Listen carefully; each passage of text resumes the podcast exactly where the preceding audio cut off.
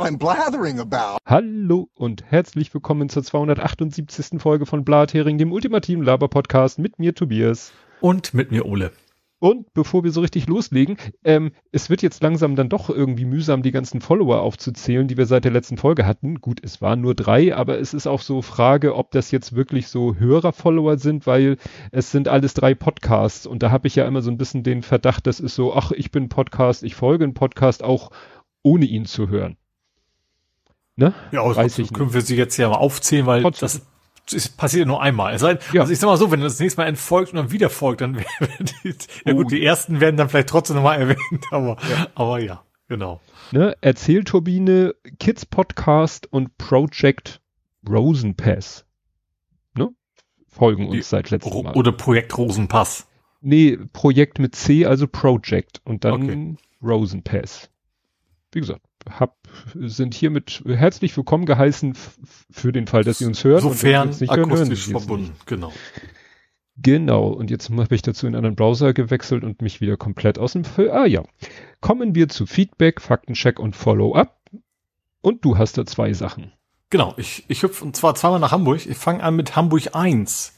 Da hatten wir mal drüber gesprochen, so mit, die haben ja ihr Design umgestellt. Bei mir, ich habe immer noch keine Vorschaubilder. Ich weiß nicht, ob es am Adblocker liegt oder an was anderem glaube dass sogar, das war irgendwie eine von den Listen, die äh, Pi-Hole ausfiltert, wo ich bei anderen Seiten das Problem nie habe. Aber egal, darum geht's gar nicht. Ich hatte ja darüber berichtet, so von wegen Datum war ja doof, ne? Datum fehlte. Mhm. Bei allen News, also ich, also zur Info, ich bereite mich ja unter anderem vor auf diese Sendung, indem ich gucke, was denn so in Hamburg passiert ist und nutze neben NDR eben auch Hamburg 1. Ähm, und dann war ja irgendwie schon immer nur die Jahreszahl, was für ein News-System ja irgendwie bedingt sinnvoll ist hat dann ja gesagt, oh, sie haben direkt reagiert, jetzt ist, ist äh, das Datum drin, ist wieder weg. Wir haben wieder nur die Jahreszahl. Ähm, das Einzige, was mir noch hilft, ist, äh, wenn du auf die News gehst, der Wetterbericht ist auch in den News. Und dann steht da Wetter für 24.05. oder sowas. Und daran kann ich dann erkennen, weil es ist chronologisch, ähm, was quasi letzte Woche passiert ist. Also indem ich quasi die, die falsche Nachricht sozusagen mit, mit als, als Indiz nehme, wann das passiert ist. Aber wie gesagt, aus den eigentlichen Nachrichten sind die Datumsinformationen wieder rausgeflogen bei Hamburg 1. Hm. Einmal mit Profis. ja, ich habe jetzt auch gedacht, ich habe jetzt die Option, ich finde es ja raus, ich werde jetzt auch nicht nochmal an, anschreiben oder sowas und dann ist es halt so, ne? Funktioniert ja für mich irgendwie. Obwohl ich es immer noch, also generell sinnlos halte. News-System ohne Datum zu benutzen. Macht ja irgendwie gar keinen Sinn. Gut, und als zweite in Hamburg geht es noch den, um den nicht vorhandenen NSU-Ausschuss. Mhm. Ähm, da hat eine von den Grünen, Miriam Block, ähm, für den Untersuchungsausschuss gestimmt äh, und ist quasi jetzt zur Strafe in, ups, ich habe gerade mit den Händen Anführungszeichen machen wollten, habe aber das Mikrofon umgehauen. Das bringt auch ähm, unheimlich viel, wenn du im Podcast mit den Händen Anführungszeichen. Aber wenn ich es wenn ich's extra mal so akustisch äh, ne, Audio Description mache, dann wisst ihr es ja jetzt. Ähm, genau, also sie ist dann sozusagen zur Strafe von ihren sämtlichen Ämtern entbunden worden. Was sie dann hm. irgendwie. Ja, ja, da das, allein, dass es abgelehnt worden ist, schon schon Unding und das dann noch on top. Ja, ja. also wir hatten immer darüber geredet, dass, dass die FDP sehr gut ist darin, dass die, dass die Grünen Wähler die Grünen nicht mehr wählen wollen. Und in dem Fall schaffen sie es irgendwie ganz alleine, sich, sich da irgendwie, ja, ins Abseits zu schießen. Ja. Ja, das ging auch viel durch meine Timeline. Viele haben dann gesagt, ne, also die Grünen machen sich da irgendwie immer, also was hat ja, einer bei Cum-Ex haben sie schon gesagt, ja. haben sie schon, so sagen, der SPD unterworfen oder von wegen, die wollen eigentlich gar nicht genau wissen, was da rauskommt. Und bei NSU ist irgendwie wieder das Gleiche. Ja, ja, irgendwie hatte das so jemand kommentiert mit, ja, es gibt keine Kröten mehr, die Grünen haben sie alle geschluckt. Ja. Das passt ja da rein. Ja, dann äh, gab es äh, quasi äh, Reaktion von Kadi, die eigentlich äh, am Anfang der letzten oder kurz vor der letzten Aufnahme er geschrieben hat, nämlich äh, er schrieb, wenn der Blathering einen erinnert, wie spät es ist und man langsam mal Feierabend machen sollte. Das heißt, er hat auf irgendeinem Kanal, ne, wahrscheinlich haben wir getwittert, dass wir anfangen zu streamen und dann hat er das gelesen und so, hm, puh, ich sollte mal langsam Feierabend machen. Also ich habe übrigens auch nicht Feierabend, weil unsere Zeiterfassung nicht funktioniert. Also das werde ich schon nachtragen auf den richtigen Zeitpunkt, aber offiziell, weil es nicht ging, bin ich quasi noch ja. eingeloggt. Und das wurde auch gerade jetzt wieder, naja, noch ist das Gesetz ja nicht durch und noch sind sie am überlegen, wie sie das Das machen. ist ja eh, also ändert sich ja für mich nichts. Wir erfassen die Zeit ja. Wir loggen uns ein, wir loggen uns ein, äh, aus digital und das ist ja genau, was reicht, laut im, ja. Kommen wir zu Ed Compots gesammelten Werken. Und hm? da hat er als erstes geschrieben, ich könnte jetzt wieder über die Aussprache von hier Land einfügen rumnörgeln, aber das Hülfe eher weniger. Und ich muss sagen, nee, also wie gesagt, ich finde es irgendwann, ich werde nie mehr mir merken können, ob es Button oder Botten heißt, aber das fand ich jetzt wirklich interessant. Es ging um das Land, ich kann es jetzt richtig aussprechen, dank ihm, Abchasien. Weil ich habe dieses geschrieben gesehen und dachte, das kann man ja gar nicht und habe dann so Abschal, Abschal ich habe da ja ein SCH draus gemacht und da hat er geschrieben CH wie in Wach und also ab und dann muss man also, eine äh, Pause machen. Also, oh, ja? also weniger hart, wie du es zuerst ausgesprochen hast. Ja, also. Ab, ne? ha, ha. Und ja. äh, ich habe mir jetzt aber gesagt, ich löse das Problem, ich nenne das jetzt einfach das Land der alphabetischen Hasen. Au, aua. Also Hasi hatte ich auch gerade. ich habe mir gedacht, nee, der ist zu blöd, übrigens jetzt. ABC Hasi. Ja. steht da doch, ABC Hasi. Schon haben wir das Problem gelöst. Dann beim Thema Leak. Im Umfeld eines Spiels tauchen auch öfter Handbücher von Panzern und Flugzeugen auf, die eigentlich nicht öffentlich sein sollten, weil die Spieler mit denen argumentieren wollen. Ich weiß nicht, ob er das geschrieben, hatte Kompott das oder jemand, äh, bei irgendeinem so Panzerkriegsspiel. Ja, letzt, letzt hat sogar erwähnt, das war doch für Panzer General, also irgendwie so ein Free-to-Play-Ding, hm. wo eben auch äh, quasi an den Entwickler was geschickt worden ist, weil die unbedingt ihren Lieblingspanzer im Spiel haben wollten, ja. ja. Genau, dann äh, Telepolis hat sich mal ein bisschen Söders Forderung angeguckt und wenig überraschend, er schreibt auch Spoiler Unsinn. Also ja. nicht das, was Telepo Telepolis schreibt, sondern ne, das, was hm. Söder sagt. Aber das ist ja auch schon wieder verschwunden. Ja. Äh, dann hatte ich ja gesagt, ja, ähm, äh, als ich erzählt hatte, dass Substacks Notes, dass da der, der CEO ja sich nicht so äh, gewunden hat, irgendwie eigentlich zu einer eindeutigen, eindeutig rassistischen Aussage die hm? ihm als Beispiel genannt wurde, zu sagen, würde die bei dir äh, in deinem äh, Social Network, wäre die sozusagen erlaubt, also würdest du die hm? sperren ja. oder so und er hatte äh, sich gewunden und da hatte ich ja gesagt, ja, dann wird das ein zweites Parler oder dieses andere und da schrieb er, kommt nachher noch mal was, die wurde übernommen und die Reste der Plattform geschlossen. Also die gibt's schon gar nicht mehr dieses ah. rechte Twitter, was sich vor, ah. paar, vor einiger Zeit mal gegründet hat. Als Twitter noch konsequent gegen Rechte und Hass und so vorgegangen ist. Halbwegs. Ja. Halbwegs. Ja. Also wir kommen ja noch dazu. Genau. Wahrscheinlich gleich. Gut, äh, Genau, Hass post dann die Accounts, die Justins aus Tennessee. Dann hat er Fotos gemacht von den Heide, also ne, wo es ja hieß, das wird jetzt abgerissen. Ja, das ist hm? schon ziemlich platt und leer und ja, da, äh, ja, ich, ich weiß, Wohnung kann man da nicht. Oh. platt und leer. Platt und leer. ähm, das ja, wäre wär, wär was für, für leer, für die Stadt, weil die schnacken da ja auch platt. Gott. Ich hätte, ich, also warum arbeite ich eigentlich im Marketing? Wahrscheinlich hat es Gründe. Ja, das hat Gründe. Aber äh, da Wohnung direkt an die Bahngleise, wenn man nicht gerade Blues Brothers Fan ist, dann ist das ja nicht so das Wahre. Genau, dann schreibt der Wehrbeauftragter hätte Cars werden wollen.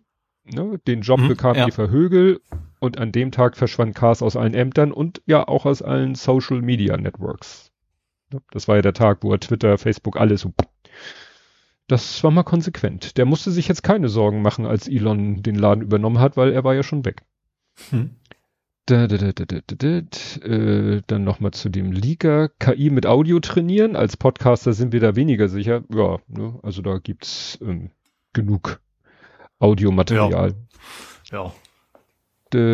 Zum Glück habe ich ja kein Geld, also was man mir dann wegnehmen könnte. Oder sonst ja, irgendwas mitmachen. Rufschädigen. Rufschädigen geht Ach, immer. Du, ich glaube, das, das ah, gut, das wird bei dir auch viel zu schädigen. Okay.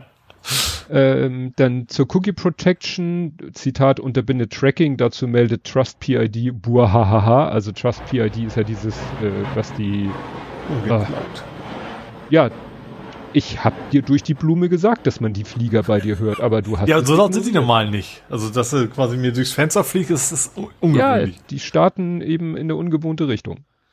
Gut, egal. Also ne, Trust PID versucht da ja wieder gegen anzukämpfen. Also ne, das ist ja im Moment so der der Kampf. Die Browser wollen eigentlich ihre User immer mehr schützen, mehr oder weniger. Google vielleicht weniger, aber vielleicht andere Browseranbieter und andere. Und jetzt Trust PID war ja, glaube ich, dass die die die Provider versuchen da ne, sich in den Kanal einzu einzu äh, schummeln. Ja. Fällt jetzt kein Wort ein. I iOS 14 hackisieren, äh, ja, das machte die NSU Group aus Israel. Ne? Es ging ja darum, dass da äh, so eine israelische Firma, hattest du das nicht erzählt, so eine israelische ja. Sicherheitsfirma? Ja. Genau, und da, da sitzen ja viele Sicherheitsfirmen und bieten da auch Dienstleistungen an, um eben ja, iPhones zu entsperren. NSO? Habe ich NSU gesagt? Oh, ja. Ja, NSO Group das, das stimmt, NSU wäre hier. Ach ja, und dann hat er hier noch eine Quelle zu dem der Geschichte, dass äh, Parler verkauft und geschlossen wurde. Mit dem Zitat, kein geschäftsträchtiges, äh, nein. Ach, Steuer ist, man gebe mir Steuerung Shift T, damit ich das zitieren kann, kein tragfähiges Geschäftsmodell. Ah. Gott, oh Gott. So, ähm, ich muss mich sortieren. Ja, dann äh, zu, ähm, das muss ich mich wirklich sortieren. Toller Ort. Wir sind immer noch nicht, also wir hatten ja letztes Mal, hatte ich ja glaube ich erzählt, das tolle Ort, dass sich das irgendwie. Costco. Das ist, okay, Costco. Costco, ja. Nee, ne, mit CC.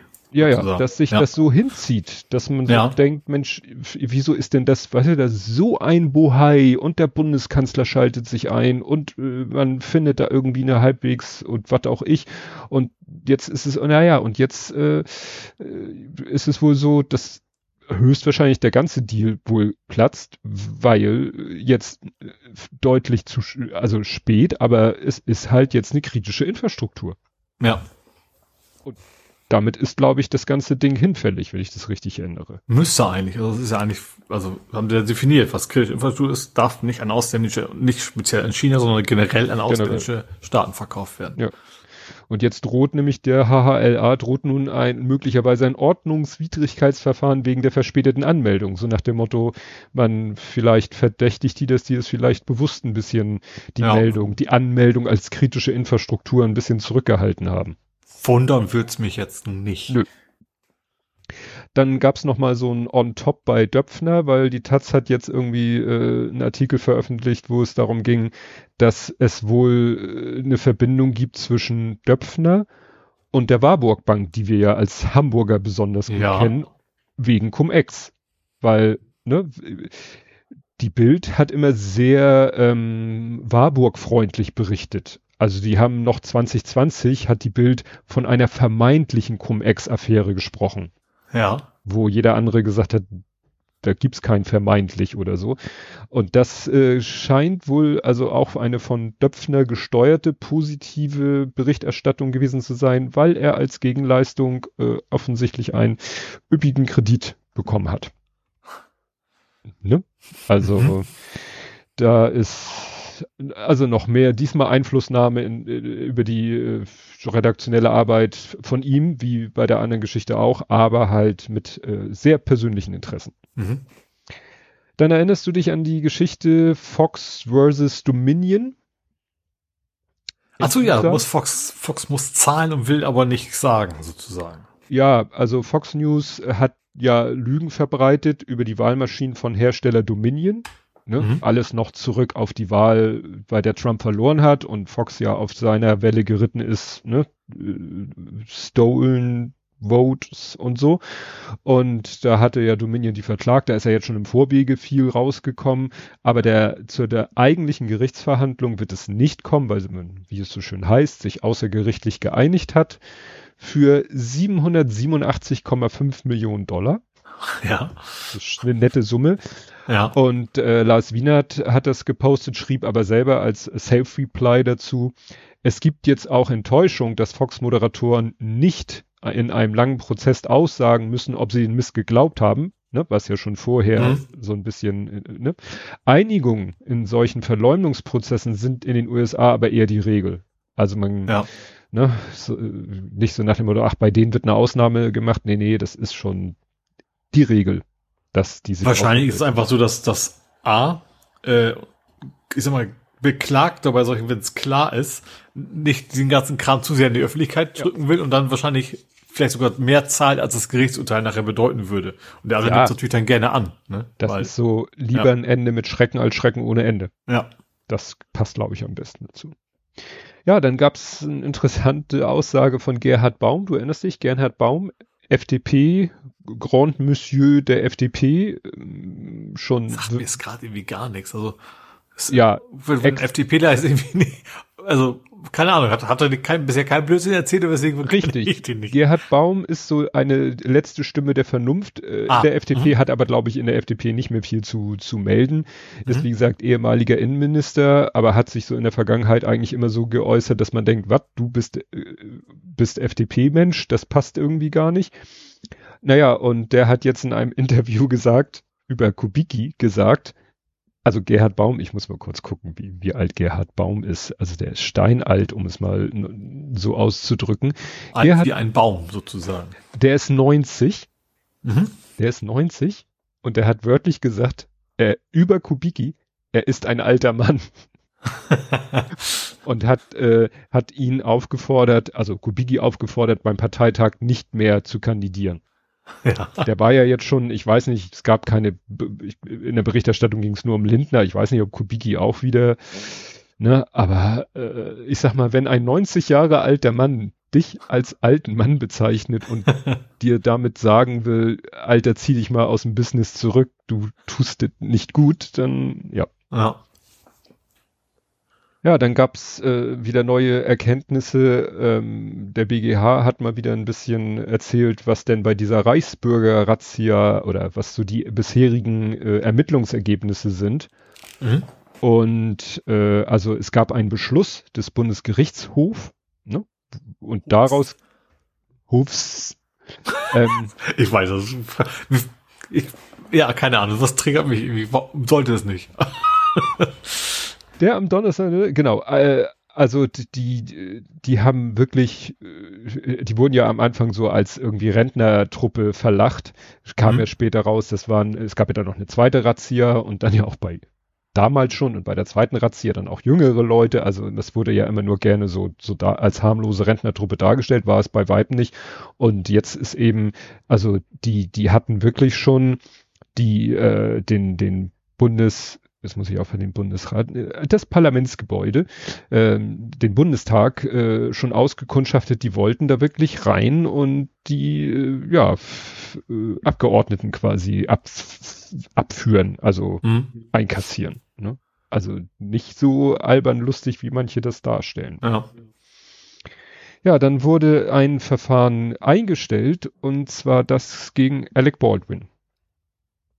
Ne? Der Ach, ja, das, ja Genau, der die, oh, war das Kamerafrau? Ja, war die Kamera. Ich glaube, ja, ja. Das war ihre, also ja. ich, mir geht's jetzt nicht um, ums Geschlecht, sondern um die Funktion. Doch sie war Kamerafrau und die hatte er ja, ja, ähm, muss man glaube ich, kann man glaube ich sagen, unabsichtlich erschossen, weil da viel, also eine Verkettung aller möglichen Umstände und so und überforderte, überforderte Waffenmeisterin war das, glaube ich, die ihm wohl da die falsche, oder da lagen, so war das glaube ich, da lagen mehrere Waffen und er hat dann eine genommen und das war halt die falsche. Also nicht ja. die mit den äh, Platzpatronen und ja.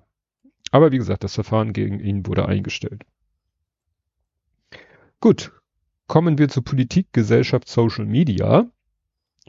Und bei worüber wir nicht reden, ja, da bietet sich im Moment die FDP einfach an. Ne? Also auch was ich, ich sehr interessant finde, dass tatsächlich auch Lindner dann, also teilweise Sachen, die dann beschlossen worden sind, wieder so, nee, machen wir doch anders. Und, und Beschluss war ja auch, äh, wir machen Sachen, die eigentlich im Koalitionsvertrag beschlossen worden sind oder sogar im Vermittlungsausschuss, Vermittlungsausschuss, so wie man es nennen mag. Dann, also ja. mit, den, mit den Heizungen, selbst da sind sie ja nicht mal, wo sie sich quasi gefühlt vor zwei Sekunden erst drauf geeinigt haben, sind sie schon wieder, nee, wollen wir doch nicht. Ja, ja, das ist im Moment alles wirklich, naja, und was ich jetzt speziell, also ich finde es ja ein bisschen, ich würde mich ja, ich würde die Wahl ja fast schon ablehnen, wenn ich mit 88 Prozent gewählt worden würde, aber da kann er ja selber nichts für, dass er mit 88 Prozent gewählt wurde. Aber ich fand das dann schon ein bisschen, ich hasse es auch, wenn mein Handy einen Akkustand von 88 hat, dann mache ich irgendwas Stromintensives, damit 87 sind oder ich lade es auf. Na, na, ähm, na, die Krönung, also das, was jetzt hier sozusagen als, als eigentliche Punkt bei, worüber wir nicht reden, war mal wieder Herr Wissing mit seinem also Tempolimit nach äh, Autobahn sozusagen, das, das geht ja sowieso nicht, aber jetzt ging es ja um die Höchstgeschwindigkeit äh, 30 in Städten. Mhm. Und da hat er ja gesagt, ja, also in den Städten gibt es nicht nur innerstädtischen Verkehr, sondern auch Durchgangsverkehr. Da sind nicht nur die Interessen der Bewohner der Stadt betroffen, sondern auch diejenigen, die durchfahren müssen. So nach dem Motto, wir können ja die, die durch die Stadt nur durchfahren, nicht äh, einschränken. Da müssen die Bewohner dann damit leben. Und ja, eigentlich ist es ja immer, der Witz ist ja, dass eigentlich ausschließlich weil ich sag mal so, kein Anwohner will, dass seine Straße voll ist bis oben im Autos durchfahren. Also die Anwohner in, in der Regel äh, wollen die dann eben doch lieber eine 30er-Zone und, und Ruhe und weniger Qualm und keine Ahnung was. Ja. Das ist ja genau das Gegenteil, dass man eigentlich fast ausschließlich für entweder Pendler oder Durchreisende sozusagen für die, für die, die Wege baut. Ja, und es wird, wird ja auch immer wieder gesagt, es geht ja einfach darum, dass man, guck mal, so wie jetzt generell 50 ist, macht man gerne und es Ausnahmen gibt, also nicht viel, aber in äh, Hamburg gibt es ja tatsächlich einige Straßen im Stadtgebiet, auf denen 60 erlaubt ist. Ja. Ne, weil man sagt, hier ist ja Durchgangsverkehr, nicht nahe, also nicht nahe Bebauung und so, da können wir auch 60 erlauben. Mhm. Ja, dann kann man doch sagen, dann machen wir grundsätzlich 30 und auf Durchgangsstraßen machen wir halt 50. Mhm. Es geht ja nur, dass man das so ein bisschen, ja, umkehrt oder verschiebt alles. Ja. Und natürlich sage ich auch, klar, auf der Bramfelder Chaussee, die äh, zweispurig in jede Richtung geht, natürlich wäre es da albern zu sagen, da ist 30. Ne? Das ja. Ja, aber es ist ja gerade, also ich sag mal, die, die das Gegensätze tun ja immer so, als wenn 30 wäre, dass dann alles 30 wäre, dass es dann gar keine Chance gibt, irgendeine andere Art von Geschwindigkeit irgendwo einzurichten. Aber ich finde es auch die, die Umkehrung, dass man sagt, man muss keinen guten Grund mehr haben für 30, sondern, also wie heutzutage keiner Kindergarten sowas, mhm. äh, sondern man muss ein Guthaben, Guthaben, auch schön, man muss einen guten Grund haben für höhere Geschwindigkeiten, fände ich tatsächlich sehr vernünftig, dass man sagt, äh, man muss es irgendwie begründen können. Ja. Naja, aber wie gesagt, die, die, die Begründung von ihm ist schon wieder, dass man denkt, so, alter Dude. Ja, also so denken sich immer neue Dinge aus. Mal sind sie Schilder, die nicht da sind ja, und, und keine alles, alles. Denken. Ja. Naja. Gut, kommen wir, äh, ich wollte gerade sagen, kommen wir lieber, nein, ungerne, aber nichtsdestotrotz äh, kommen wir in die Ukraine. Da ist mir, da, da, da wieder irgendein Posting, da war Resnikow zu sehen. Erinnerst du dich? Resnikow, der bärtige, glatzköpfige Verteidigungsminister. Also, oh, kannst du so zur Kenntnis nee, nehmen? Ja. Ne? Resnikow ist äh, ukrainischer Verteidigungsminister und ähm, ich bin immer noch irritiert, dass der immer noch im Amt ist. Ich habe auch nichts gefunden. Ich, es, äh, Anfang Februar wurde gesagt, dass er unter erheblichem Druck steht. Ne? Nach Skandalen in seiner Behörde steht er offenbar kurz vor seiner Abberufung. Es stand eigentlich schon fest, wer sein Nachfolger wird und, und, und. Ja, und das ist, ne, sein Stellvertreter ist bereits zurückgetreten und so weiter und so fort. Mhm. Und damals äh, klang es für mich wirklich so, ja, ja, der tritt zurück. Äh, ist nur, äh, sein Nachfolger muss nur erst äh, aus dem Militär raus, weil der äh, ist sozusagen, war, ähm, irgendeine hatte eine Funktion im Militär und die, da, deshalb durfte er nicht Verteidigungsminister werden. Dann wurde gesagt, ja, der muss erstmal sozusagen ah, aus dem hm, Militär ja, entlassen werden. Und dann, hm. das war so das Letzte, was ich gehört habe. Und wie gesagt, das ist jetzt, äh, jetzt haben wir Februar, März, April ist auch schon fast um. Also das scheint irgendwie sich komplett, ja, so bonert sich weg. Mhm. Ja. Naja, nicht, kommen wir zu meinen Lesezeichen. Was, was, wo geht es denn los? ja, die Schweiz äh, klammert sich immer noch an seine Neutralität, will immer noch keine Waffen oder Munition aus ihrer Produktion, die sich vielleicht schon in anderen Ländern befindet, weitergeben. Ne, war der ja damals Gepard, Gepard-Munition. Mhm. äh, gut, die Schweiz sagt, steht so in unseren Gesetzen. Ja, aber Gesetze kann man ändern. Ne? Schweden und Finnland haben auch jahrzehntelang gesagt, wir wollen nicht in die NATO. Und dann haben sie halt gesagt, jetzt doch. Und so könnte die Schweiz vielleicht sagen, wir waren jahrzehntelang neutral. Aber jetzt, äh, also es, die sollen ja keine Truppen irgendwo hinschicken oder die sollen ja nicht, die sollen ja nur erlauben, dass andere äh, in der Schweiz produzierte Waffen und Munition weitergeben. Gut, ja. Deutschland hat sich da auch ein bisschen angestellt, aber. Bisschen ist gut, ja. ne, gut, die ziehen sich darauf zurück, ja, da äh, sprechen halt unsere Gesetze dagegen. Naja. So, und dann gab es wieder was Spannendes. Äh, Putin war wieder on Tour. Und äh, ja, es überschlugen sich wieder die Gerüchte, das war er nicht selber, das war ein Doppelgänger. Ah, ja. Da wurden Fotos von ihm und Fotos, also Standbilder aus dem Video wurden verglichen mit Fotos von ihm und finde ich das immer ein bisschen unfair. Weißt du, so ein, so ein Internetvideo hat eine Auflösung von irgendwas. Mhm. Die einzelnen Frames haben eine Belichtungszeit, die so groß meistens ist, dass es ja immer leicht verschwommen ist. Das fällt dir halt beim, beim Video nicht auf. Und dann fäng, fangen da Leute an, Pfeile einzuzeichnen zur Nase, zum Ohr. Weiß ich nicht, aber was ich schon ein bisschen, also, dass das komplett inszeniert schon mal ist, das ist ja klar. Also ja, da steigt er aus dem Hubschrauber, ja. so als wäre er gerade gelandet und die Rotorblätter stehen. Und jeder, der das schon mal gesehen hat, weiß, die Rotorblätter drehen nach der Landung noch ewig. Das ist wie so. ein Backofen. Das ist nicht sofort aus, wenn du abschaltest. Genau, das ist nicht sofort kalt. Äh, ja. Ne? Und so, klar ist das inszeniert. Aber ich fand, dann gab es dann halt auch so ein paar Sachen, wo ich sage, okay, dann sagt er, dann geht er da aus seinem Helikopter raus und schüttelt dem ersten Typen, der da vor ihm steht, äh, gleich die Hand. Und dann sagen andere, der schüttelt nicht einmal Diplomaten, neuen Diplomaten, die so Amtsantritt, nicht mal den schüttelt er im Moment die Hand. Ja. Ne? Also da, was allerdings mir selber schon aufgefallen ist, war dann Tagesschau, wurde das auch, ne, wurden auch die Bilder gezeigt und dann hat er ja, äh, war in so einer, so einer, was weiß ich, Kommandozentrale mit, mit irgendwelchen Mil oberen Militärs, mit denen er, von denen er sich da hat Bericht erstatten lassen und dann hatte der den eine Ikone mitgebracht. Ikonen sind ja diese, weißt du, diese, diese heiligen Bildchen ja, in der ja. orthodoxen Kirche. Das war dann so angeblich von einem ehemaligen Verteidigungsminister aus dem 17. Jahrhundert, wo ich dachte, 17. Jahrhundert, da waren die Zaren, okay, Verteidigungs, sowas wie Verteidigungsminister gab es und hat den das so überreicht und es hieß erst, die Bilder seien aktuell, also sozusagen von, von, von vor ganz kurzem, also so 100 Prozent ja. wurde, glaube ich, nicht gesagt, wenn das ist. Und er hat bei der Übergabe äh, sowas gesagt wie, es ist ja bald Ostern. So, und selbst, äh, ist, nun darf man das nicht mit unserem, ne, es geht ja wieder um den, so, äh, ja, Kalender, ja. aber mhm. selbst deren Ostern war ja schon vorbei. Also, wenn er sagt, es ist ja bald Ostern, dann war das wahrscheinlich schon nicht vor ein, zwei Tagen dieser Besuch, sondern fünf, sechs Tagen. Gut, mhm. ist jetzt auch wieder nur ein Detail. Also daraus ergibt sich natürlich auch nicht, dass es ein Doppelgänger war. Aber das ist alles von vorne bis hinten inszeniert und. Ja gut, das kannst also das, das, also das, das kann man fast nicht mehr vorwerfen. Also ist ja, auch erwartungsgemäß sein. Ja. Ne? ja, dann gab es mal wieder ein, äh, ja so eine Art äh, ja, Einkaufsliste ist falsch. So eine so eine Art Liste, ja einfach so eine Liste von den US-Amerikanern, was die mal wieder alles der Ukraine so liefern. Ne? Mhm. Also das äh, ist ja ganz wichtig.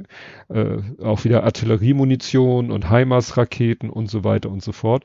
Dann gab es mal wieder so, ich glaube, die, die Frau, die das gemacht hat, Maria Pep, ich glaube, dass die hat, das, äh, wir hatten ja schon öfter so Geschichten von irgendwelchen äh, Oligarchen, Töchtern, Söhnen oder von, äh, weiß ich, Zweitfrauen von irgendwelchen hohen Regierungsmitgliedern, äh, die so ein nettes Leben in Europa haben, ne?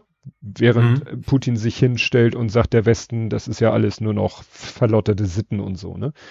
Und da habe ich hier einen Thread, äh, da schreibt sie, this is Svetlana Maniovic und ja, bebildert den Thread dann mit äh, Fotos von deren Instagram-Account, wo die so richtig Jet-Set leben, Luxusklamotten, Hotels nur vom Feinsten, besucht Juweliers, wo du gar nicht einfach so in den Laden reingehst, sondern wo du sozusagen vorher einen Termin machst, ne? Weil die ja. so edel sind. Naja, und irgendwann im dritten äh, Tweet des Threads kommt dann raus, ja, das ist die Frau vom äh, Russian Deputy Minister of Defense. Also das ist der Deputy, ist das der zweite stellvertretende Verteidigung? Also sagen wir mal auch ein hohes Tier, ne? Mhm. Und auch gerade Militär, also Verteidigungsministerium. Ja. Ja, und der, äh, ja, und dessen Frau lebt ne, in, äh, ja, in Europa und Jet-Set-Leben ohne Ende. Und fragt man sich ja, und woher kriegt sie die Kohle? Da wird hier in dem Thread behauptet, ja, ja, der ist da zuständig für so ähm, Bauprojekte des Militär, äh, des Militärs oder des Verteidigungsministeriums. Also wenn irgendwo eine Kaserne gebaut wird, dafür ist er zuständig. Und man weiß, also so wahrscheinlich auch Korruption, wahrscheinlich ja. noch ein nöcher, ja. Ja, das heißt, der verdient sich da in Russland äh, durch Korruption Geld, was seine Frau in Europa dann auf den Kopf haut. Und sie äh, hat, äh, und jetzt würden dann sagen, ja Mensch, dann sanktioniert die doch als Ehefrau eines hohen Regierungsmitglieds äh, oder so. Ja, die hat sich erstmal, im August haben die sich erstmal, äh, ich weiß nicht, scheiden lassen oder sozusagen so eine, so eine Scheidungsabsichtsdokument gibt es. Aha. Und insofern damit ist sie quasi geschützt vor Sanktionen. Ah. Mhm. Ne? Das, tja. Dass ich natürlich wieder, wie war das so, äh, Husbands, das so, äh, genau, Svetlana, ach so, genau, erstens, Svetlana illegally obtained an Israeli passport. Sie hat einen israelischen Pass.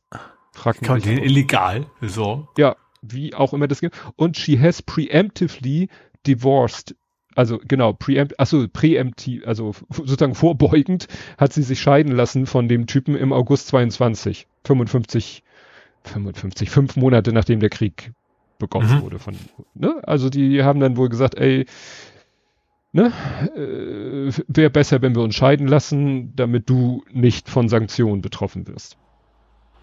Und da denkst du mhm. echt so, ja, dann, aber gut, vielleicht führt jetzt ihr Artikel dazu, dass irgendwie da doch mal Maßnahmen ergriffen werden. Ja, dann gab's äh, ja auch aus der Ukraine, also Kiew selber hat gesagt, das war ein Doppelgänger. Okay, ich weiß nicht, ob es wirklich möglich ist, jemanden, der so ähnlich sieht, selbst.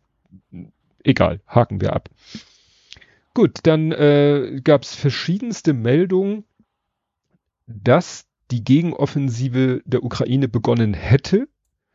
Selbst Carlo Marsala hat irgendwas getwittert, hat es eine kurze Zeit später wieder gelöscht, hat sich entschuldigt, hat gesagt, nee, da habe ich was falsch verstanden und so. Und ja, also es ist nicht so ganz klar, ob jetzt die Gegen, der Gegenangriff begonnen hat oder nicht. Dann heißt es mal wieder nein, weil ihnen fehlt noch die Munition oder nein, ihnen fehlt noch dies. Und also ich sag mal, als es hieß, dass Russland mal wieder in die Offensive geht, haben auch alle gewartet und geguckt. Mhm. Und am hinterher, nach zwei Monaten oder so, wurde gesagt, tja, also das war wohl die Offensive der Russen, diese kleinen Vorstöße dort und dort und dort. Weil wenn diese Vorstöße dann sofort zurückgeschlagen werden, dann sieht das natürlich nicht nach einer Offensive aus und natürlich wird Russland das selber dann auch nicht Offensive nennen, wenn sie nicht von ja. Erfolg gekrönt ist. Mhm.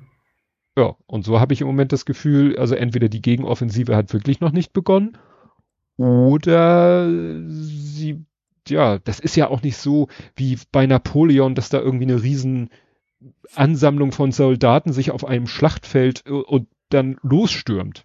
So ja, Braveheart-mäßig. Ja, nee, zum Glück nicht. Ja. Ne? Aber deswegen kann man das wahrscheinlich gar nicht so an irgendwas festmachen. Man wird mhm. wahrscheinlich das wieder nur so in der Rückschau sagen können, das war der Beginn der Gegenoffensive. Kann sein, dass sie jetzt schon läuft, vielleicht auch nicht. Mhm. Ja, dann wurden äh, ein paar Leute ausgetauscht, nämlich der Chef der russischen Pazifikflotte. Ne, da gab es irgendwie eine, ich glaube, eine überraschende Inspektion der Pazifikflotte und da war wohl das Ergebnis nicht so, wie man sich das vorstellte und dann wurde der ausgetauscht. Mhm. Dann äh, hat die russische Luftwaffe sich blamiert, weil äh, es hat sich über Belgorod, das ist die Stadt, die auch schon von der Ukraine aus der Distanz angegriffen wurde. Na, also die Ukraine hat schon auf russischem Gebiet Ziele bekämpft, schon vor Monaten. was ja auch sagt, wurde ja gesagt, völkerrechtlich in Ordnung ist, wenn es sich gegen militärische Ziele richtet. Mhm. Ja, aber nun hat die russische Luftwaffe irgendwie aus Versehen eine Bombe über der Stadt Belgorod abgeworfen. Was dann dazu führte, dass der äh, Chef der Luftwaffe, glaube ich, dann auch ausgewechselt wurde. Ja. Da habe ich überhaupt nichts mitgekriegt. Nicht? Das ist nee, nee, nicht, so richtig. Nicht, ist ja nicht so ohne eigentlich. Ja, ja, kann man fast sagen, wenn man das so nennen will, Glück im Unglück ist nicht auf dem Gebäude, sondern ist quasi mitten auf eine Kreuzung und ist ein riesen Krater jetzt auf der Straße. Ich ja, weiß nicht, ob es da irgendwie äh, auf, auf der Kreuzung, riesiger Krater, Radius von 20 Metern, äh, zwei Frauen seien leicht verletzt worden. Mhm. Wäre ein Gebäude getroffen worden, hätte es Tote gegeben. Genau. Also das war schon heftig, ne? Aber das war ein komplettes äh, Versehen natürlich. Genau, und ja, hier ist zum Beispiel eine Meldung von gestern, da heißt es, dass ukrainische Truppen äh, im Gebiet Cherson, das ist ja da, wo sie die Stadt ähm, Cherson äh, haben, haben die Russen ja sozusagen aufgegeben und haben sich dann mhm. über den Fluss zurückgezogen, den Dnipro, und haben dann von der anderen Seite des äh, Ufers, oder vom anderen Ufer aus haben sie die Stadt weiter bombardiert, weil da äh, waren sie halt geschützt durch den Fluss und jetzt ist hier eine Meldung, dass wohl, steht hier, wohl Kiews Truppen auf das östliche Dnipro-Ufer vorstoßen. Mhm. Also maybe Gegenoffensive. Ne? Ja, und dann gab es eine große Aufregung, weil ein chinesischer Top-Diplomat, äh, genauer gesagt der äh, Pekings Botschafter in Paris, also in Frankreich, der hat irgendwie, also sagen wir so, das scheint so eine Art Melnick zu sein. Äh, der redet wohl auch äh, gerne provokantes Zeug, nur in diesem Fall natürlich äh, ja zum Nachteil der Ukraine. Gut, bei Melnick könnte man auch, waren einige auch der Meinung, dass es zum Nachteil der Ukraine war, was er gesagt hat. Aber hier der äh, Chinas Botschafter in Paris hat sowas gesagt wie, ja, die ganzen Sowjetrepubliken, die ehemaligen, das ist ja, also eigentlich gehören die ja noch irgendwie zu Russland. Mhm. So. so. Was ja, gut, halt es ist ja schon so, wie Russland zumindest offiziell schon länger tickt, sag ich mal. Klar, aber das, Putin und Co. dass ein chinesischer Diplomat das so ja. ähm, in, da so in die gleiche Kerbe haut und sagt, ja, so diese ganzen ehemaligen Sowjetrepubliken, das ist ja eigentlich, also was hat er gesagt? Natürlich ist aus Chinas Sicht natürlich auch schlau, sowas zu sagen, weil den, die, die ticken ja ähnlich, sage ich mal. Ja. Ja. Ja. Also wie gesagt, er wurde gefragt, ob die Halbinsel Krim, ob er die als Teil der Ukraine betrachte, also schon eine Frage, mit der man wohl versucht hat, ihn und sozusagen China damit irgendwie festzutackern auf irgendwas. Ja, und da hat er sowas gesagt wie, ähm, einige Länder der ehemaligen Sowjetunion hätten nach internationalem Recht keinen wirksamen Status. Es gebe kein internationales Abkommen, das ihren Status als souveräne Nation festlegt. Und damit wirft er ja eigentlich die gesamten baltischen und sonstigen Staaten vor den Bus, wie man so mhm. sagt. Ja, und das ist natürlich, das, das, die Aufregung ist groß. Ja, letzte Nacht hat dann einmal die Ukraine wieder ähm, Sevastopol, ne, das ist ja äh, wo, äh, den, den ist ja Krim, ist ja da, wo die russische Schwarzmeerflotte äh, stationiert ist, haben sie mal wieder mit einer Drohne angegriffen. Russland sagt, sie haben Drohnen abgewehrt. Äh, dieser Außen Technical hat äh, einen Tweet äh, gepostet, wo du siehst, dass da wirklich auch was eingeschlagen ist und was explodiert. Mhm. Ne? Also irgendwas ist da äh, wieder passiert. Er hatte dann auch noch ein Video, das habe ich jetzt nur erwähne ich nur, weil ne, Panzerhaubitze 2000, die da eben mal schnell hintereinander vier Schüsse abgibt. Ähm, na, also er betont das halt so, ne, dass die in so kurzer Zeit vier Schüsse abgibt und dann quasi sich sofort aus dem Staub macht, so nach dem Motto, die ist weg, bevor ihre Geschosse ankommen. Mhm. Das heißt, bevor die Leute merken, wir werden beschossen und überhaupt feststellen können, aus welcher Richtung kommen denn die Geschosse, oh, schießen wir mal in dieselbe Richtung zurück, bis die das gerafft haben, ist der äh, sozusagen das schießende Objekt ist schon weg. Mhm. Das ist natürlich der Vorteil von diesen Panzerhaubitzen, die, also diese selbstfahrenden. Ja, die auch mobil sind, ja. Ja. Weil, gut, ich habe auch schon Videos gesehen von denen, die eben, ähm, was weiß ich, irgendwo anhängermäßig angekoppelt werden. Da haben die auch geschossen und blitzschnell sozusagen äh, alles zusammengeklappt. Äh, der LKW kam, eingerastet und weg. Ne? Mhm. Also das nennt man Shoot and Scoot, also schießen und verpissen könnte man es übersetzen. Genau. Ja, dann äh, gab es eine Meldung äh, von äh, Nigel Go Davies. Russia now has biggest labor shortage since records began in 1998. Verlinkten russischsprachigen Artikel. Ich habe mir den dann mal von äh, Google übersetzen lassen. Ja, also das ist äh, ein russisches Medium. Ich habe keine Ahnung, wie, wie, man den, wo, wo das einzuordnen ist. Mhm. Aber das ist ein Artikel, dass der russische Arbeitsmarkt echte Probleme hat. Also, dass die Arbeitskräfte einfach fehlen. Weil, was weiß ich, die eine Hälfte der arbeitsfähigen männlichen Bevölkerung ist abgehauen und die andere Hälfte ist so halbwegs auf dem Schlachtfeld, könnte man sagen, übertrieben. Ja, ja und. Wir hatten wieder auch zum Beispiel das, keine Ahnung, Telekom und Co., dass die quasi ihre, die russischen Mitarbeiter sozusagen, also wir können euch in Russland nicht mehr einstellen, aber wenn ihr wollt, kommt quasi hierher, da können wir euch weiter einstellen. Und ich vermute, dass das viele betrifft auch, ja. Genau, vor dem Hintergrund Rekord, äh, das ist natürlich ne, Google übersetzt, vor dem Hintergrund rekordtiefer Schätzungen des Arbeitskräfteangebots. Ja, also wie gesagt, die, denen gehen die Arbeitskräfte aus, weil, mhm. äh, ja, aus den genannten Gründen. Jetzt muss ich mich nochmal hier so vorüber. Genau. Und Prigoschin, gut, Prigoschin erzählt viel, wenn der Tag lang ist. Dann hat er irgendwas gesagt über die Kriegsziele, dass man die vielleicht ein bisschen zurückschrauben sollte.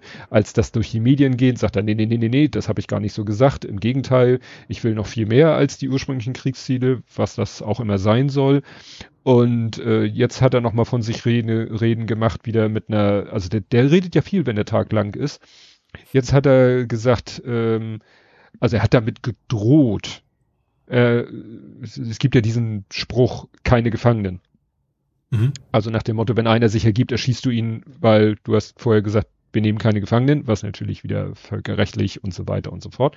Aber er hat damit gedroht, keine Gefangenen mehr zu nehmen und alle ukrainischen Soldaten zu töten. Tja was wir von dem erwarten. Aber es gab auch noch eine interessante Meldung, äh, die auch mit der Wagner-Truppe zu tun hat, nämlich, dass sich wohl äh, russische, also russisches Militär und Wagner, dass die sich, ja, dass die sich gegenseitig beschossen haben. Also meldet jedenfalls die Ukraine. Also die Ukraine meldet eine Schießerei zwischen russischem Militär und der Wagner-Gruppe. Mhm. Das wäre ja jetzt natürlich die, die, die absolute Eskalation. Also, dass die sich irgendwie da. Äh, Gut, vielleicht auch als Friendly Fire, ne? Also muss ja nicht äh, quasi aus Versehen für den Feind gehalten. Die Chance gibt's ja auch immer noch. Ja, gut, das würde natürlich auch von der Kompetenz her, würde man dir das auch äh, zutrauen, dass das sozusagen aus Versehen ist. Ich würde denen das aber auch mutwillig zutrauen, weil diese Wagner-Truppe ist ja, ja, wie, schon wirklich so ein bisschen, dass man nicht weiß, was man äh, davon halten soll.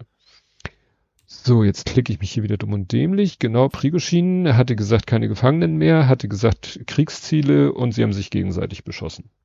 Ach so, ja, und Bachmut ist immer noch nicht gefallen. Also nicht, dass ich das mhm. dabei sehne, aber äh, jedes Mal denke ich, ähm, kommt jetzt, äh, werde ich nächste Woche darüber berichten, dass Bachmut gefallen ist. Das heißt, es ist die letzte, die allerletzte Straße, ist sozusagen unter russischem Beschuss und wenn die letzte Straße natürlich unter russischer Kontrolle ist, dann ist das eigentlich vorbei, weil ne, dann können sie Verletzte nicht mehr weg und Nachschub nicht mehr rein, dann müssen sie sich, dann sind sie ja quasi belagert und so und ja, was willst du da noch machen, weil mit dem Hubschrauber oder so kommst du da wahrscheinlich eh nicht mehr rein, wenn rundherum die Russen sind. Also da bin ich echt gespannt, ähm, ja, äh, was wir, was ich da nächste Woche berichten werde. Gut, passend dazu aber als eigenen Punkt hier bei mir, Fernlenkwaffe Kreim, oh Gott, Fernlenkwaffe Querfront. Aha. Hast du es mitbekommen, dass die nee. äh, Washington Post hat einen Artikel veröffentlicht, äh, in dem gesagt wird, sie hätten irgendwelche Dokumente aus dem Kreml, äh, in denen der Kreml sozusagen Strategie festgelegt hat und Pläne äh, festgelegt hat, wie sie denn in Deutschland ein bisschen pro-russische Stimmung verbreiten können. Ne? Zum Beispiel durch Unterstützung der Linken oder der AfD. Mhm. Ne? Und ja, das äh, passt ja. Passt irgendwie, ne? Also ja. klar, natürlich sagt äh, Wagenknecht, nee, nee, also das ist ja wieder Unterstellung und die AfD sagt das natürlich genauso. Ja, aber in dem Washington Post Artikel stehen halt so Sachen drin, dass teilweise die den so äh, Sprüche für oder Äußerungen, äh, Sätze, Slogans für Plakate standen in den Dokumenten drinne, die es tatsächlich auf pro-russischen Demonstrationen gegeben mhm. hat. Kann natürlich alles Zufall sein, ne? Tja. Aber ähm, passt irgendwie ins Bild. Ja. Passt irgendwie ins Bild und deswegen, wie war das? Wenn es riecht, wie eine Ente. Wenn es quackt wie eine Ente, dann ist es wohl eine Ente. Gut, bevor ich hier wieder durch alles durchjogge, kannst du doch mal was raushauen. Okay. Äh. Sag jetzt nicht Google hinterher. Stimmt, da muss ich jetzt aufpassen. also Twitter kommt, ist ja eh noch ein eigenes Thema garantiert nachher hinterher. Ähm, dann mache ich mal so ein bisschen äh, politisches. Mhm. Äh, und zwar ist der beschleunigte Ausbau von Smart Metern beschlossen. Das packe ich jetzt mal in diesem Bereich nicht ins Nerding, mhm. weil das ähm, ja eben eine politische Geschichte ist. Finde ich tatsächlich sehr interessant. Ähm, ich weiß zum Beispiel aus Gründen, äh, dass das fehlt. Also einerseits die Energieunternehmen, natürlich ist das ein Kostenfaktor, weil die sollen es ja bezahlen. Ne? Du sollst es ja nicht selber kaufen müssen. Mhm. Ähm, andererseits fehlt denen das auch ganz gewaltig derzeit. Also die Smart Meter sind ja hat verschiedene Sachen. Erstens können, geht es in beide Richtungen und zweitens, was noch wichtiger ist, Sekundendauerabrechnung. Mhm. Also die haben quasi DSL-Anschluss mit drin. Natürlich funktioniert das technisch garantiert irgendwie anders, ne? aber die, die können quasi aktuelle Daten hochschicken. Und ich weiß zum Beispiel, es gibt bei uns neuerdings einen Tarif von wegen, du kannst monatlich je nach Strombörse deinen Preis kriegen. Monatlich? Ja. Also mhm. Der Preis, der eine Strombörse ist, natürlich kriegst du plus x Prozent, zahlst natürlich für verschenken tut ja eh keiner was, ne? Aber du hast quasi, dass dein, dein, dein Strompreis direkt abhängig ist von dem, was monatlich der Strom an der Strombörse kostet. Gibt schon. Ähm, aber derzeit musst du halt, weil du willst ja nicht jeden Monat einen Zähler schon eingeben, ablesen und irgendwo eingeben, wird das trotzdem derzeit noch wie oldschool-mäßig am Jahresende quasi so grob hochgerechnet, was könnte es denn wohl gewesen sein. Hm. Und das ist natürlich auch immer eine Gefahr, gerade für die Anbieter, ne? weil du könntest ja, keine Ahnung, sagen, nö, also ich war ja jetzt in dem, wo es besonders teuer war, war ich gerade im Urlaub. Mhm. Ne? Und wo es billig war, da habe ich die ganze Zeit meine, meine, Waschmaschine laufen lassen. Und damit das eben ähm, nicht mehr so einfach geht, wäre natürlich ein Smart Meter auch für die, für die Unternehmen tatsächlich sehr, äh, sehr interessant. Ja. Auch generell, ich glaube, dass das Ganze eben smarter wird, glaube ich. Ich glaube, das wird uns da eh in die Richtung bewegen. Also gerade wenn Balkonkraftwerk und Solar wird ja eh immer mehr und so weiter. Ich glaube, dass das äh, schon vernünftig ist, dass man das äh, in die Richtung macht. Wie gesagt, für die Firma ist es, ist es natürlich Kostenfaktor, aber ich sag mal, die werden jetzt auch nicht alle bankrott gehen. Gehe ich mal von aus, ohne es zu wissen. Ähm, genau, finde ich tatsächlich an sich mal eine gute Idee, dass man das allmählich mal so ein bisschen ja, weil wir haben ja diese uralten Dinger noch überall in den Häusern. Ne? Also das macht ja, die Technik ist ja auch nicht neu. Also die gibt's ja schon lange. Nur dass sie eben noch nicht wirklich viel verbaut werden. Ja, ich habe da nur ein klein bisschen Sorge. Gut, das Positive sehe ich auch. Bei MinCorrect machen sie Werbung. Manchmal, ich überspringe die zwar, aber man kriegt es ja trotzdem mit, worum es geht. Da geht es auch um irgendwie einen Stromanbieter, der dir angeblich so quasi Sekunden oder Minutenweise deinen Tarif anpasst. Sozusagen, die gucken einfach auf die Strombörse und machen danach deinen Strompreis. Mhm. Wobei ich denke, ja, aber äh, gut, äh, hat da nichts mit Smart Meter zu tun, aber bei Smart Meter. Aber ist ja genau das, was ich meinte. Das ist ja, ja. Vario heißt das bei uns. Ja. Ähm, das genau das danach quasi geht. Und das funktioniert eben nur wirklich vernünftig, wenn du eben Smart Meter hast, dass du es auch wirklich abrechnen kannst, vernünftig, ja. Ja. Genau, äh, Kadi schreibt gerade Tipper. Ich hätte jetzt gedacht, der schreibt sich mit P, wird immer mit B geschrieben. Und da gibt's, ja genau, es gibt einen monatlich dynamischen Tarif und es gibt einen stündlichen dynamischen Tarif. Mhm. Was natürlich dann schon heftig ist. Dann kannst du also, also es wird damit geworben, ja, du guckst auf die App Also du hast eine App, du guckst auf die App und siehst, ach, im Moment ist der Strompreis gerade im Keller, schnell äh, Waschmaschine anschmeißen. Mhm. Oder Auto laden. Ja, oder vor allen Dingen, dann kannst, wenn es smart ist, dann kannst du, wenn es erstmal nur Bus Raspberry, die dann aus dem Internet sich die Preise ziehen, dann kannst du, also gerade was die Waschmaschine oder was, kannst du sie auch automatisieren. Also dass du nicht nachts um 4 Uhr aufstehen musst. Ne, sondern dass du das dann. Klar. Oder was eben noch viel wichtiger ist, wahrscheinlich Autoladen, weil da geht eine ganze Menge rein. Mhm. Und das ist jetzt wahrscheinlich tatsächlich scheißegal, wann in der Nacht das Ding aufgeladen wird oder am Tag, wenn du es, oder vielleicht sogar in der Woche, weil du gar nicht so viel brauchst. Das lohnt sich dann vielleicht schon. Ja. ich, wie gesagt, Bauchschmerzen habe ich, weil ich ja das Buch Blackout gelesen habe und da war es ja so, äh, das, Spuch, äh, das Ausgangsszenario in dem Buch ist halt, dass in einigen Ländern Europas schon flächendeckend Smart Meter zum Einsatz gekommen sind und die Hacker dann äh, mal kurz in so einem gesamten Land äh, die, den, die Stromverbrauch, also die Haushalte vom Stromnetz trennen. Über den Smart Meter. Ja gut, der Mieter, ja gut, der, der informiert ja in erster Linie erstmal nur. Der. Ja, war das, ist das nicht auch so gedacht, dass dann irgendwann auch von außen du quasi denen die Erlaubnis geben kannst, von außen irgendwelche Verbraucher an- und auszuschalten? Oh, ich meine erstmal nicht. Also, was macht ja auch irgendwie nicht viel Sinn. Also klar, wenn, wenn du denkst, okay, wenn, wenn du jetzt sagst, okay, wir möchten auch die Autobatterie mal wegen als Puffer benutzen, was aber ja hm. auch rechtlich noch in, wahrscheinlich in 10, 20 Jahren noch nicht geht dann vielleicht, aber ich glaube, das ist ja, das ist, glaube ich, noch weit von entfernt, die, ja. was man jetzt als Smart Meter bezeichnet. Nun gut, ja, dann habe ich noch, ich habe es nicht als Faktencheck gemacht, äh, weil es doch äh, ja schon ziemlich eskaliert ist. Also im Sudan ist natürlich immer noch totales Chaos. Es ist halt, äh, das war jetzt gerade auch bei Deutschlandfunk der Tag, den ich vor der Aufnahme gehört habe.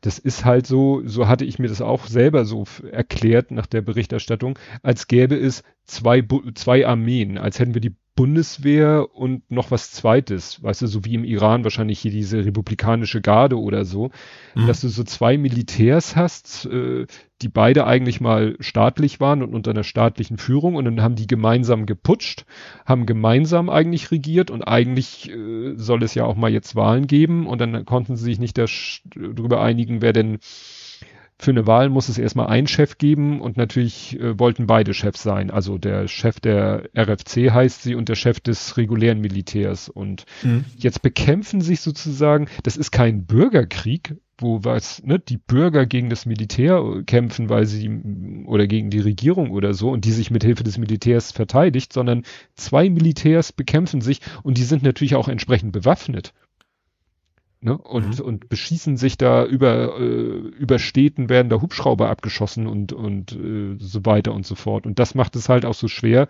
Und das ist halt das, was jetzt gerade passiert, dass die ganzen, es gibt ja immer in, in, in allen Ländern der Welt gibt es ja immer Expats, also Auswanderer oder Leute, die da temporär arbeiten, Auslandskorrespondenten, Leute, die bei irgendwelchen Firmen äh, da angestellt sind und vor Ort arbeiten. Und die wollen sie da jetzt natürlich, das erinnert unheimlich an Afghanistan, die wollen sie da jetzt so schnell wie möglich rausholen. Mhm. Ja. Und die, die Bundeswehr möchte natürlich nicht nochmal so ein Afghanistan-Erlebnis haben und ist da jetzt dabei und ist da jetzt schon, glaube ich, zweimal mit einer A400M gelandet. Könnte man jetzt schon wieder lästern. Erstaunlich, dass sie noch eine haben, die fliegt, aber das ne, lassen wir jetzt mal weg. Ja, und die haben da eben, und die sammeln halt nicht nur Deutsche ein, sondern es wurde bei Deutschlandfunk gesagt, ja, auch andere Europäer, aber auch aus anderen Ländern, wo ich schon dachte, okay, jetzt macht ihr da jetzt bei jedem erstmal einen Check, bist du Deutscher, bist du Europäer, bist du dies, weil jetzt kommt da auch schon wieder die Frage auf, gibt es denn da vielleicht auch, ja, sage ich mal, Bürger des äh, Landes, die vielleicht da auch raus wollen, mhm. raus äh, und ja, klar, man kann natürlich nicht sagen, okay, in eurem Land bekämpfen sich zwei äh, Armeen.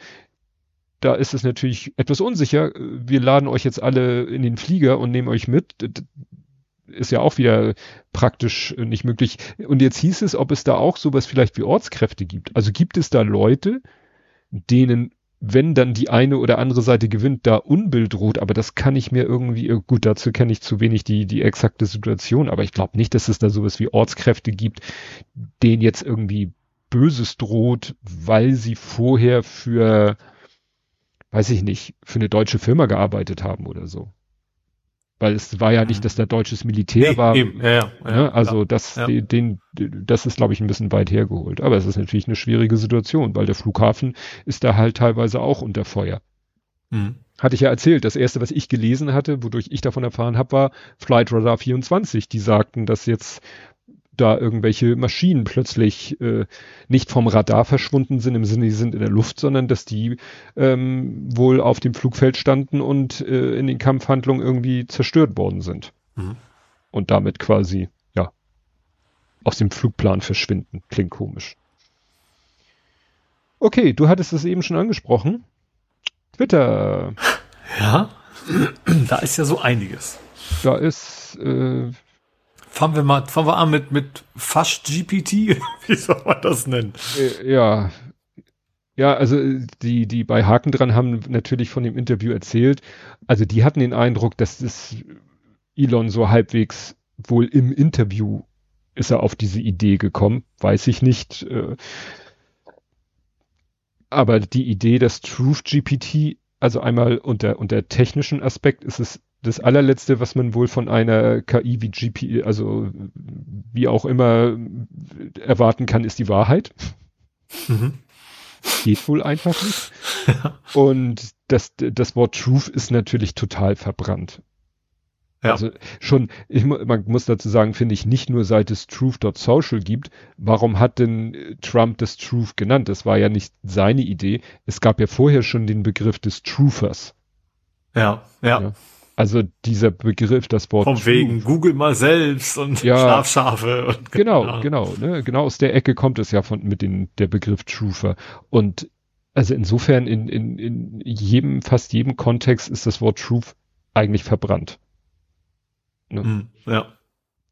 Naja, und dann Truth GPT. Und naja, er war ja auch ganz, ganz äh, gut aufgelegt und äh, hat sich ja gut mit Tucker Carlson verstanden. Gut, der. Der ja nicht mehr da ist seit heute. Nicht? Den ist von Fox gefeuert worden. Oh. Also offiziell von wegen, wir danken ihm, aber das, wo sehr spontan ist. Ich glaube, da ging es mir um, er hatte doch irgendwie Daten von russischer Propaganda übernommen und eins zu eins berichtet von wegen, für einen Russen sterben acht Ukrainer, wo sich dann rausstellte, also er voll, also das war der vermeintliche Leak, der aus den USA geklaut war, der aber von Russen quasi bearbeitet worden ist. Hm. Das hat er quasi als Nachricht verkauft und zumindest ist die Annahme wohl, dass das einer der Gründe ist, neben dieser ganzen Dominion-Geschichte, das war ja auch von ihm, mhm. dass Fox sich gesagt hat, der wird uns zu teuer, der Knabe, und hat sich dann von ihm getrennt. Hm. Stimmt, ich habe hier jetzt mal kurz gegoogelt. Geil. 8, 24. Geil, 24.04.18.24 Uhr, wir haben 18.30 Uhr vor sechs Minuten, ja. hat Spiegel das. Endlich mal sind wir, also oft Live. haben wir ja Sachen, die parallel passieren, die wir nicht mitkriegen. Ja, diesmal mhm. haben wir es endlich mal mitbekommen. Ja. Naja, es kann, kann wirklich das dann Zusammenhang mit diesem, so nach dem Motto, sie haben gesagt, so, jetzt gucken wir erstmal, wie diese, wie diese Dominion-Sache ausgeht weil da muss er ja vielleicht noch aussagen, da wollen wir ihn noch ein bisschen unter Kontrolle haben und jetzt, wo das Dominion-Ding durch ist, wofür sie ihm vielleicht auch nicht wenig Schuld geben. Ja, okay. Okay, äh, spannend. Naja, aber er durfte nochmal Elon Musk interviewen. Ja. ja, aber dann brach ja das, das totale Hakenchaos aus. Also ja das, was irgendwie angekündigt war, ist dann ja passiert. Die Haken sind verschwunden bei denen, die nicht bezahlten, mhm. die ihn, also die kein Abo hatten, aber bei einigen dann doch nicht. Einige, die ihn gar nicht haben wollten, waren dann mussten dann sich, also Stephen King, Neil Gaiman, alle möglichen Promis mussten erstmal auf Twitter schreiben, ich bezahle nicht dafür. Ich bezahle nicht dafür, ich will den gar nicht haben. Äh, bitte blockt mich nicht, weil ich einen Haken habe. Ja, vor allem, ich glaube, einige haben, ich weiß nicht, herausgefunden, okay, wenn du dann, haben dann ihren Namen kurzzeitig geändert, was man automatisch dafür führt, dass der Haken entfernt wird. Temporär, weil dann muss irgendein Mensch, einer von den wenigen Menschen, die noch bei Twitter arbeiten, muss dann gucken, äh, in was hast du den geändert und wenn er dann sieht, was weiß ich, du hast nur, was weiß ich, äh, den Vornamen äh, durch ein Initial ersetzt oder so, dann kriegst du den Haken sofort wieder. Mhm. Jan Böhmermann soll das auch gemacht haben, so nach dem Motto, weil er das eigentlich auch alles scheiße findet. Ja. Ich weiß nicht, irgendein Artikel war von wegen, äh, von wegen so ein Haken ist jetzt eigentlich äh, Sign of Shame so ungefähr. Also kann, will, will keiner mehr haben. Ja, es gibt ja dann auch äh, Extensions für Browser, die dir sofort ähm, zeigen, ob jemand. Ja, das Problem ist, es lässt sich ja auch nicht mehr unterscheiden. Früher konntest du ja noch auf den Haken klicken, dann hat er dir gesagt, das ist ein Oldschool äh, und das ist ein New School und äh, ja, jetzt steht bei allen dasselbe, nämlich ja, hat äh, Twitter Blue abonniert und äh, seine Telefonnummer ist verifiziert wo die ganzen Promis dann auch schreiben, und die haben keine Telefonnummer von mir. Das ist ja. klar, das ist halt der pauschale Text. Ja. Interessant fand ich, du kannst in der Twitter-Suche äh, irgendwie gibt ja so so Schlüsselwörter, nach denen du suchen kannst, und da kannst du nach zwei verschiedenen Sachen suchen. Es gibt einmal Blue Verified und Blue oder so, und dann kannst du dir wirklich über die Suche die raussuchen, die ähm, sozusagen Oldschool-Haken haben und welche die New School-Haken haben. Das, äh, also in der Datenbank ist, sind beide Informationen vorhanden, aber die Anzeige ist halt nur noch die, der neue Haken. Ja. Und das ist halt, Elon Musk ist angetreten mit der, mit dem Ziel, es soll auf Twitter keine Willkür mehr herrschen. Alle sollen gleich sein. Und jetzt, dann hat er ja behauptet, ja, ja, von denen, die jetzt noch einen blauen Haken haben, die eigentlich kein Abo haben, deren Abo bezahle ich. Ja, schon klar. Du gehst einfach hin und sagst, der kriegt, der kriegt nicht, der, der kriegt nicht. Dann hieß es mal, alle mit einer Million Follower kriegen Haken. Dann ist es ja doch wieder so ein halber Verifikationshaken, wenn plötzlich ja. du nicht bezahlen musst, sondern, ne? Ach, guck mal, Kadi schreibt, sein blauer Haken ist auch weg. Wie hast du einen blauen Haken gekriegt? Das war doch vorher immer so ein Riesenakt musste man ja alles Mögliche angeben. Ich weiß gar nicht mal, ob ich das mal versucht habe, weil ja, aber und dann geht's ja los, dass jetzt alle möglichen äh, Leute natürlich jetzt wieder durch diese neue Situation, ach so, er hatte äh, bezüglich eines Feuerwehr-Accounts, ne? also einer, sag ich mal, Institution, nicht. Ah, äh, mhm. So, und äh, jetzt geht's natürlich los, jetzt kommen wieder die ganzen Imposter und fangen an, wieder Klar. Accounts zu kopieren, äh, den mhm. Avatar zu kopieren, sich einen ähnlichen Handle zu holen, sich so ähnlich zu nennen. Und dann hatte hier ähm, NYC Gov, das ist irgendwie, ne? New York City New York Government. City. Ja. Der hatte geschrieben, wir sind der einzig wahre, authentische Twitter-Account. Wenn ihr das kontrollieren wollt, geht auf unsere Homepage. Da seht ihr dann, ne, da steht ja dann dein Twitter-Handle. Das ist quasi, das Interessante ist, das ist ja so ähnlich wie die Verifikation was? Bei Mastodon. Nur der Mensch, dass der Mensch das machen muss. Also der Mensch ja. muss auf die Homepage gehen, sieht auf der Homepage, von der er dann wohl aus anderen Gründen sich sicher sein kann, dass es die echte Homepage von ja. City of New York ist, sieht da, aha, das Twitter-Handle ist so und geht dann wieder auf Twitter und sieht, aha, das ist also der echte. Also wie gesagt, Mastodon von Hand ja, und dann hat er ja gleich ein anderer Account, der eben so alles nachgemacht hat. Nö, du bist nicht, wir sind der echte Twitter-Account. Gut, wie gesagt, lässt sich dann ja schnell kontrollieren. Die werden dann auch schnell ähm, eigentlich äh, weggeschmissen. Also Twitter äh, ist da immer noch hinterher und versucht dann schnell, die wieder alle wegzusperren, mhm. die hier einen auf Imposter machen. Aber es Bloß, ist wenn du keine Menschen mehr hast, die da arbeiten, dauert ja, halt entsprechend. Ja, also es ist ein, ein Chaos vor dem Herrn und Twitter-Accounts von verstorbenen Menschen, gut, da steckt ja wahrscheinlich immer noch irgendwie, was weiß ich, äh, bei Michael Jackson wahrscheinlich seine äh, Erbenstift, Erbengemeinschaft oder so. Irgendeiner muss ja den Twitter-Account noch handeln. Theoretisch könnten die ja auch den Haken abonnieren. Mhm. Also das fand ich jetzt ein bisschen albern zu sagen, ja, ja, äh, Tote haben blauen Haken. Ja, wie gesagt, irgendjemand pflegt ja wahrscheinlich den Account und der könnte ja den. Ach, ist natürlich dann die Frage, sollte ein Toter einen blauen Haken haben? Ne? Also alles ein absolutes Chaos und Shit Show. Ja. Ja. Äh, witzig, äh, Weil hat jetzt auch das Handtuch geschmissen. Der hat sich heute auf Twitter offiziell abgemeldet. Ich habe dem auf Twitter nicht mehr gefolgt, weil ich da ja ein bisschen aufgeräumt habe. Und Wer? Äh, witzig, weil.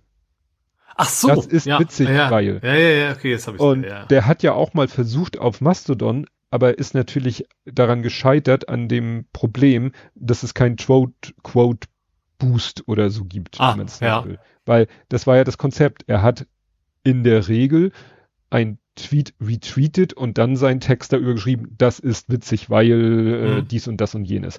Und das kann er ja auf Mastodon nicht. Und er hat auf Mastodon hat er es so versucht, er hat geboostet und direkt darauf selber einen Tweet geschrieben, ich glaube als Reply, wo er das erklärt hat. Ja. So dass in deiner Timeline ähm, in der Regel äh, ja sein Boost und direkt danach seine Erklärung. Mhm. Aber das ist natürlich hakelig. Ja, und deswegen hat er wohl gesagt, nee, auf Mastodon funktioniert mein Konzept nicht. Und auf Mhm. Twitter will er jetzt auch nicht mehr und hat gesagt, ich bin raus. Wobei ich eben nochmal die Ausnahme, die, das fand ich nämlich immer ganz interessant, wenn er gerade so bei großen, wirklich großen Accounts, da passierte es immer wieder mal, dass er nicht retweetet hat, sondern replied hat. Mhm. Also seine Erklärung als Reply geschrieben hat. Wahrscheinlich, weil er sich dachte, wenn da so ein Ralf Rute-Ding ist, da sehen meinen Kommentar mehr Leute, wenn ich ihn wirklich als Reply da unterschreibe, als Mhm. wenn ich es retweete. ja. Also nicht immer, aber fast immer hat er eigentlich bei großen Accounts replied und nicht retweetet. Aber gut. Geschichte. Es gab dann noch einen kleinen äh, Nebenkriegsschauplatz. Ähm, Twitter hat, ich habe auch so eine Meldung bekommen, ja, hier unsere AGB hat sich geändert. Mhm. Kurze Unterbrechung, Kadi schreibt, man kann bei Mastodon immer den Link des Tuts anhängen. Ja, kann man, aber das ist komplett unkomfortabel, weil ne, es wird dann ja der Link angezeigt, dann musst du den anklicken, dann öffnet der sich jedenfalls am Browser im neuen Tab.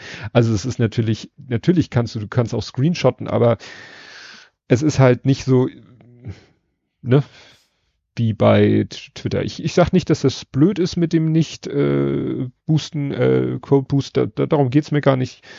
Aber das mit dem Link ist immer schwierig.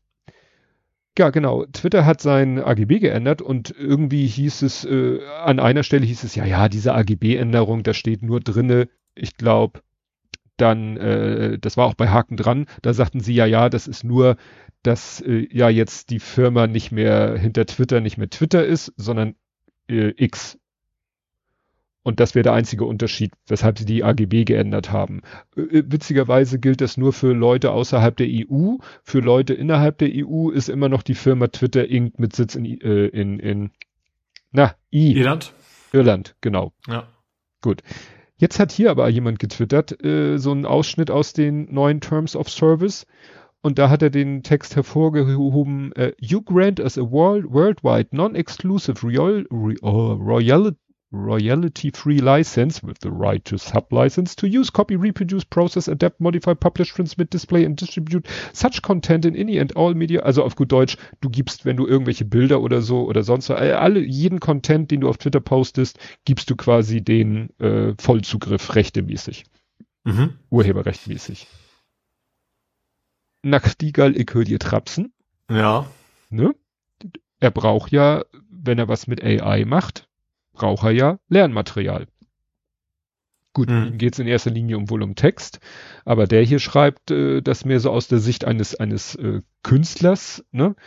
Äh, er sagt hier, äh, äh, Twitter decided to pull a Deviant Art Move. Deviant ist ja auch so eine Website mit, mit Künstler-Content. Die haben das wohl auch schon mal gemacht. Ja, Ja. er sagt, Leute, postet, nehmt euren ganzen Kunst-Content, ne?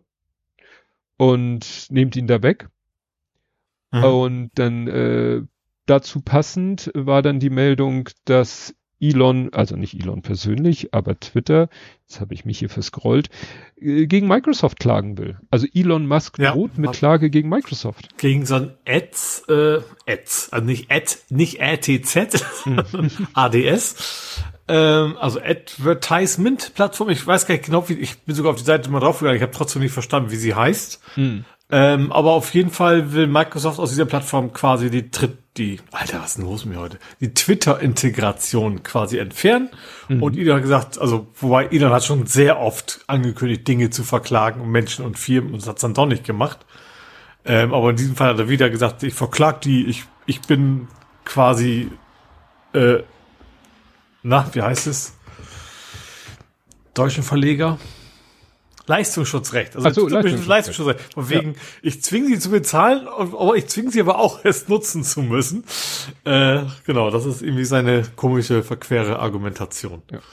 ja, und der eigentliche Auslöser ist, ironischerweise, er wirft Microsoft nämlich vor, also er kann sie natürlich dafür, äh, die Frage ist, wofür will er sie verklagen? Er kann sie ja nicht dafür verklagen, dass sie Twitter als Plattform nicht mehr unterstützen wollen, sondern er sagt, äh, Microsoft ist ja auch mit in dieser ganzen AI-Geschichte auch mit drinne.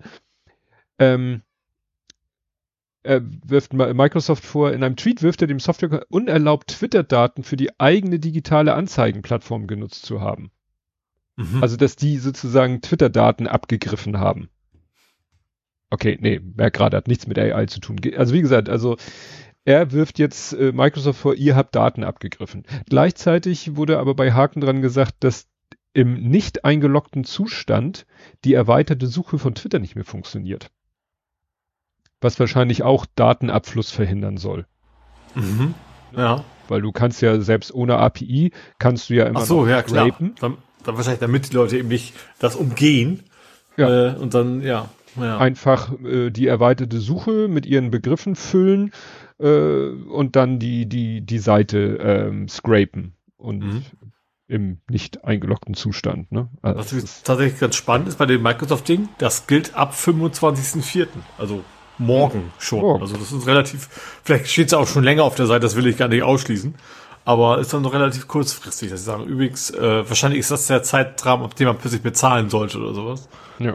Ja. Ja, und also ich verlinke zu dem ganzen Thema jetzt, also nochmal wieder zu der ganzen Hakengeschichte. Äh, Volksverpetzer hat da nämlich einen schönen Artikel geschrieben, weil sie haben auch irgendwie ähm, ges gesagt hier, also wir holen uns keinen blauen Haken. Wir empfehlen aber nicht alle mit blauen Haken zu blockieren. Ne? Mhm. Weil das führt ja auch äh, ins Chaos. Und dann hatten sie plötzlich einen blauen Haken. ne? ja. Und äh, ja, dann hatten sie auch noch ein paar Beispiele von, von Leuten. Also Ian McKellen hat auch gesagt, ich habe den blauen Haken, ich bezahle nicht dafür. Ne? Und so weiter und so fort. Ja, also das verlinke ich Volksverpetzer. Gut, dann wären wir mit Twitter durch. Und wer dann auch mach, durch ist. Mache ich mal den ganz kurz den nächsten nerdischen Einschlag. Mhm. Einschlag, meine ich ähm, der irgendwie auch thematisch zum ersten passte. Das Quorum ist erreicht. Und zwar von der Balkonkraftwerk-Petition. Mm. Ähm, das gab ein bisschen hin und her, weil sie teilweise was hatten, wo, wo dann irgendwie der, oh Gott, wer auch mal dafür zuständig ist für die Bewertung von offizieller Stelle, sagte, nee, das ist ja schon im anderen Antrag drin. Und dann, äh, da ging es, glaube ich, um äh, Solarkraftwerke auf in Gärten. So, und dann äh, haben sie gesagt, so, nee, uns geht's eben um andere Dinge. Ähm, auf jeden Fall ist das Quorum jetzt erreicht von 50.000 und denen geht's tatsächlich primär erstens quasi ein Recht auf Montage.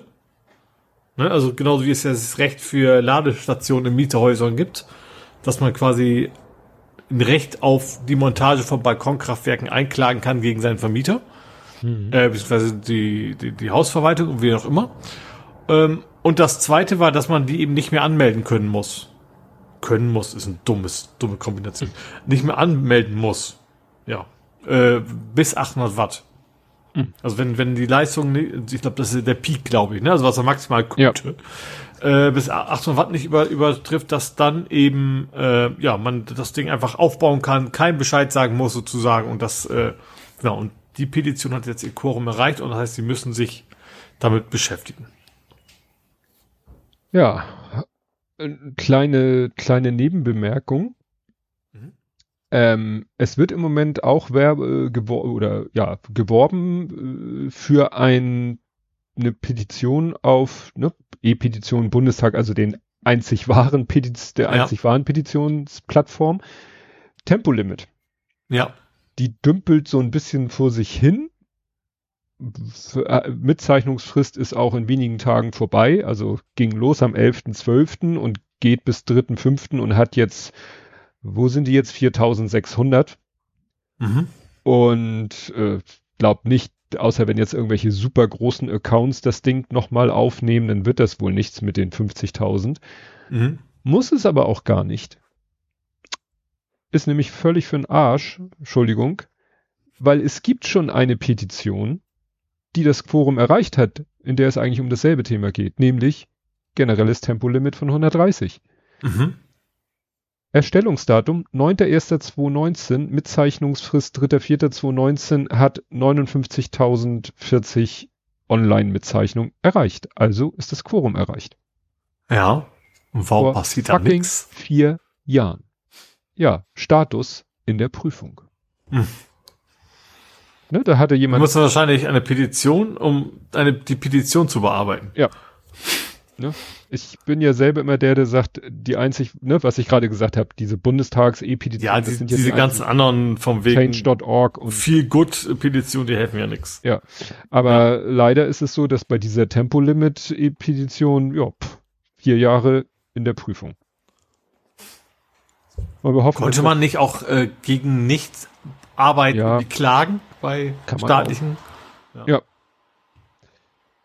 Gut. So praktisch startmäßig oder was, wenn ja, glaube ich, ja. die richtigen, die was üblicherweise können, ja.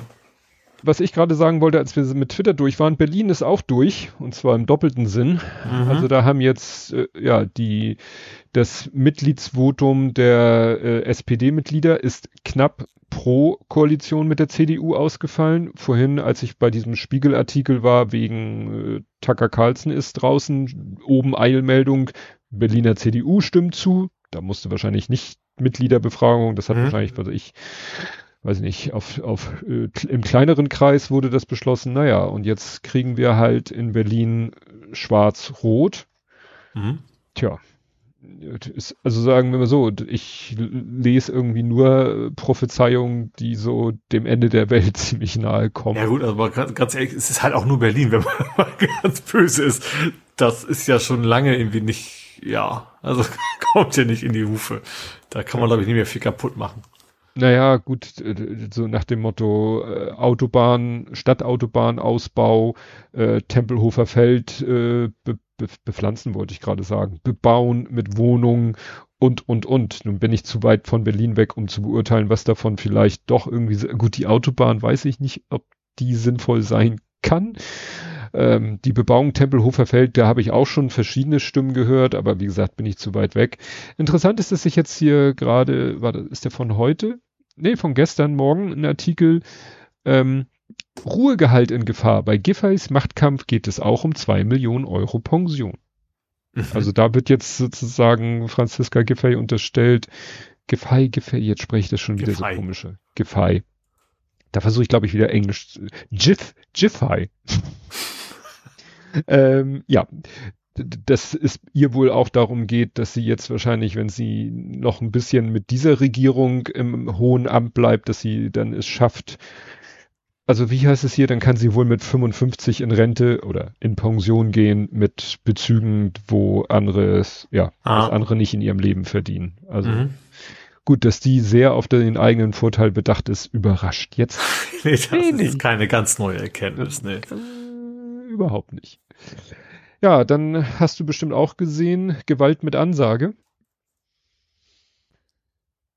Das Video von, ich meine, das war auch in Berlin, weil die letzte Generation ja in Berlin wieder Sitzblockaden gemacht hat und ein Polizist da ganz gelassen äh, dem auf der Straße hockenden gesagt hat, entweder so nach dem Motto, ich fordere Sie jetzt auf, stehen Sie auf und gehen Sie und sonst, äh, ne, sonst tut's weh, so ungefähr. Und dann mhm. hat ihm aus, also er hat ihm quasi Schmerzen angedroht. Der hat dann noch gesagt, ja, Sie können mich gerne wegtragen und nö, nö, also Sie werden Schmerzen haben und auch noch ein paar in den nächsten Tagen. Und dann haben sie ihn halt zu zweit mit Ansage da weg und sie haben halt nicht links und rechts untergehakt, sondern er hat irgendwie ihm, also was ich gesehen habe, so den, also es sah für mich so aus, so halbwegs den Arm verdreht und an dem verdrehten Arm hat er ihn dann eigentlich angehoben und der andere hat den am Fuß angehoben, so dass sozusagen das ganze eigene Gewicht quasi an dem verdrehten Arm hing. Mhm. Oder das halbe. Ja, und jetzt äh, überschlagen sich die äh, Medien, kann man sagen, eigentlich, die sagen, das geht alles gar nicht. Mhm. Ne? Also das äh, ist juristisch, äh, also es wurde aus dem Off noch gesagt, äh, hört man noch nicht, wie gesagt, ja, das ist juristisch nicht zulässig, da hat der Polizist noch gesagt, wollen Sie mir jetzt meinen Job erklären. So eine muss ich leider sagen, so eine typische Polizisten, wenn du, ja, es kann ja, ja, mal wirklich sein, dass man, äh, also die, die, die sind ja nicht blöd, die informieren sich ja vorher genau und in diesem ganz schmalen Rechtsgebiet sind die halt gut informiert. Ich weiß halt auch ganz genau, dass bei einer verkehrsberuhigten Zone, also dass eine Straße, eine, wenn eine verkehrsberuhigte Zone trifft an der auf Einmündung auf eine andere Straße, wo normalerweise rechts vor links gilt, da gilt kein rechts vor links. Da gibt's ein BGH-Urteil, weil es da mal äh, einen Unfall gab und dann dich, sich die Leute, und da hat das BGH gesagt, nein, Verkehrs und da ging es nämlich darum, dass die verkehrsberuhigte Zone schon zu Ende war, mhm. dann quasi ein Stück normale Straße und dann die Einmündung. Und da hat das Gericht gesagt, selbst wenn die verkehrsberuhigte Zone bis zu 30 Metern darf die zu Ende sein und trotzdem gilt an der nächsten Einmündung nicht rechts vor links für diese Straße. Mhm. So, das ist jetzt ein super Spezialwissen was mir hilft, wenn da wirklich mir mal einer äh, vielleicht über, also ich fahre da natürlich defensiv auf die Stelle zu, weil ich davon ausgehe, das wissen die anderen nicht. Mhm. Ne, aber ja. das so zu selektivem äh, juristischem Fachwissen. naja, und jetzt überschlagen sich halt die Meldungen, dass ähm, Juristen sagen, das hätte der nicht machen dürfen. Mhm. Ne? Also der, der aus dem Off da gesprochen hat, wer auch immer das war, der hatte recht. Ne? Er hätte nicht als nächste Maßnahme, die nächste Maßnahme wäre gewesen, wegtragen und wenn er beim Wegtragen rumzickt, okay, dann können sie auch äh, irgendwelche, können sie die nächste Eskalationsstufe äh, an, Stufe anwenden. Aber ich erinnere mich, dass wir das hier in Hamburg auch mal hatten. Ist schon lange, lange her. Aber da wurden auch Sitzblockierer gleich mit irgendwie Handverdrehmanöver weg äh, bewegt. Mhm. Also ja. das ist auch nichts Neues. Und nee. das trotzdem ja, die, ähm, das trotzdem das irgendwie noch weiter so von Polizei. Und ich glaube, ich weiß auch nicht, äh, trifft die Entscheidung der Polizist vor Ort oder ist das sozusagen die Einsatzleitung? Ich glaube, es ist schon sehr individuell. Wobei, bei G20 war doch auch jetzt, heute fangen wir mal an.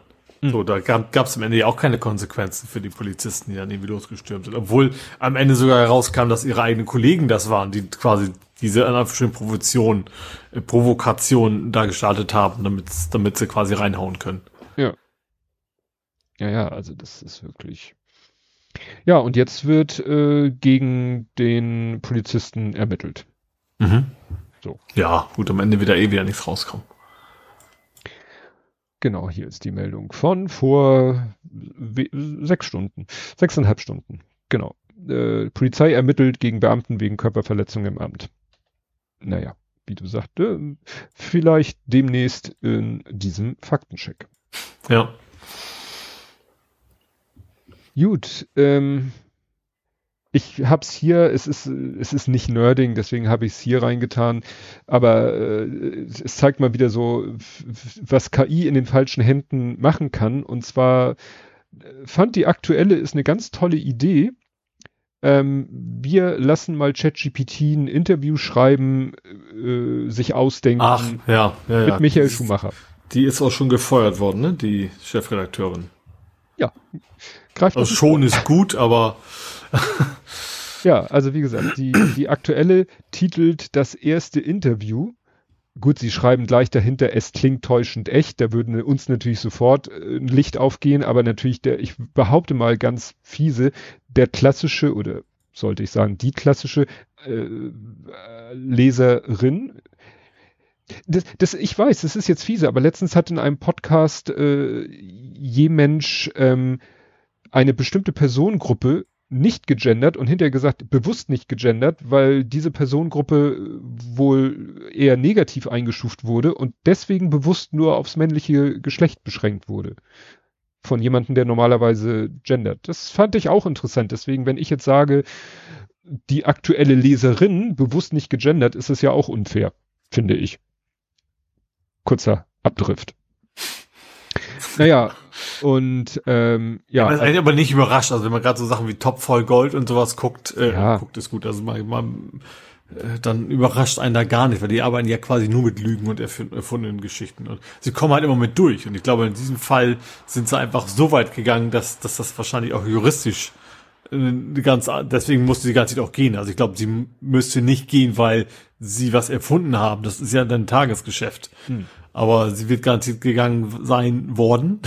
Mhm. Heute mache ich ja alle Zeitformen in einem Satz, ähm, weil das garantiert juristisch nicht ganz billig sein werden wird für, für den ja, Verlag. Weil die Familie Schumacher, das ist eigentlich auch bekannt, dass die ganz empfindlich ist, wenn jemand ja. irgendwelchen Bullshit über den Zustand von Michael Schumacher schreibt. Das Schlimme ist ja, dass sie eigentlich es müssen, ne? weil, weil also anders kann man sich ja offensichtlich nicht dagegen wehren, indem man ja. außer, außer, außer dafür zu sorgen, dass es, dass es sich finanziell für die Verlage nicht lohnt, irgendwas zu erfinden. Ja.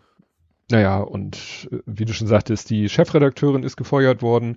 Über Medien hat gesagt, naja, erstaunlich, dass die jetzt erst gefeuert wurde, weil die schon seit Jahren eigentlich auf diesem Niveau Sachen verbreitet, auch gerade ja, Michael Schumacher ist, so blöd es klingt, natürlich ein beliebtes Thema, weil jeder natürlich immer versucht, irgendwie so zu titeln, als gäbe es etwas zu berichten.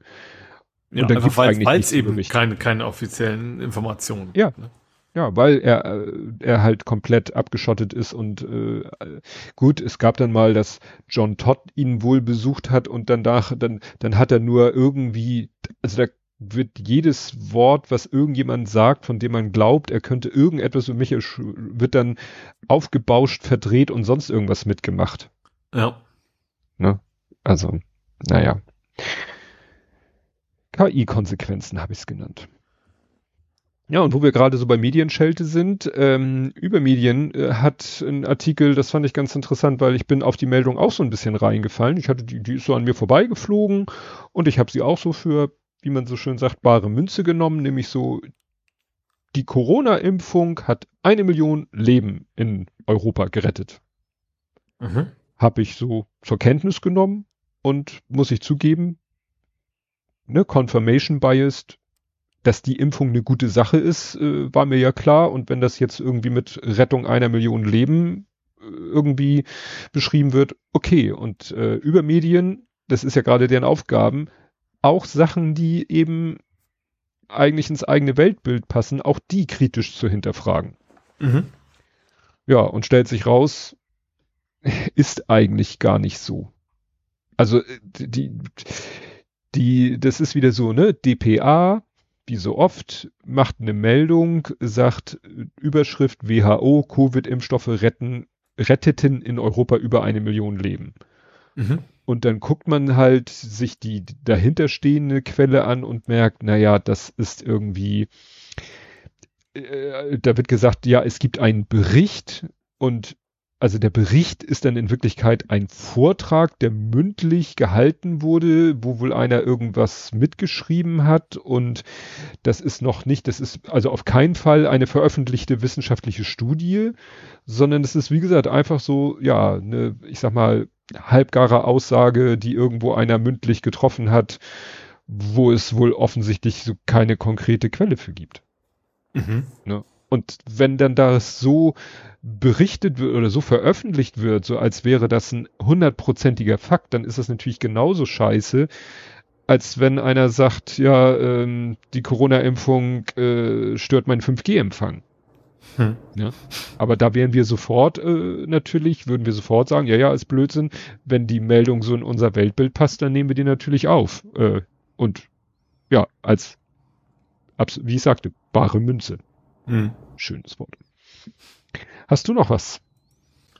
Ähm, ich habe noch so ein kleines bisschen im Bereich Social Media. Mhm. Und zwar ganz kurz, äh, dass die Mainzelmännchen jetzt offiziell im Fediverse sind. Hm. Also nicht die Mainzelmännchen an sich als eigene Account vielleicht auch. Aber das ZDF hat quasi offiziell, also nicht wie das sonst hier ein paar Mal schon hatten, die hatten so Leute Def, Def genau nicht bemerkt haben, oh, die haben jetzt was, sondern offiziell gesagt, Hallöchen, wir sind jetzt offiziell da. Ähm, Herzilein, so nach dem Motto, freuen uns hier zu sein. Handherz. Genau. Von ja. einem Einzelmännchen, deswegen kam ich da wieder drauf. Ja, ja, das, das ist ja auch das, was viele sich wünschen würden, dass alle möglichen großen Medien, ne, so wie in Amerika NPR und andere gesagt haben, so Schluss mit Twitter. Das äh, ZDF sagt ja nicht Schluss mit Twitter, aber es wird ja schon mal reichen, wenn alle diese großen Player, nenne ich sie mal wieder, auch auf Mastodon wären. Dann mhm. könnten könnten ja noch viel mehr Leute Twitter den Rücken kehren, weil sie sagen, ja, ich habe ja auf Mastodon auch alles, was ich brauche. Muss ja nicht ausschließlich auf Mastodon sein. Mhm. Ne? Aber gerade, ne, es gibt ja. doch, ich, ich, ich denke dann immer, so große Player, die twittern doch nicht von Hand. Und es muss doch möglich sein. Aber ich kann sein, mir vorstellen, dass das eher das Thema ist Moderation. Weil ja. zumindest diejenigen, die es tun, sagen wir es mal so, ja. ja auch nicht alle, aber dass man sagt, dass sie sagen, okay, wir müssten dann auf zwei Plattformen. Aber müsste es auf Oder vielleicht sind einfach die Tools auch nicht so weit. Die benutzen wahrscheinlich alle, ja. die, die, ne, die benutzen Standard-Tools und wenn die Tools quasi keine Masse und Integration anbieten oder das extra, was auch immer kostet oder sowas, dann, dann haben sie es vielleicht nicht. Ja, ich, ich fällt mir gerade ein, ich habe ja mal ganz testweise Hotsuite benutzt. Weißt du, das mit der Eule. Ja. Man sieht ja manchmal auch, äh, oder früher konnte man ja noch sehen, äh, wie die Leute, mit welchem Tool die Leute getwittert haben. Das war ja auch so eine Sache, dass das verschwunden ist. Ja. Ne? ja. Was weiß ich, äh, äh, dass da, was weiß ich, Twitter-App on iPad oder, oder iOS oder so, all solche Sachen. Ne? Mhm. So, was haben wir denn hier? Äh, Hotsuite, äh, Twitter, Facebook, Instagram, LinkedIn, Pinterest, YouTube, TikTok kein Mastodon. Hm. Ne? Ja. Und die, ich habe keine Ahnung, was finde.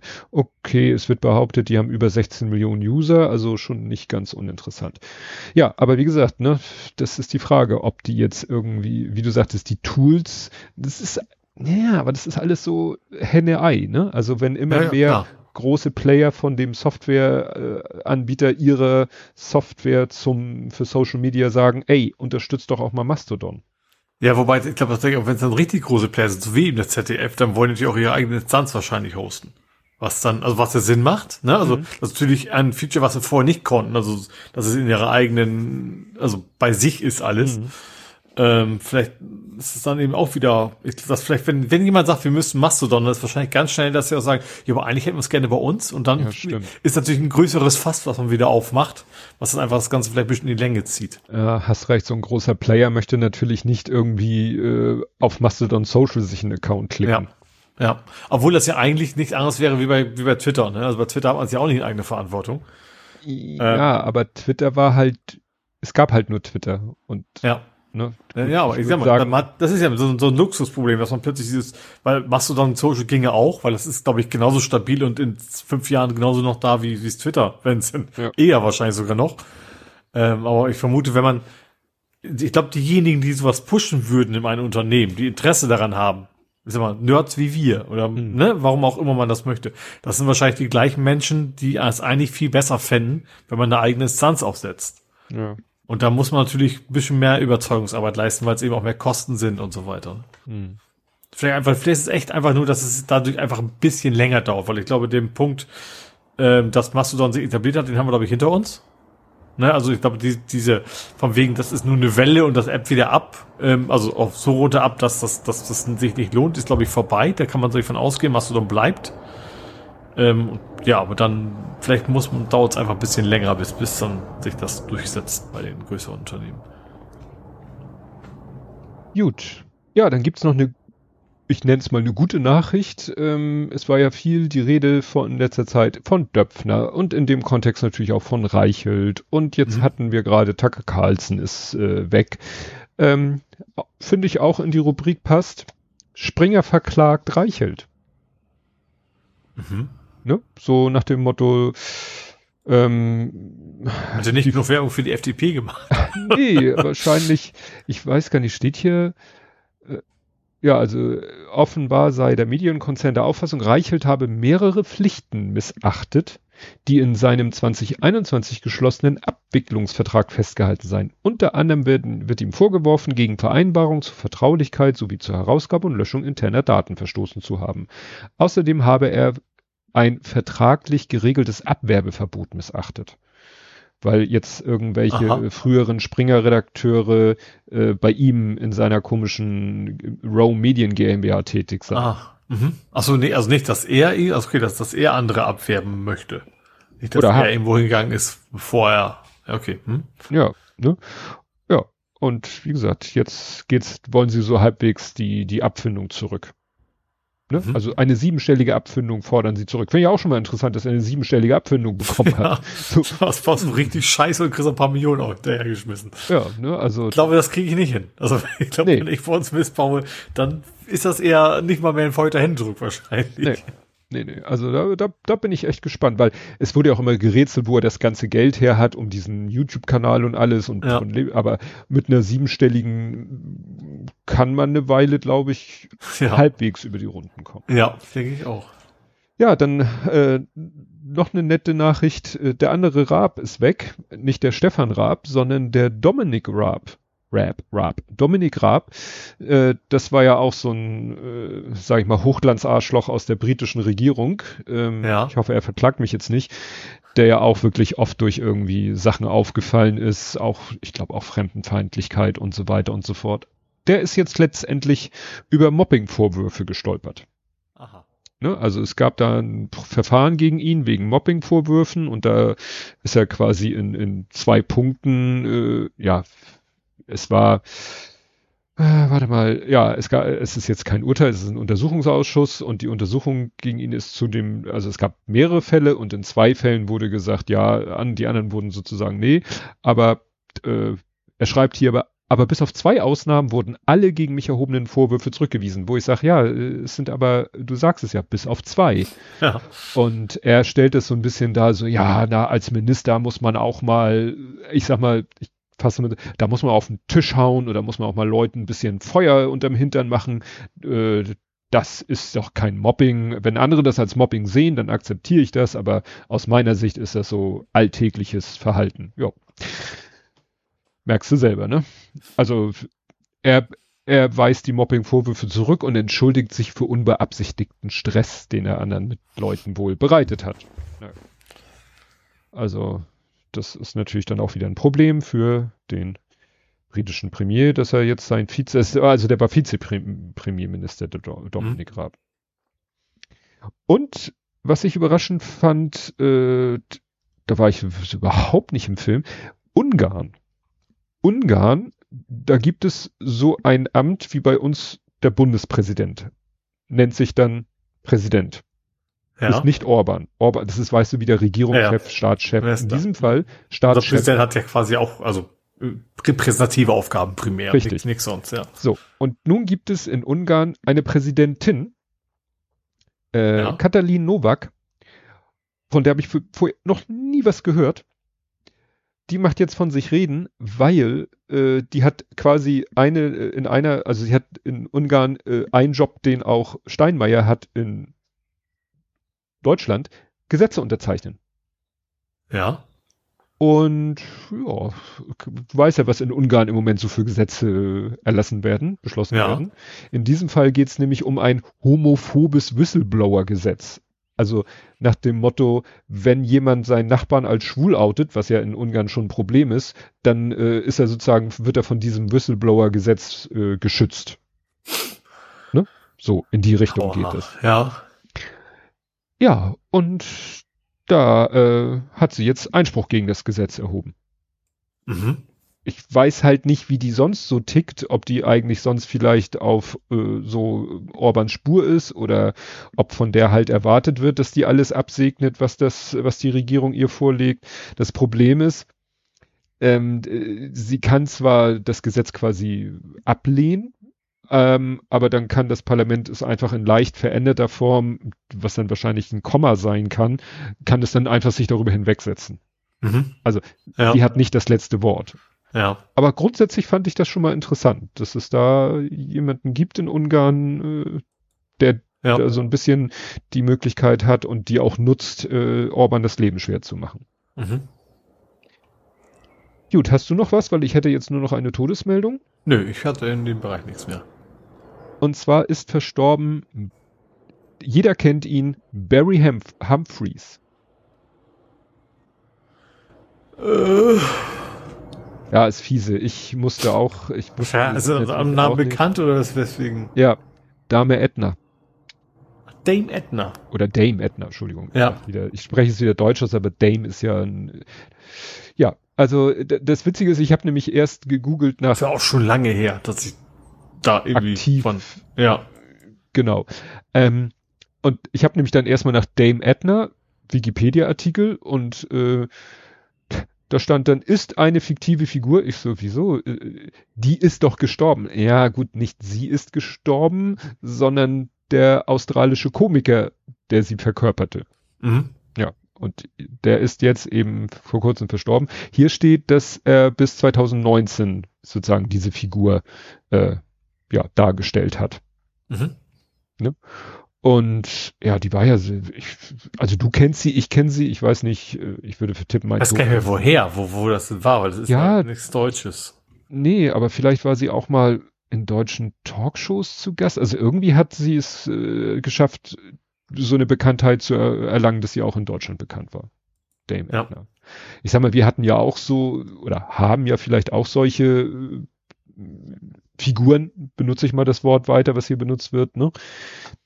hatten wir uns gerade unterhalten, weil ich war jetzt am Wochenende mit, mit den anderen Vätern unterwegs und der eine wohnt da irgendwo in Ottensen und der erzählte dann, also in Ottensen wohnen ja einige, auch einige Promis, weißt du, so die so, ich sag mal, so wie Irvine äh, durch St. Pauli latscht, äh, so latschen bei dem halt auch irgendwelche, äh, ich glaube Peter Lohmeier wohnt irgendwie da auch um die Ecke und so und da äh, auch, äh, jetzt weiß ich wieder nicht den, musste ich nämlich nachher den erstmal sagen, wie die Figur heißt. Äh, Ernie Reinhardt. Äh. Lilo Wanders. Ah, okay. Ist ja quasi gleiches Konzept. Ja, ja. Ne? Genau. Und Oder hier Hausmeister von Hamburg 1, wie immer der auch immer heißt. Es gibt eben so einen relativ bekannten, also Nein, so, nicht, ja nicht super bekannten, aber es geht ja schon darum, dass das Travestie-Künstler sind. Ja, ja, aber trotzdem in beiden Fällen ist es halt eine Rolle und ja. nicht, äh, ne, also nicht nicht ein Eigenlebensentwurf, sage ich mal. Wie gesagt, der Mensch hinter der Figur äh, Dame Edna, Barry Humphreys, der ist verstorben. Kommen wir nach Hamburg. Mhm. Und in Hamburg wird jetzt alles verwertet. Ich habe das hier genommen, weil es einfach so schön ist also man sagt ja heute auch nicht mehr irgendwie Müllverbrennungsanlage. Das ist ja alles irgendwie Müllverwertungsanlage. Ja. Und deswegen, und auf dem Gelände der ehemaligen Müllverwertungsanlage Stellinger Moor entsteht jetzt, ja, es ist echt, Zentrum für Ressourcen und Energie. Also Recycling ist nicht mehr cool genug. Naja, da wird, da wird auch, obwohl, äh, ich, ich wollte gerade sagen, da wird nichts recycelt. Nein, also es ist, es, es ist kompliziert. Also das Zentrum für ähm, Ressourcen und Energie, Grundstein. Ich mach mal kurz den Chat. Ja. Doch, wird passieren. okay, mach ich aber weiter. Ja. Ähm, Zentrum für Grundstein für eines der modernsten Abfallverwertungszentren Europas gelegt. So, aber das ist dann doch beim genauen Hingucken, ich dachte, ja, ja, das ist jetzt alles schön euphemistisch für eine neue Müllverbrennungsanlage, thermische Verwertung und so weiter und so fort. Nee, das ist doch ein bisschen komplizierter, weil die wollen da tatsächlich den Abfall, also offensichtlich den Hausmüll, nochmal trennen.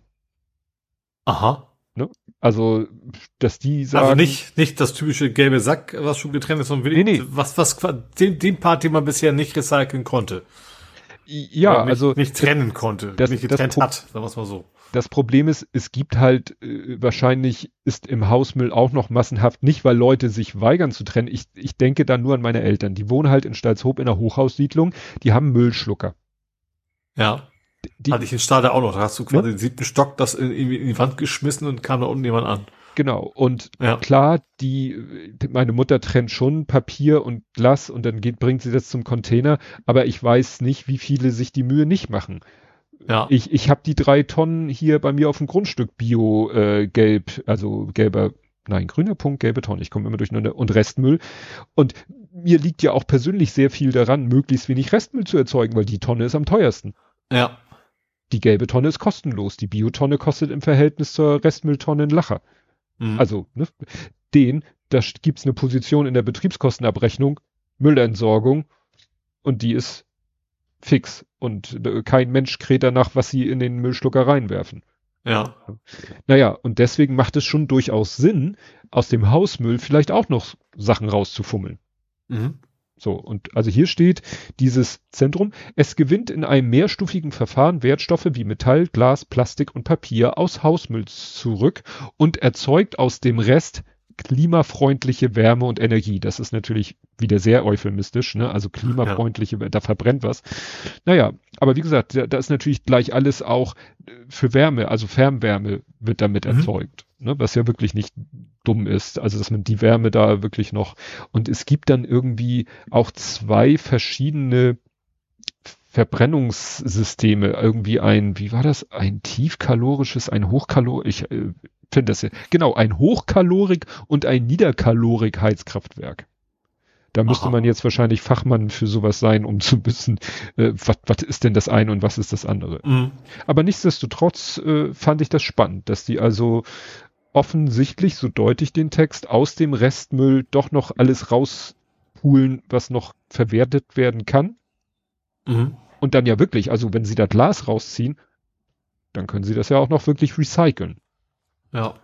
Ja, gerade bei Glas schon. Also bei Kunststoff ist immer die Frage, ob das Recycling okay. überhaupt was bringt, ne? Weil das ja, bleibt trotzdem ja, ja. eigentlich nicht wieder, also bis auf, bis auf geringe Mengen äh, war vor kurzem mal vor, was habe ich denn gesehen? Wo ging's da? Es ging irgendwie um, wir machen den Ozean sauber, habe ich eine Reportage, also auf YouTube mhm. irgendwas gesehen, wo man, wo eben Coca-Cola quasi als Sponsor eingestiegen ist, wo dann eben auch so Tenor war, so, das macht Coca-Cola einfach natürlich nur, weil die ihre Plastikflaschen weiter verkaufen wollen und aus keinen anderen Gründen.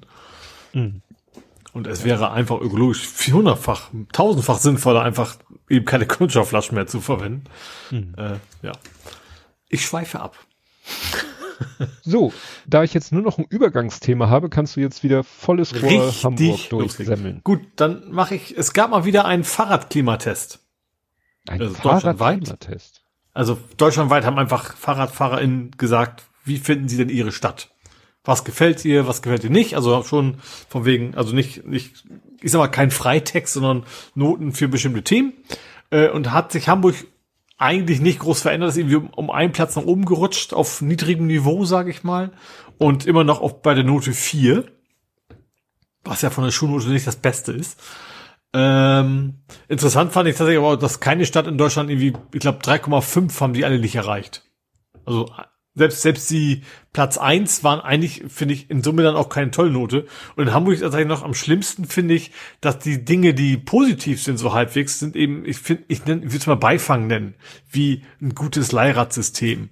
Äh, oder wie, dass man Einbahnstraßen falsch rum befahren darf. Aber ich sag mal, da wo es richtig drauf ankommt, so, so, so, wie sind die Radwege ähm, und was katastrophal weiterhin. Äh, 77 Prozent haben angegeben, Angst zu haben oder sich unsicher zu fühlen, wenn sie in Hamburg Fahrrad fahren. Mhm. Und das ist natürlich eine sehr hohe Zahl. Also da hat sich, wird, äh, hat sich nicht so ganz viel, also alles ein bisschen verbessert, aber wirklich so in Nuancen, ähm, ist das dann ein bisschen nach oben gegangen. Also richtig äh, toll ist das alles noch nicht. Mhm. Genau, dann, äh, ich glaube, das ist ein halber Faktencheck, weil ich glaube, wir hatten schon mal, also ein Viertel, ich glaube, wir hatten schon mal erwähnt, dass es, dass es vorhatten, aber die Finanzbehörde am Gänsemarkt gehört jetzt wieder der Stadt. Ach so, ja, das hatte ich auch. Ähm, die haben sie für 119 Millionen gekauft, zurückgekauft, weil, ähm, ich sag mal so, sie, sie sind damals äh, alle verscherbelt worden. Man weiß nicht genau, man kann das also nicht so genau machen, weil die haben damals in großen Paketen quasi alles verscherbelt. Ich glaube für, für 300 Millionen oder sowas. Und jetzt haben sie halt eins von diesen Gebäuden für 100 Millionen zurückgekauft. Also es wird kein, kein Gewinn gewesen sein.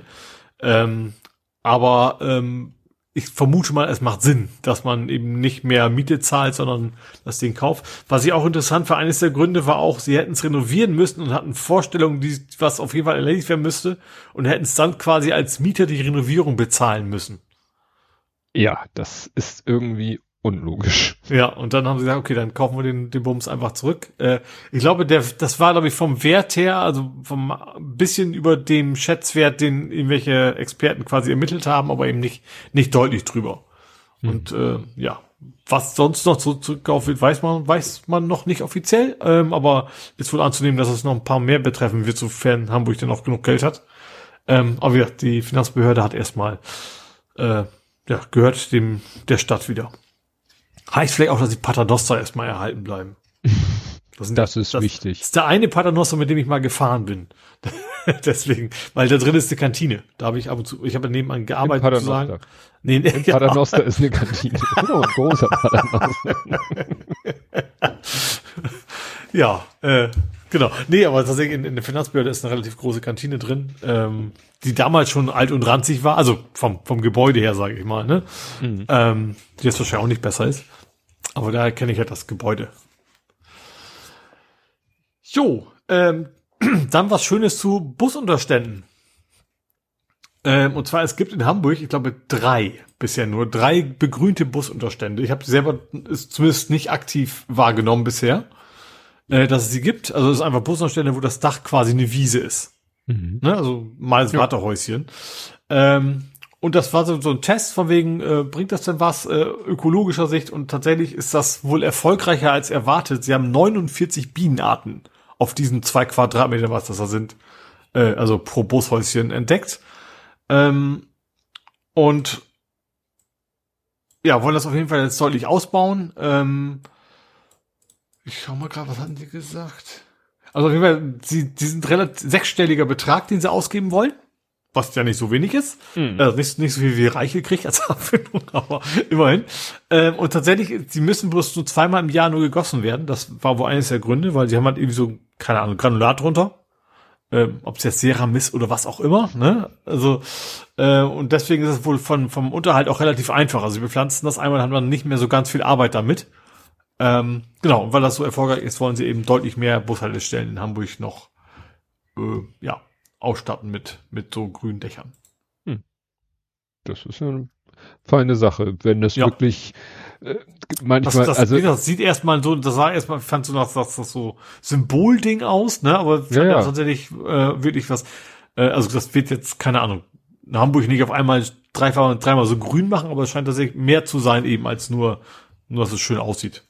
Ja, man denkt immer so, es wurde ja auch mal gesagt, so ja, das bringt überhaupt nichts, wenn irgendjemand sich ein Bienenvolk auf dem Balkon aufstellt und deswegen, aber wie gesagt, wenn, wenn das tatsächlich, man, man denkt ja jedes kleine bisschen und dann hört man wieder, nee, das, das bringt gar nichts oder ist eher schädlich, aber wenn da wirklich die Erkenntnis ist, doch, das bringt was und ja, jedes Fitzelchen Grün macht die Stadt vielleicht ein bisschen klimaresistenter und so weiter und so fort. Ich mache mir nur Sorgen, ob das Dach das aushält, wenn zu viele Bienen nachher auf dem Dach, na gut, die landen ja nicht richtig. Sonst bricht dann eine. Sich das, wenn sich das Dach dann so durchbiegt, so. Ja. Aber es sind ja keine Hummeln, es sind ja nur Bienen. Genau. Ich möchte übrigens direkt meinen Faktencheck hinterher aus, aus dem Chat. Äh, ja? Die beste Note war 3,0 für Münster, also nicht 3,5, sondern 3,0 eben bei dem Städte-Ranking. Bei Aber bei der Klasse Städte über, über 200.000, ja. Gut, dann gab es Kartoffelbrei-Weitwurf. Ähm, wir kommen ja immer zu spät dahin, da finde ich schade. Also, es gab die lange Nacht der Museen. Also wäre irgendwie schlauer davor jetzt von zu berichten, dass man noch hin kann. Mhm. Ähm, sie war, und ich fand, ich habe es auch in Hamburg schon mal gesehen, wo sie gesagt hat, ja, was machst du jetzt? Na, ich gehe jetzt nach St. Pauli und schmeiß mit Kartoffelbrei. Du konntest quasi ähm, tatsächlich auch mit, äh, also du konntest quasi Kartoffelbrei auf Gemälde werfen. Ähm, ich finde es auch schlau, sie haben extra betont, das ist äh, gecontainerter Kartoffelbrei mhm. gewesen. Hätte ich das noch den, erwähnt, den, wenn du das nicht äh, gesagt hättest. Den, den Kritikern so den Wind aus den Segeln, es wird einem immer welche geben, die dann gesagt hätten, ne? ähm, und äh, tatsächlich war eben auch eine Ausstellung dabei, von wegen, weswegen, äh, wer war denn das überhaupt jetzt nochmal? War das letzte Generation? Oder war das? Ja, dass die da. Ja, ne? Letzte Generation, Extension, nee, war glaube ich letzte Generation. Äh, tatsächlich auch eben eine Ausstellung dabei, was sie erreichen wollen, warum und weshalb das irgendwie auch alles sinnvoll ist. Also nicht unbedingt das Schmeißen von, von Kartoffelbrei, aber warum die, die Intention sinnvoll ist. Ähm, genau, das konntest du im St. Pauli-Museum machen, konntest du auf Gemälde mit Kartoffelbrei schmeißen. Finde ich, ich muss ja gestehen, ich, hätte ich das gewusst. Ja gut, ich hätte wahrscheinlich trotzdem, ich, ich sag mal, Sachen, die man als erwachsener Mann eigentlich nicht mehr machen sollte, mache ich irgendwie immer ganz gerne. Also wäre vielleicht auch was für mich gewesen. Genau. Gut, dann ähm, gibt es 400 neue Stellplätze für Fahrräder und zwar am Lattenkamp. das war so klar. Also am U-Bahn-Station Lattenkamp, äh, relativ zentral, würde ich mal sagen. Ähm, ja, haben jetzt 400 Stellplätze. Da kann man jetzt dort unterbringen. Bin ich früher häufiger mal vorbeigekommen an der Station. Hm.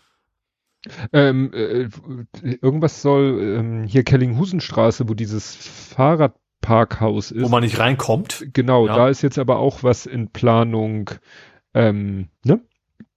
In, in Planung, da jetzt eine bessere Zufahrt für die Radfahrer zu machen. Ah, ja, das ist an mir vorbeigefahren. Zeit. Irgendwas Husenstraße, Fahrradparkhaus, bessere, bessere Anfahrtsmöglichkeiten. Gut, dann habe ich noch ein, ein thematisch passendes von eigentlich ein bisschen, also Hamburg plus Metropolregion. Ich hoffe, ich habe das richtig verstanden, dass es das neu ist. Vielleicht gibt es auch seit zehn Jahren und ich habe es jetzt mitbekommen. Ich glaube aber nicht. Äh, es gibt jetzt einen Elbe-Radwanderbus. Hä? Ein Elbe-Radwanderbus? Ja, also das Elbe ist, nur, das ist ein Marketingname, der fährt nicht durch die Elbe durch oder sowas. Das ist einfach nur ein Bus. Ähm, ist toll, spektakulär, das ist ein Bus, nächstes Thema. Nee, ähm, der fährt irgendwie Finkenwerder los und du kannst quasi bis zur Nordseeküste fahren. Mhm. Am plattdeutschen Strand. Ähm, und äh, das ist einfach ein Bus, der hat hinten einen großen Fahrradanhänger dran. Hm. Der fährt irgendwie viermal am Tag am Wochenende ab dem 29. Also jetzt auch quasi ab dem Wochenende. Äh, und wie gesagt, hält er verschiedene Stationen, hält vor allen Dingen auch so einen ziemlich jedem Fähranleger bis für Schafen hoch, dass du dann eben spontan entscheiden kannst, ich möchte doch woanders langfahren. Äh, ich glaube, also die, ich glaube, die Zielgruppe ist dann eher so Kegelclub-Fahrradfahrten, ne? Also so mhm. gemütliche Fahrradfahrten mit Käffchen und so, dass man dann sagen kann, ich fahre da irgendwo hin und ich kann dann mich irgendwann entscheiden, so zurückfahre ich mit dem Bus oder andersrum, fahre mit dem Bus hin und fahre dann ein Stück mit dem Fahrrad zurück und so. Ähm, Finde ich eigentlich ein ganz, ganz nettes Konzept. Also ich habe erstmal mit Ton mit E-Bike musst du mit aufladen, das kann der Busfahrer dann nicht alleine wegen dem Gewicht. Aber das, ist, das sieht irgendwie ein bisschen komisch aus, so ein relativ großer Anhänger an normalen Bus hinten dran. Mhm. Ne? Also für die Fahrräder. Ähm, ja, aber finde ich an sich mal ein schönes Konzept, weil gerade alte Land ist natürlich auch sehr beliebt in der Hinsicht, ne? Ja. Das, ja. Naja, das ist halt, wenn man sagt, ich will mal gerne, was weiß ich, in Glückstadt fahren, aber ich kann ja nicht mit dem Rad bis nach Glückstadt fahren, also fahre ich ja. erstmal mit dem Radwanderbus nach Glückstadt und dann kurve ich da rum und dann fahre ich genau. mit dem wieder zurück. Ja. Das ist eine gute Idee. Also, ähm, weil du sagtest, du weißt nicht, ob es das schon länger gibt. Ich habe jetzt mal geguckt. Es gibt das, was, äh, das war zum Beispiel mal Thema bei Nordtour 2018. Ah, dann ne? ist, also das schon gibt es das doch schon ja. etwas länger. Okay.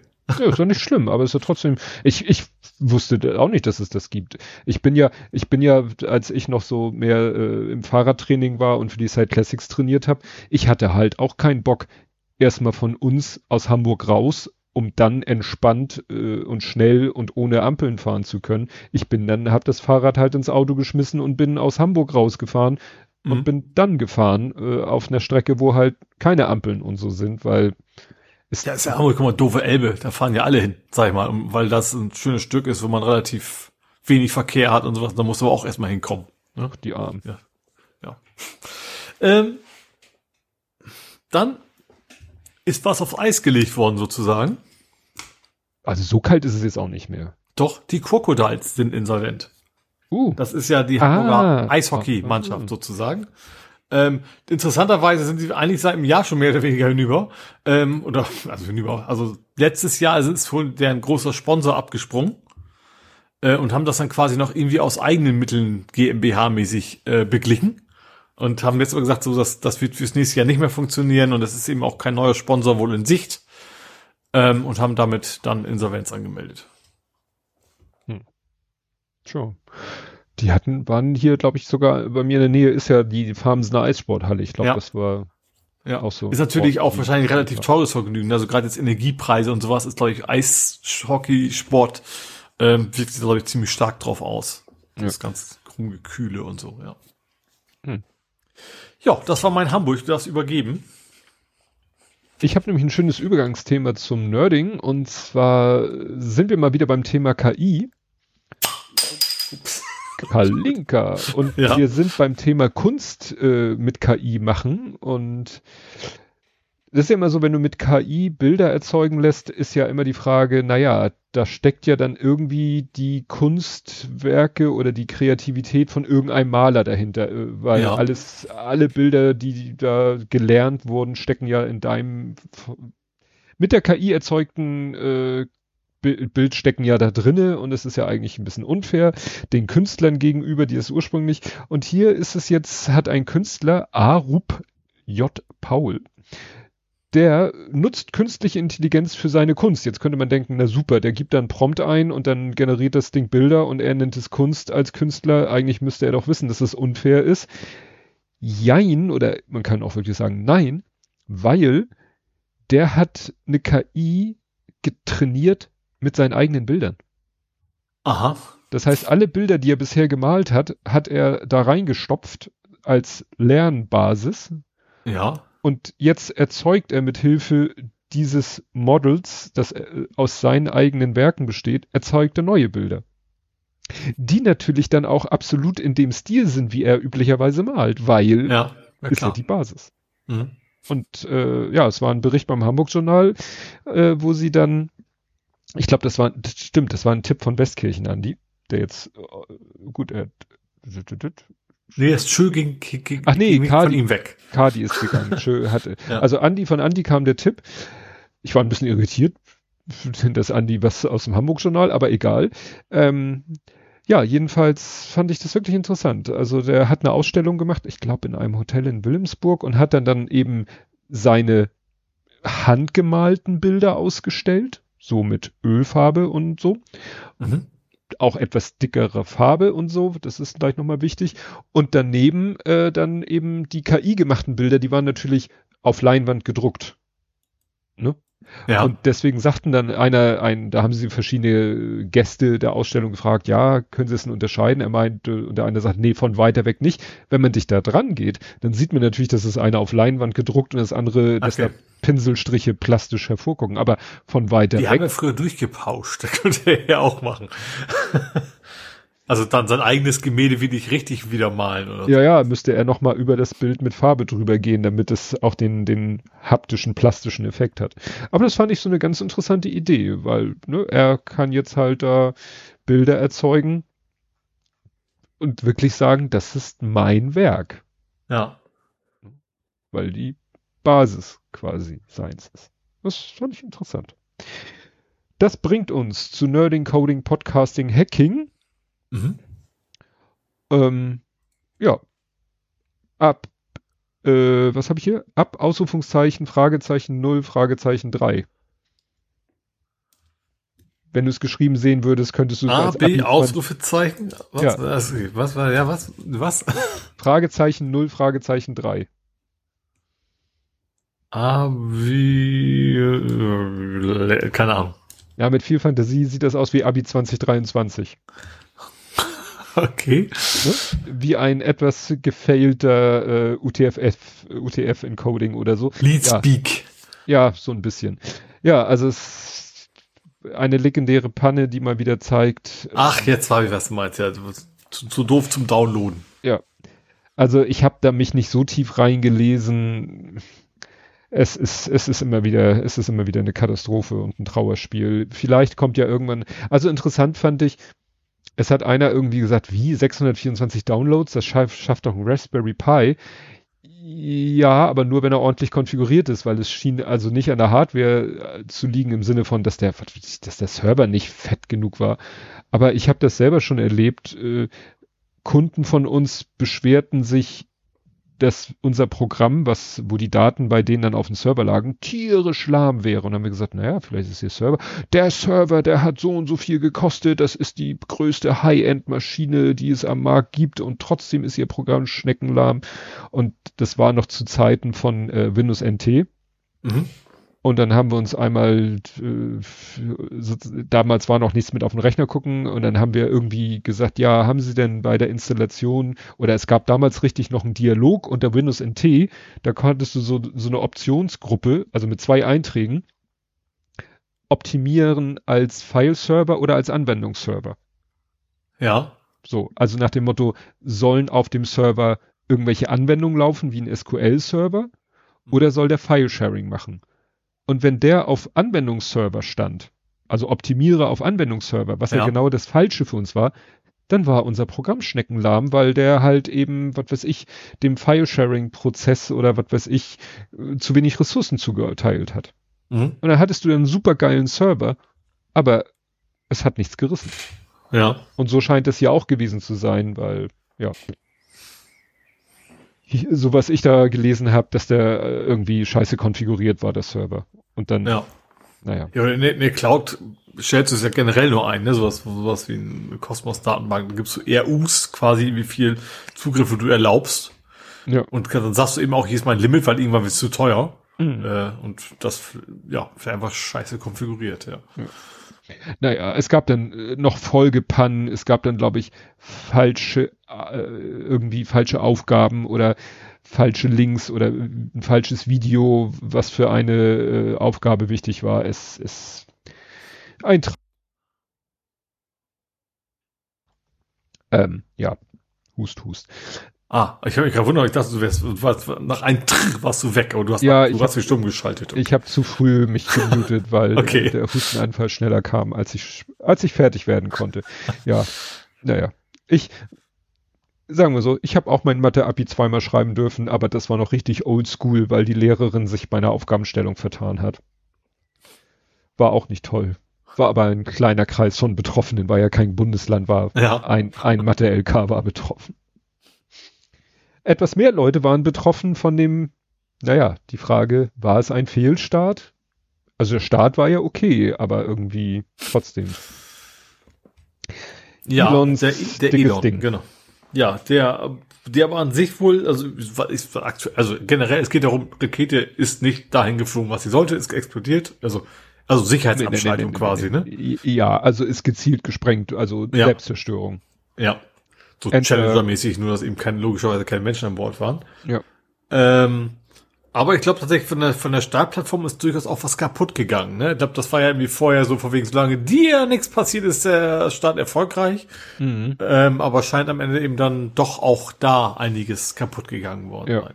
Also da gibt's hier ein schönes, schönes Foto von dem Launchpad und das sieht aus, als wenn da eine Bombe eingeschlagen wäre. Also da siehst du die, die, die Stahlarmierung von dem Beton, der dann aber weg ist. Mhm. Und da sagt, äh, schreibt er hier auch, das wird mindestens ein Jahr dauern, bevor die FAA den äh, einen weiteren Start erlaubt.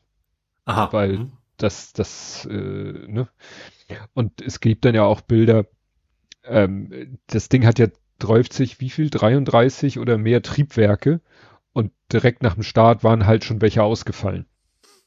Und das reichte zwar noch zum Fliegen, Vergessen aber ja, und äh, deswegen, und weil dann die restlichen Triebwerke hätten wohl nicht mehr gereicht, um es irgendwie dahin zu bringen, wo es hin sollte. Und vor allen Dingen reichten sie nicht mehr, um die Flugbahn zu stabilisieren. Und deswegen haben sie dann gesagt, haben sie den Knopf gedrückt mhm. für mach, mach mal putt. Das Problem ist, diese Explosion hat dann auch wieder irgendwie dazu geführt, dass eben Trümmer über ein Riesengebiet verstreut worden sind. Ja. Ne, weil auch, das war ja, glaube ich, in 39 Kilometer Höhe. Mhm. Ähm, ja, aber dann fallen die Trümmer da halt irgendwo runter. Und was auch heftig war, es ist leider ein New York Times Artikel hinter der Paywall. Also äh, hier steht, ähm, also es sieht so aus, als wenn SpaceX die größte Rakete ever äh, gestartet hat, ohne irgendwelche Vor Vorkehrungen zu treffen, was ja den Blast-Effekt angeht. Weil jetzt wohl die die die äh, die nächstgelegene Stadt ist wohl jetzt mit Staub und Dreck bedeckt. Weil Aha. das hat man auch ja. gesehen beim Start. Da ist ja eine, eine, eine Wolke entstanden. Nur die interessierte dann ja keinen mehr, weil alle der Rakete hinterher geguckt haben. Aber das äh, ist wohl jetzt irgendwie so halbwegs die halbe Stadt da irgendwie in, nicht in Schutt und Asche gelegt, aber mit Schutt und Asche überzogen. Mhm. Ja, von, vom Start. Weil das offensichtlich die Startbasis ja auch nicht so ihren Zweck erfüllt hat, wie sie es eigentlich ja. sollte. Also das ist wirklich, und Experten sagen auch, also jemand, ich glaube, das war jemand von der NASA, meinte, ja, die, die NASA hätte, was weiß ich, noch 1000 Simulationen und, und 200 äh, Tests gemacht und SpaceX startet halt und guckt, was passiert und wertet das dann als Erfolg, A, dass das Ding überhaupt schon mal gestartet ist und nach dem Motto, sie haben viele Daten und sie haben viel gelernt und nur wenn das mit so viel Kollateralschaden verbunden ist, dann ist ja. es vielleicht doch nicht so eine tolle Technik. Ich glaube, so Scrum ist für den Raketenbau eher ungeschickt, ja. so erstmal. So. Immer losschicken und dann reparieren, besser machen oder Genau. sowas, ja. Ja, und wie gesagt, offensichtlich muss jetzt erstmal die Startrampe repariert werden und naja. Gut, was hast du denn? Ich habe Aral. Ich habe selber kein Aral, aber Aral, ich glaube, diese, diese Thematik hatten wir schon des Öfteren, in ähnlicher Weise.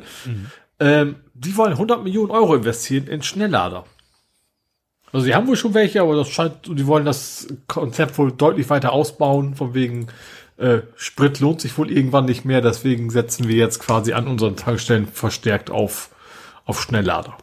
Das wird dann Ja. eben. Und dann machen sie ihr Geschäft wie bisher eigentlich auch hauptsächlich mit dem Verkauf von Kaffeewürstchen und genau. Ja. dem, was sie da so in ihrem Aber ich glaube, ich dachte, denke, da müssten sie wahrscheinlich, weil eigentlich haben Leute, du hast ja relativ groß, also eine größere Auswahl. Du musst nicht zur Tankstelle fahren mit Elektrofahrzeug, ne? Und da müssten, haben sie ja, glaube ich, eine ganz andere Konkurrenz. Wenn irgendwie Aldi und Lidl das Ding aufstellen, dann kannst du wenigstens während der Zeit was machen, was halbwegs sinnvoll ist, also deinen Wocheneinkauf so erledigen. Ähm, oder eben, keine Ahnung, am Restaurant oder was reingehen, dann müssen sie da wahrscheinlich ein bisschen mehr bieten als eine Bockwurst und einen Kaffee. Vermute Ja. ich mal, dass sie da auch irgendwie weiter ausbauen müssen. Klar. Und sie werden die Leute wahrscheinlich damit locken, dass sie, äh, da sie ja am Spritverkauf auch so gut nichts verdienen, also wird ja immer gesagt, dass so eine Tankstelle am Spritverkauf so gut wie gar nichts verdient, Ja. haben die ja sicherlich auch kein Problem damit, beim Strom äh, eine Gewinnmarge von nahe Null zu haben. Ja. Andi schreibt bei Aral, kannst du auf Toilette gehen. Okay, das kann ja auch ein Argument sein. Muss aber erst am Schlüssel fragen, wahrscheinlich. Naja, das wird dann vielleicht auch mal ein bisschen eleganter gelöst, dass du nicht den Ziegelstein mit dem Schlüssel dran durch die Gegend schleppen musst. Ja, ja, aber ja, wie gesagt, dann wird das vielleicht weg vom Kiosk hin mehr zur Gastro noch mehr, Ja. als es vielleicht manchmal schon ist. Hm. We'll see. Ich habe äh, Zeit gerafft. Hab ich gesehen, mit Hund. Und du hast den Hund entdeckt. Ja, also es war so, ich, ich erzähle nachher, ich war, ich war am Wochenende unterwegs und ich war, ähm, bis, das war naturnah, da war ein See und dann habe ich meine Kamera, hatte ich mit und dann dachte ich mir, hm, gut, das Wetter hatte leider ein bisschen am Samstagabend schon gekippt, ähm, trotzdem dachte ich mir, versuch mal ein Sonnenuntergangszeitraffer. Timelapse. Timelapse. Und meine Kamera, die hat halt so eine eingebaute Funktion. Da sagst du, alle wie viele Sekunden sollen ein Foto gemacht werden und wie viele Fotos sollen gemacht werden. Mhm. Und da habe ich sie auf so ein Mini-Stativ einfach auf so eine Terrasse gestellt. Wir waren drin und die Kamera war draußen und unbeaufsichtigt, weil da war außer uns weit und breit kein Mensch. Ja. Und dann ähm, hat das Ding halt die Kamera 300 Aufnahmen gemacht. Und dann stand ich da so und dachte, hm, du hast irgendwie auf deinem Rechner gar keine Software, um einen Timelapse zu machen. Aber du hast FFmpeg. Da gibt's doch bestimmt Mhm. was. Sagen wir mal so, ich habe ziemlich geflucht, weil, also ich hätte jetzt gedacht, da gibt's so ein Kommando, wo ich dann einfach sage, äh, Ordner Stern.jpg. Na, das funktionierte alles wie nicht. Es gibt dann so Pattern-Styles und Glob und äh, ich habe mich da echt, irgendwann habe ich es dann hinbekommen.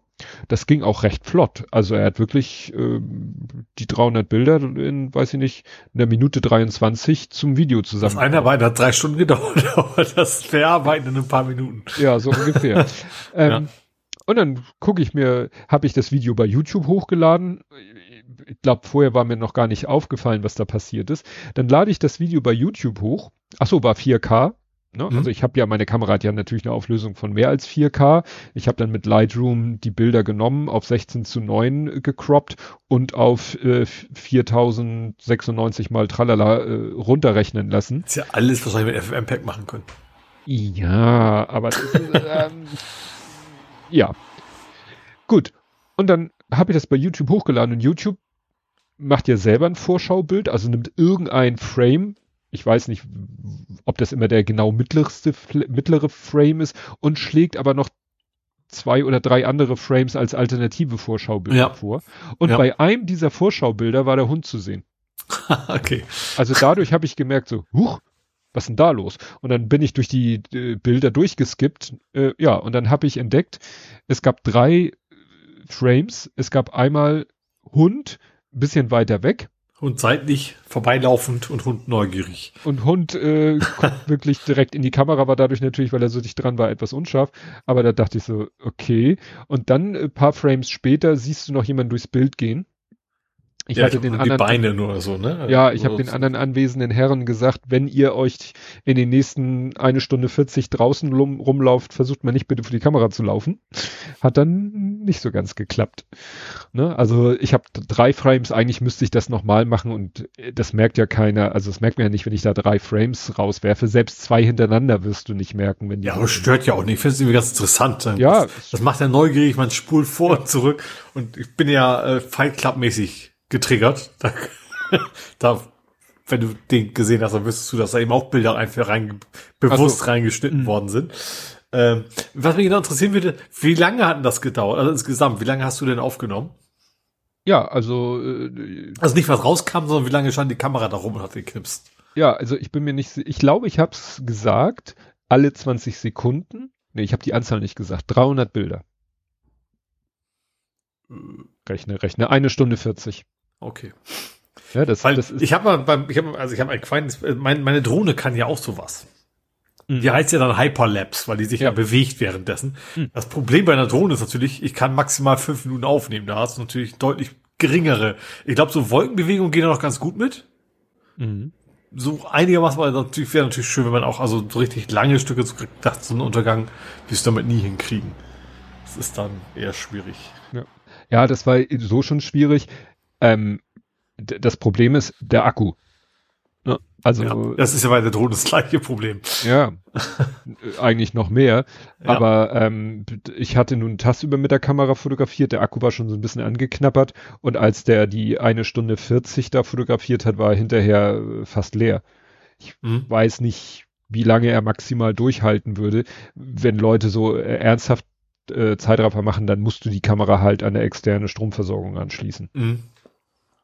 Ja gut, bei der Kamera ist das auch das ein bisschen einfacher. Ja, Und ein sehr langes Verlängerungskabel. So, du hast ja auch, sage ich mal, ein, ein, das packen wir nachher ins Real Life, der, der Kontext des Zeitraffers und äh, der Kontext von dem, was sich dir jetzt sozusagen als Thema anbiete, kommt ja auch später im Real Life. Aber als nerdisches Thema, Drogluft habe ich hier stehen. Du hast aufpumpen lassen. Ach so, mein Paddelboot meinst du jetzt? Ja.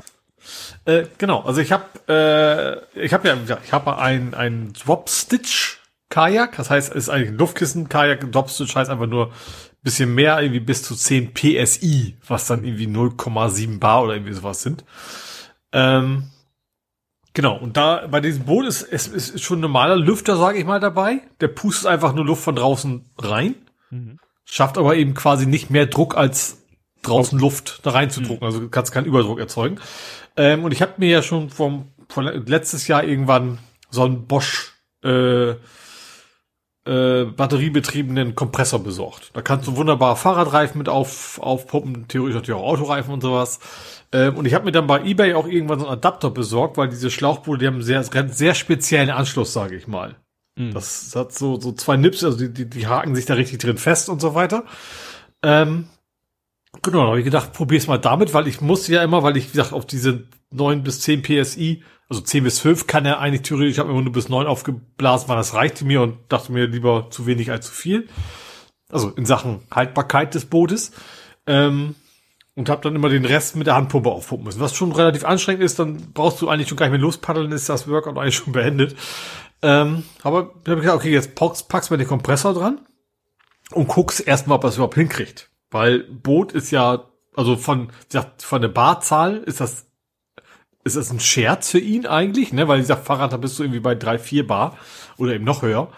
Ähm, genau, und dann angeschlossen und ich war mir sicher, okay, das ist ja, also wenig Bar, großes Volumen. Mal gucken, ob der Akku lange hält. So, äh, angeschlossen, losgelegt und dann pustete er so vor sich hin. Mit einem nicht geringen Krach, muss man ehrlicherweise sagen. Also Kompressor. Obwohl er klar. recht klein ist, ne? Ja, aber trotzdem, es klingt halt wie ein Kompressor. Also es ist nichts, also du kannst dich da schon noch bei unterhalten, aber es ist schon noch ein bisschen lauter als diese normale Gebläse, was man so dabei hat. Also was, was eben nur reinpustet. Gedacht, okay, dann gehst du hoch zum Fahrrad. Ich musste dann ein paar Sachen rausholen. Hab erstmal die Luftpumpe runtergeholt, weil ich das Gefühl hatte, okay, das stand immer noch auf Null. dass ich, hm. also erstmal war ich mir gar nicht sicher, klappt das überhaupt? Vielleicht ist, weißt du, dieser Ebay-Adapter, vielleicht ist ja auch Mist und Ähm, weil du siehst ja nicht, ob wirklich was reingeht. Vor allem, wenn er null, die ganze Zeit null anzeigt. Äh, hm. Genau, dann kam ich wieder, war immer noch auf null. Ich habe aber gemerkt, okay, beim Anfassen des Bootes, da ist schon deutlich strammer. Also war richtig stramm, war vorher irgendwie so mittel. Ähm, hab's dann mal so ein bisschen laufen lassen. Und hab dann einfach ehrlicherweise immer die Geduld verloren, weil das dauerte echt ewig. Und hab's dann doch mit der Hand gemacht. ähm, Genau, und hab dann äh, im Nachgang zu Hause das Ding einfach mal, also zu Hause, also ich, ich, ich paddel, ich komme zurück, mach das Boot natürlich leer, weil ich muss nach Hause transportieren. Aber zu Hause pumpe ich es dann wieder auf, weil ich muss es ja, ich will also ich will die Alzeier raushaben, sozusagen. Mhm. Also ich spritze das einmal ab und lasse es dann draußen trocknen. Also das heißt, dafür, dafür puste ich das normalerweise nicht so stramm auf, sondern halt nur so eigentlich nur das, wie das, dieses Handgebläse sozusagen das schafft, weil ich muss, es muss mich ja nicht mehr tragen, es soll nur so weit aufgeblasen sein, dass es trocknen kann. Diesmal habe ich aber gesagt, okay, zu Hause kann ich ja den Kompressor anklemmen, wenn es da lange dauert, stört mich das nicht so sehr. Kann ich ja neben einmal was anderes machen, ich warte da eigentlich drauf. Ähm, und das Boot hat zwei Kammern. Ähm, Oberhaus, dauert, Unterhaus. genau, also ein, das auf dem Brett, auf dem du sitzt quasi und, und die Reding rum zu, nenne ich es jetzt mal fachmännisch. Ähm, und das war jeweils 15 Minuten. Und das heißt, wenn ich, wobei ich sagen muss, dieses dabei geblies, weißt du, so dieses Reinpusten, das kam mir schon so vor, als wenn der kurz vom Exitus wäre. Oha. Also die, die, Power war nicht, der hat irgendwie so vier so Monoblöcke drin, weißt du, diese richtig fetten Batterien. Mhm. Ähm, aber ich benutze ihn ja auch schon irgendwie über ein Jahr oder so, sondern noch länger. Und ich vermute, dass sie allmählich auch ein bisschen nicht mehr so ganz so stark sind. Also vielleicht, wenn das Ding mehr reingepustet hätte, hätte es vielleicht nicht ganz so lange gedauert. Aber natürlich ist das, ist das viel zu lang, um, um das. Wie gesagt, wenn ich jetzt mal wieder meine Tour machen würde, auf der Alster rumpaddeln, also auf der Elbe meine ich, und ich, ich zählte da und mache das morgen schon mal an, da wäre es ja okay. Aber da am Wasser zu sitzen und zu warten, dass eine halbe Stunde bis das Ding voll ist, äh, bringt dann eher weniger, sage ich mal. Hm. Ist dann, der Kompressor an sich ist top. Wie gesagt, also für Fahrrad und so, wie gesagt, hat USB-C-Anschluss und sowas. Der Akku hält ja auch echt super.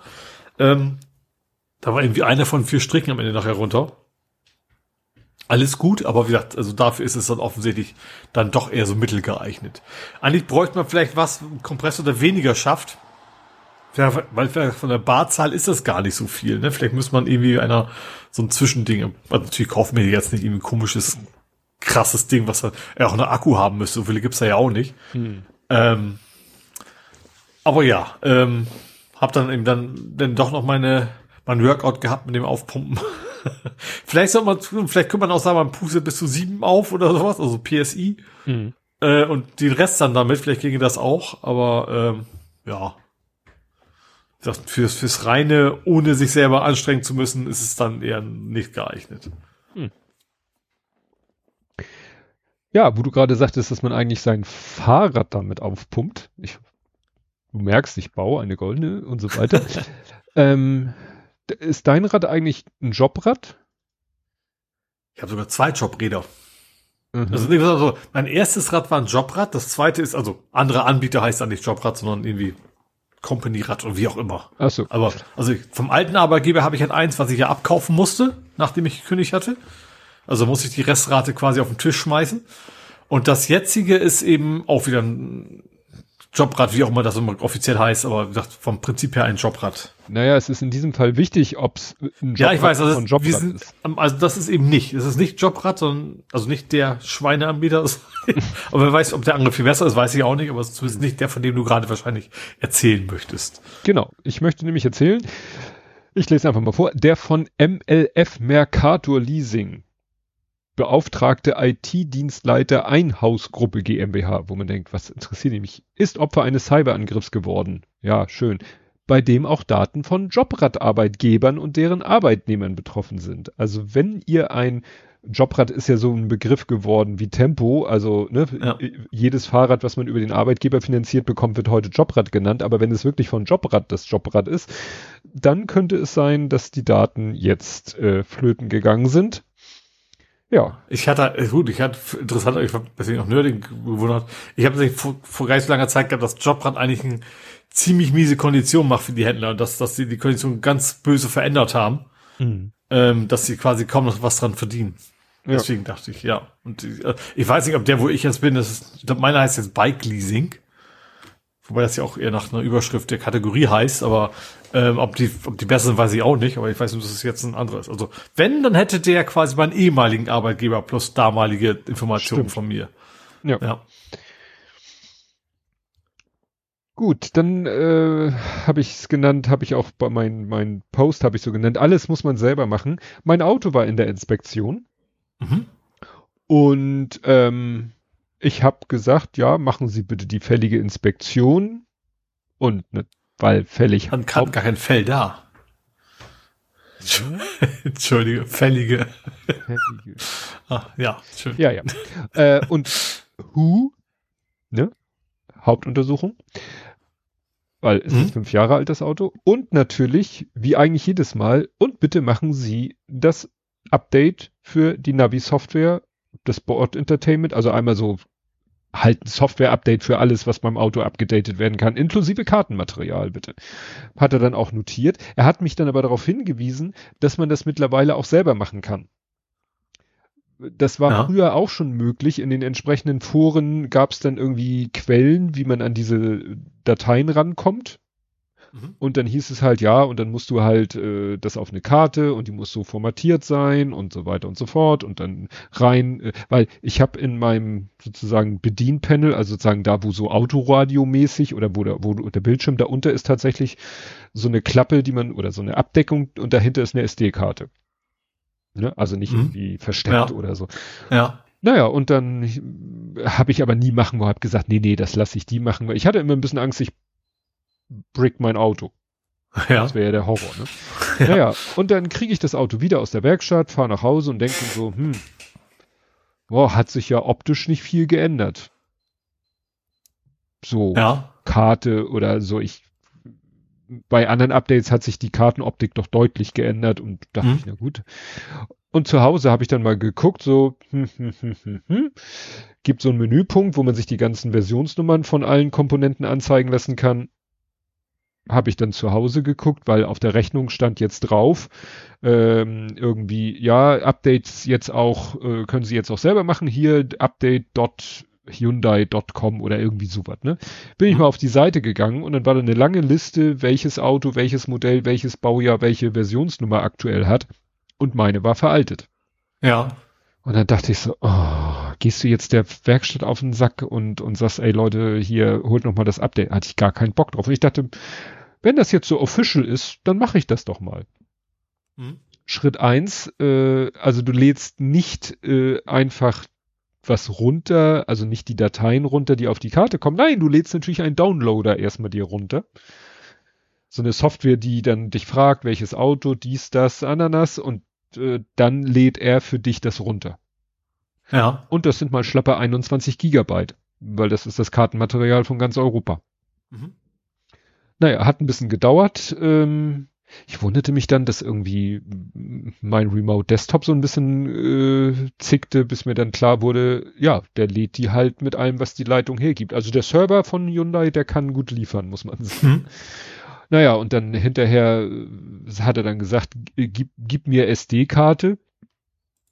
Und dann sagte er, ja, 32 Gigabyte. Ich so, egal, ich habe nur eine 64er. Ja, Problem, die 64er ließ sich nicht in dem äh, äh, Datei, also in dem File-Format formatieren. Ich glaube, Mhm. der wollte exFAT und das wollte aber Windows nicht mehr mit meiner 64 Gigabyte Karte machen. Zum Glück habe ich dann noch irgendwo, wo habe ich die gefunden? Irgendwo in irgendeiner alten Kamera habe ich noch eine 32 Gigabyte Karte gefunden und die ließ sich dann so formatieren, wie er es wollte und dann hat er da die Daten drauf geschoben. Also das ist wirklich für DAOs, ne? Mhm. Und dann bin ich zum Auto, Karte eingelegt und ich glaube, dann musste ich nicht mal mehr in einen Menüpunkt gehen, hat er sofort gesagt, oh, da ist ja hier neu, soll ich? Ja, ich so, mach mal. Und dann hat er wirklich das eingespielt, dreimal quasi, also das war so eins von drei, zwei von drei, drei von drei und jedes Mal hat das Bordsystem, das, ne, der Bildschirm quasi neu gebootet. Ja, Mhm. und fertig. Und es Mhm. sah auch, das Kart, die Karte sah sofort anders aus, weil die jedes Mal die Kartenoptik ändern, wenn sie ein Update machen. Also Ja. das, ne? Ja, nichts jetzt weltbewegende neue Funktion, aber so, so habe ich auf alle Fälle schon mal das aktuelle Kartenmaterial und er hat auch, glaube ich, bei meinem Mazda einfach sauteuer war. Dann ja. habe ich beim letzten Mal auch nicht mehr gemacht, weil es ja auch ein Leasingfahrzeug ja. war. Ja, ich, ich habe jetzt nicht auf die, ich habe die, die Rechnung ist ja schon in der Firma, das hat nicht viel gekostet und deswegen. Ach so, du, also die Kartenabdeck war bei, bei dir auch nicht umsonst. Nee, aber ich, also ich, ich äh, müsste nochmal die Karte, äh, die, die Rechnung rausbuddeln, ob, äh, ob sie es auf der Rechnung haben, ob es irgendwo drinne ist. Äh, ich glaube, er sagte irgendwas 50 Euro oder so. Nee, ich meine, du hast es runtergeladen, oder nicht? naja, aber eigentlich habe ich die beauftragt und die haben es offensichtlich verpennt. Ja, das ja, aber ich, ich frage mich, wie du es denn runterladen konntest, wenn das eigentlich Geld kosten müsste, das Update. Da verstehe ich das gerade nee, falsch. nur wenn du es von denen machen lässt. Ach so. Ich meine, ich mein, bei Mazda kostet das Update an sich. Ach so. Richtig Geld. Das Auch Geld wenn du es selber machst. Genau. Okay. Also war zumindest damals ja, ja. TM noch. Ja, Andi schreibt ja auch, so ein Kartenupdate kostet bei Nissan romantische 120 Euro. Ne? Das ja. Ist, gut, das ist ja die, ja klar, er schreibt die Arbeitszeit. Ne? Ja, okay, das wäre auch, das, das ist ja eine andere Geschichte. Das, das ist ja, auch irgendwie plausibel aber, und vernünftig, aber ich sag's ich, ich Aber wie gesagt, das hat, das hat, weiß nicht, drei, vier Minuten gedauert. Und da mhm. kannst du auch weggehen. Also du schiebst die Karte rein und gehst weg und wenn du wiederkommst, äh, ist es fertig. Ja. Ich wusste ja, jetzt zumal auch. Das garantiert der Azubi macht, das muss man ja auch nochmal ja. kalkulieren, ne? Ja, ja. Ich habe jetzt auch die Karte drin gelassen. Ich dachte jetzt, wenn ich jetzt die alte Karte wieder rein, also eigentlich dachte ich mir, muss die Karte doch drin bleiben, weil da ist doch das neue Kartenmaterial drauf. So nach dem Motto, eigentlich hätte ich wahrscheinlich die alte Karte rausnehmen müssen, die in den Rechner stecken, da das alles draufspielen und die wieder in den, aber jetzt habe ich halt die, die, die Karte, die im Auto war, die liegt jetzt im Handschuhfach und die andere bleibt da drinnen, die brauche ich nicht. Mhm. Naja. Ach so, guck mal, und er sagt, bei Nissan kriegt man eine neue SD-Karte. Ist natürlich noch einfacher. Hier, schmeiß über den Tresen, aber 120 ja. Euro ist dann natürlich wirklich eine stolze, stolze Nummer. Ja. Gut, was hast du denn? Äh, ich ich bringe nochmal zurück zum Bussen. Also nachdem wir den Fahrradbus hatten, bin ich jetzt mal bei einem gekoppelten Bus in München. Mhm. Ähm, da ist das Testprojekt für gekopp digital gekoppelte Busse gestartet. Das heißt, sie haben eine sogenannte digitale Deichsel. Das heißt, du hast einfach einen Bus in einem anderen Bus, der automatisch hinterherfährt. Ah. Also vorne ah. im ersten hast du doch einen ganz regulären Busfahrer, brauchst aber eben nur einen pro Buszug oder wie man das nennen mag. Mhm. Ähm, die, genau, die fahren dann quasi automatisch hinterher. Was ist natürlich auch technologisch alles viel einfacher als ein autonom fahrender Bus und auch viel sicherer wahrscheinlich, weil du hast immer noch einen, der kontrolliert, also zumindest in die Rückspiegel gucken kann. Ähm, genau, und das ähm, ist jetzt wohl gestartet als Testphase und die Idee ist natürlich, also gerade eben auch in Bezug auf, es ist schwer Busfahrer zu kriegen, BusfahrerInnen. Ähm, natürlich eine Idee, dass man eben, okay, man kann jetzt mit einem, zwei oder drei Busse oder ich weiß nicht, ob es da Limits gibt, also irgendwo gibt's logische Limits, logischerweise, man hm. kann natürlich nicht mehr, kann aber, wenn kein anderer Mensch mehr in der Stadt fahren kann, weil da ist ein riesen Bus belegt, dann ist Feierabend, aber ich weiß nicht, ob das da auch andere technische Gründe gibt. Mhm. Weil eigentlich, sag mal, Kurvenrein, das wäre ja egal in dem Fall. Ne? Also ist immer das Problem, was du ja sonst bei langen Bussen noch irgendwo hättest, wäre, dass die Kurve zu knapp ist. Das hättest du da ja nicht, weil die ja einzeln fahren. Ähm, also könntest du theoretisch auch fünf, sechs ineinander hängen. Mhm. Aber wie gesagt, ähm, das, das geht jetzt in München los und äh, finde ich von der Idee eigentlich ganz interessant. Ja, digitale Deichsel. ne. Ja, dann gab es einen Update-Crash zum Glück ohne Folgen. Ähm, das hat Anim äh, gepostet und uns darauf hingewiesen. Und zwar, ähm, ein Hubschrauber ist gecrashed, also nicht richtig, der ist nicht richtig abgestürzt, der konnte gerade noch so notwassern. Ähm, ja. mhm. Weil der Pilot hat äh, etwas gemacht, irgendwie Triebwerk aus und gleich wieder an und das ist eigentlich eine bekannt, ist, ist eigentlich bekannt, dass es nicht gut ist und eigentlich wird das auch vom Hubschrauber verhindert wenn man denn die aktuellen Updates eingespielt hat. Mhm. Und dieser Hubschrauber hatte seit 13 Jahren kein Software-Update mehr erhalten.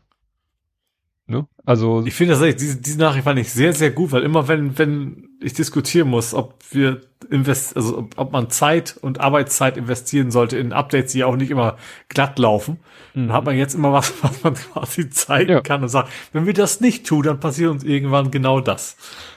Ja. also wie gesagt, das ist, ja, hätte er die Updates eingespielt, wäre das wahrscheinlich verhindert worden. Das, was passiert ist, wie gesagt, er musste notwassern, weil er irgendwie Triebwerk aus, wieder an und naja. Also Leute, macht eure Updates. Ich weiß, es ist nervig. Ich habe äh, auch jetzt gerade wieder irgendwie hat hier gar nicht Windows, sondern so eine Dell-Software, die hat gesagt, oh, ich habe hier für irgendeine Komponente, ach so, für die, für den Intel-Grafikchip äh, ein Update einzuspielen. Mhm. Und habe ich gesagt, ja, pff, äh, mach mal. Und auf der einen Seite ist es ja faszinierend, ne? Also der spielt einen Treiber für die Grafik, für den Grafikchip ein. Zwischendurch werden die Bildschirme schwarz und, und gehen wieder an und so mhm. weiter und so fort. Aber es, du kannst weiterarbeiten.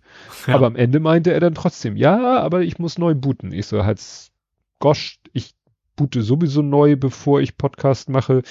Aber ja, das äh, finde ich immer auch, ich habe auch äh, hier von der Nvidia, von dem Nvidia-Chip war auch letztens so 300 MB. Das sind ja auch mhm. nicht mal so kleine. so ein mhm. Grafiktreiber-Update sind dann auch mal mehrere hundert MB.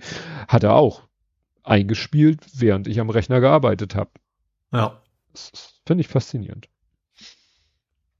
Gut. Gut, dann äh, habe ich was zur Packstation. Mhm. Und zwar, es geht um alte Packstationen, der, wie viel Generation das sein mag, auch jedenfalls Packstationen mit kleinem Display, die verlieren alle ihr Display. Ups. Und zwar also nicht physikalisch, sondern die haben, also Post hat sich gedacht, ob dieser DL, nö, lohnt nicht, wir bauen stattdessen überall Bluetooth ein. Das heißt, du kannst diese Dinger dann mit deinem Smartphone bedienen. Oh. Äh, ja, und anstatt eben neue Displays einzubauen, weil das bei den alten, ich, ich habe das hier in der Ecke einen, so, die haben echt so ganz schmale Displays, das ist so wie, weißt du, wie früher so ein Casio-Taschenrechner. Mhm. So, so, so hoch sind die. Und das war beim Scan immer eine Katastrophe auch, weil auch der Scanner so schmal war. Mhm. Und das hat meist nicht geklappt. Wenn du die, die Karten, Karte einscannen wolltest, hast du eigentlich immer deine Nummer per Hand eintippen müssen. Äh, und haben sie gesagt, nee, die Leute haben ja ein Display in der Hosentasche mit Scanner sozusagen. Ähm, und ich hoffe mal, dass sie da keine Sicherheitslücken einbauen. Ähm, aber genau, die Idee ist, dass man bei den alten einfach die Displays deaktiviert, die quasi Smartphone-Bedienungspflicht macht und äh, ja, sie damit weiter benutzen kann. Das finde ich zum Kotzen. Warum? Weil, weil ich, ich will, außer dem Paket will ich nichts in die Hand, in der Hand haben, wenn ich ein Paket einliefere. Ich, ich liefere ja manchmal für die Firma Pakete ein und habe ich ein Paket in der Hand und ich will außer dem Paket nichts in die Hand nehmen müssen. Hast du denn, ich meine, diese kleinen, die sind ja wahrscheinlich immer, bei uns ist es netto und so, also weißt du, irgendwie so um die Ecke, die sind dann immer, die Packstationen sind auch entsprechend klein. Hast du, also das ist auch der einzige, den ich kenne, wie wirklich noch so ein kleines Display hat. Naja, also. Also die meisten Pack haben doch ein großes mittlerweile. Ja, also ich die Parkstation, die ich benutze, haben ein relativ großes Display. Also früher hatten die ja sogar noch so eine, so eine Tastatur. Ja, der, also der, der, der Kleinstplay, der hat, der hat bei mir eben Ach, noch der hat Tastatur. Der hat ja. wirklich so eine richtig schöne zwölf Tasten-Dings und wie gesagt, so einen ganz schmalen Schlitz drüber. Und die wollen sie quasi von ja. denen, die es noch gibt. Äh, also ja, diejenigen, die jetzt Touch haben, die packen sie, glaube ich, nicht an, weil die können das ja alle schon. Weil da, das ist echt, ich habe ja auch letztens gelernt, dass man jetzt bei diesen, ähm, dass zwar auf diesen neuen Paketscheinen, die man selber druckt, dass da zwar immer noch zwei, ähm, na, zwei Barcodes drauf sind. Ich bin mal kurz weg. Ich muss hier auch immer beide, beide, also ich muss letztes Mal, ich, ich muss echt ständig immer beide einscannen. Also ja. wohl den, den normalen, ist immer Barcode, als auch diesen QR-artigen. Genau, und das habe ich nicht äh, gerafft. Ich habe immer wie wild die beiden Strichcodes eingescannt und er war nie glücklich ja. und zufrieden. Und ich habe die Meldung nicht richtig gelesen, ähm, dass da stand, bitte scannen Sie auch den QR-Code. Und jetzt weiß ja. ich, er will den Strichcode und den QR-Code. Nur, ja. also bei mir sieht es halt so aus, ich gehe da hin, ich sage einlie äh, einliefern, äh, scannen, hier, dit, dit. Und selbst zum Schluss, wenn er dann sagt, ja, dann habe ich mich ja noch nicht als, als Kunde irgendwie eingeloggt und ich will ja äh, hier eine Einlieferungsbescheinigung haben, kriegst ja keinen Ausdruck mehr. Ja. So, und dann äh, äh, hier, dann will er immer, dass ich meine, ja, meine Packstationskarte einscanne. Ich habe mhm. noch eine Packstationskarte mit Magnetstreifen. Ich habe ja. keine mit Barcode. Ja. Und dann sage ich immer manuelle Eingabe und dann erscheint mhm. das Zahlendisplay und dann tippe ich da meine Post, äh, Postnummer heißt das, oder Packstations, nee, Postnummer, gebe ich die ein, und dann sagt er, E-Mail ist raus. Ja. Und ich muss nichts, keine Karte, kein, kein Handy in die Hand nehmen. Ich habe nur mein Paket und meinen Finger und ab geht's und hinterher ist das Paket in der Packstation und ich habe meine E-Mail. Mhm. Bevor ich im Auto sitze, ist die E-Mail schon angekommen. Aber interessant, ich, also ich weiß nicht, ob es daran, als ich letztens dir mal was geschickt hatte, oder es macht das bei Päckchen und bewusst nicht. Also bei Päckchen ist halt keine Nachverfolgung, weil da kam ich keine E-Mail für die Einlieferung. Mhm. Obwohl ich es gesagt hatte. Oder? Ja. ja. Ich habe auch letztens mal gedacht, prüft er die Nummer überhaupt? Aber letztens habe ich mich vertippt und er hat tatsächlich gesagt, äh, ungültige Nummer. Ich so, okay. Das hat eine CRC wieder wohl drüber Irgendwas sein, ja. ist wieder drin. Ja. ja. Weil du musst ja nicht vor Missbrauch, musst ja nicht schützen, weil das macht, hilft dir ja nichts, wenn du von jemandem Fremden da die Nummer eingibst. Ja. Gut, dann gibt es ein noppiges Triebwerk und zwar ähm, hat Flight Radar das retweetet und zwar war irgendwo eine, wie heißt die, Aviation Week, eine Ausstellung, die sich mit Luftfahrt beschäftigt. Mhm. Und da gab es ein, äh, ein Messestand von Lufthansa Technik. Ja. Und die hatten ein Triebwerk ein lebensgroßes Triebwerk und wirklich nur so das Innenleben, also nicht diese Außenbegleitung, sondern wirklich nur so den, den, diesen Ansaugbereich und dann die eigentliche Turbine und so. Die hatten sie da auf ihrem Messestand aus Lego. Aha. Und das sah richtig abgefahren aus. Also richtig, aber Originalgröße oder verkleinert? Ja, Originalgröße. Ui, okay, da also, war eine Menge Steine. Ja, ja. Also das ist, äh, das müssen die bei irgend so, gibt ja so äh, Unternehmen, die sagen, wir bauen dir das, was du, sag uns was und wir bauen dir das aus Lego oder mhm. Lego selber bietet das als Dienstleistung an.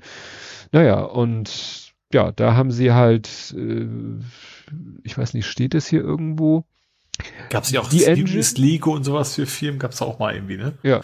Ah, ich muss mich korrigieren. Die Engine built at 60% of the actual size. Also es sind nur 60 Prozent, aber es ist trotzdem ein ziemlicher Oschi. Is made of some 400.000. Mhm. Also 400.000 und wiegt 450 Kilo. Das wäre bestimmt im Original hätten sie wahrscheinlich Beluga antransportieren müssen. Haben ja. wir doch gedacht, das lassen wir dann lieber sein. Ja, weil dieses ganze Ding ist so mit dem Sockel da unter. Gut, der Sockel ist nicht aus Lego, aber der, da ist an dem Sockel ist nochmal so ein Schild, wo nochmal das Lufthansa-Logo und Lufthansa-Technik als Schriftzug, das ist wieder Lego. Aber mhm. der Sockel selber nicht. Und das ganze Ding ist dann 105 mal 115, äh, was, hä? Leute, was sind das für komische Angaben? 105,6, also Punkt ist ja ein englischer Artikel, bei 1,88 Zentimeter. Das wären ja zwei Zentimetern. Bei 145. Also ich schätze mal Meter fünf mal Meter 88 mal Meter 45. Mhm. Ja. Gut, du? Äh, ich habe noch mal äh, ein, ein zweites Real-Life-Nerding-Thema und zwar mein Fahrrad. Dein Vater, also, dein Vater, dein Fahrrad nerdet? Ja, und zwar die, eigentlich nicht Wahoo nerdet. Ähm, Wahoo ist ja mein Fahrradcomputer. Ach so. Ach, Wahoo, ist wirklich Wahoo? Element Bolt, wie komme ich auf Wahoo? Doch, ich glaube, Element Bolt heißt das. Nee, Moment mal.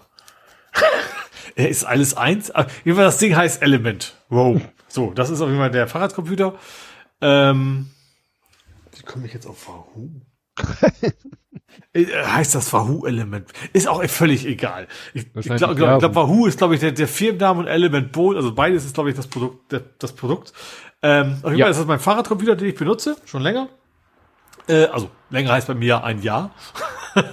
ähm, wenn überhaupt. Und äh, ja, navigiere da halt auch mit. Ich habe mir also für, fürs, für meine Wochenendtour dachte ich mir, plan mal deine übliche Tour so ein bisschen anders um. Also ich, ich bin einfach quasi zu schnell geworden und wollte meine Zwei-Stunden-Tour wieder haben. Also ich ne, wollte ein bisschen größeren Bogen fahren.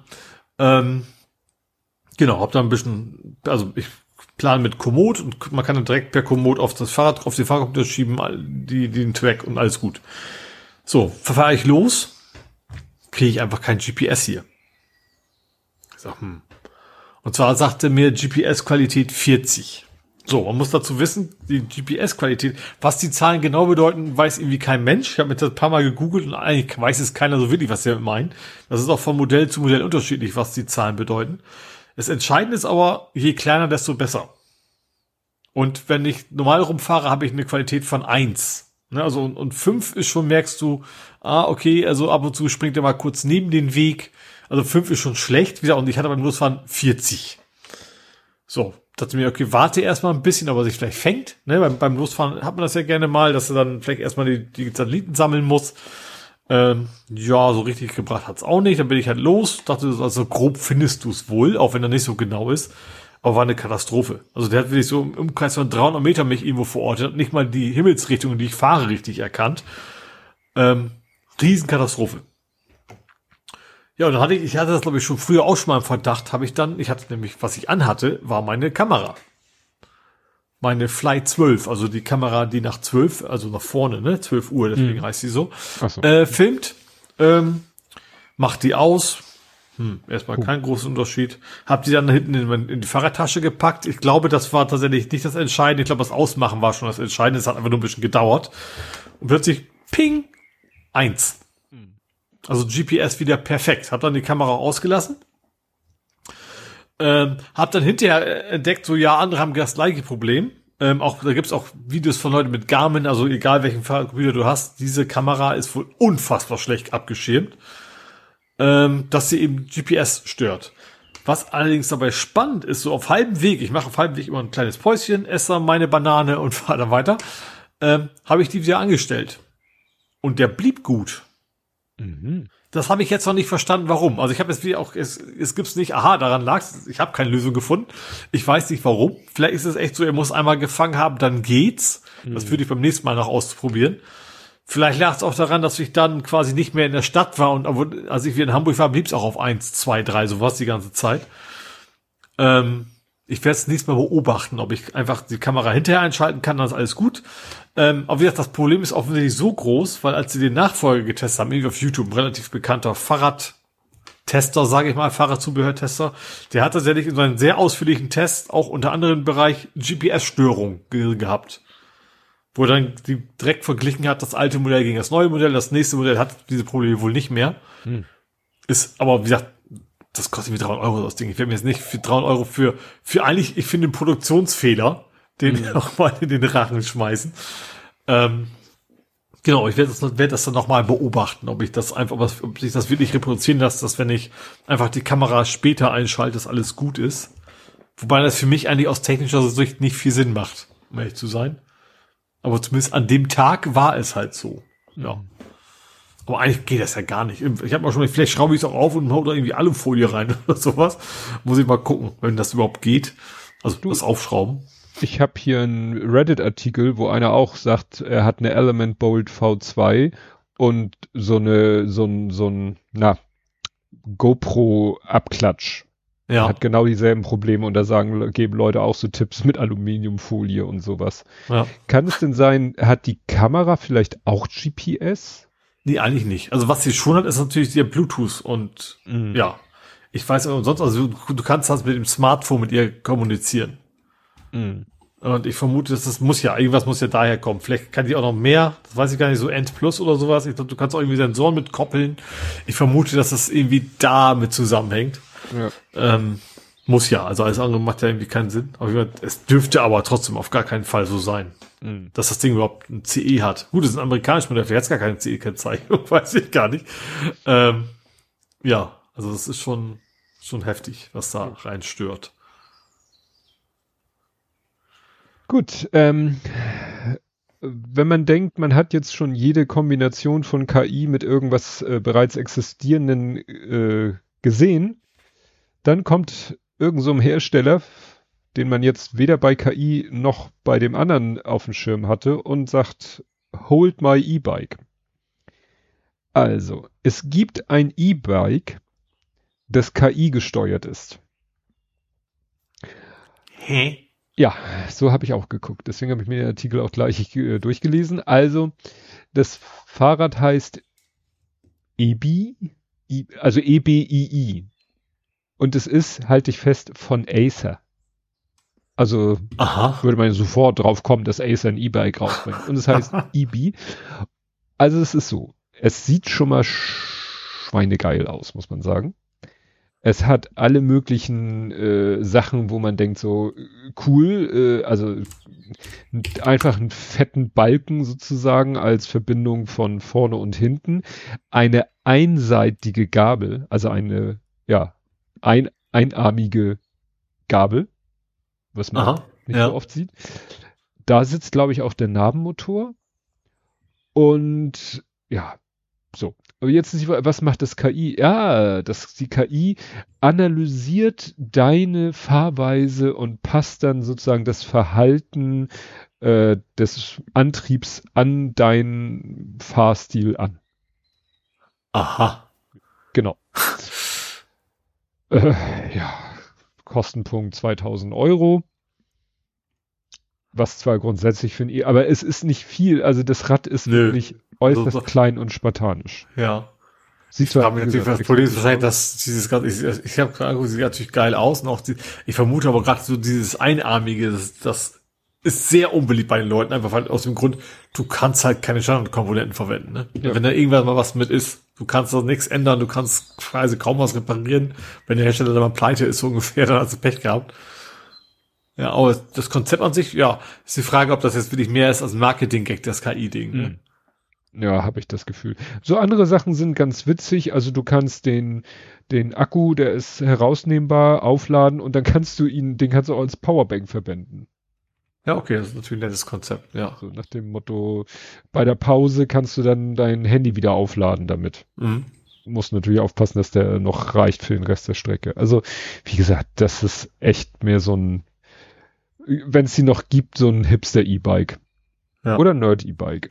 Gesagt, ich habe gerade in dem Bereich gibt's ja ganz, es gibt es gibt auch diese Fan Mo, finde ich eigentlich optisch total schick. Mhm. Auch weil du dieses Akku nicht siehst, was natürlich unter einen ganz großen Nachteil wieder hat, du kannst den Akku nicht rausnehmen und irgendwo aufladen. Ne?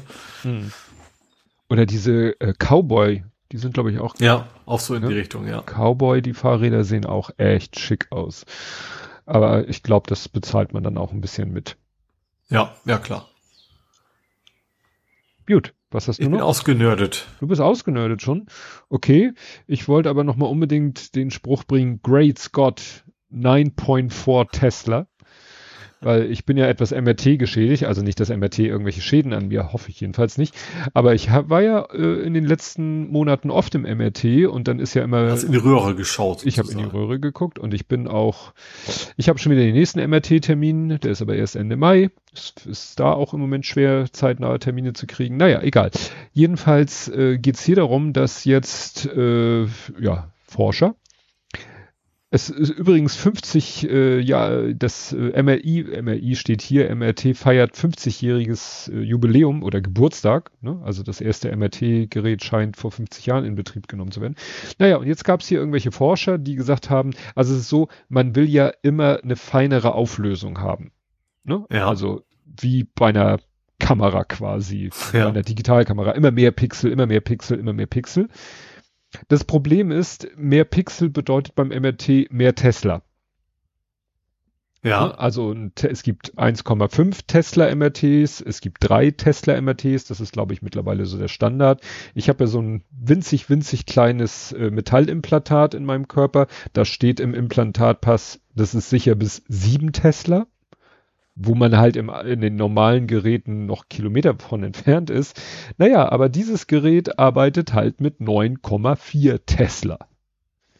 Da wird es mhm. wahrscheinlich dann schwierig werden. Allerdings äh, ist das bisher auch ähm, noch so im, äh, ja, das, damit machen sie Aufnahmen, damit können sie quasi Gehirne äh, analysieren, ne, auf, ja. weiß ich nicht, Gehirnzellenebene oder noch feiner, whatever. Ich habe es mir nicht, ist ein langer englischer Artikel.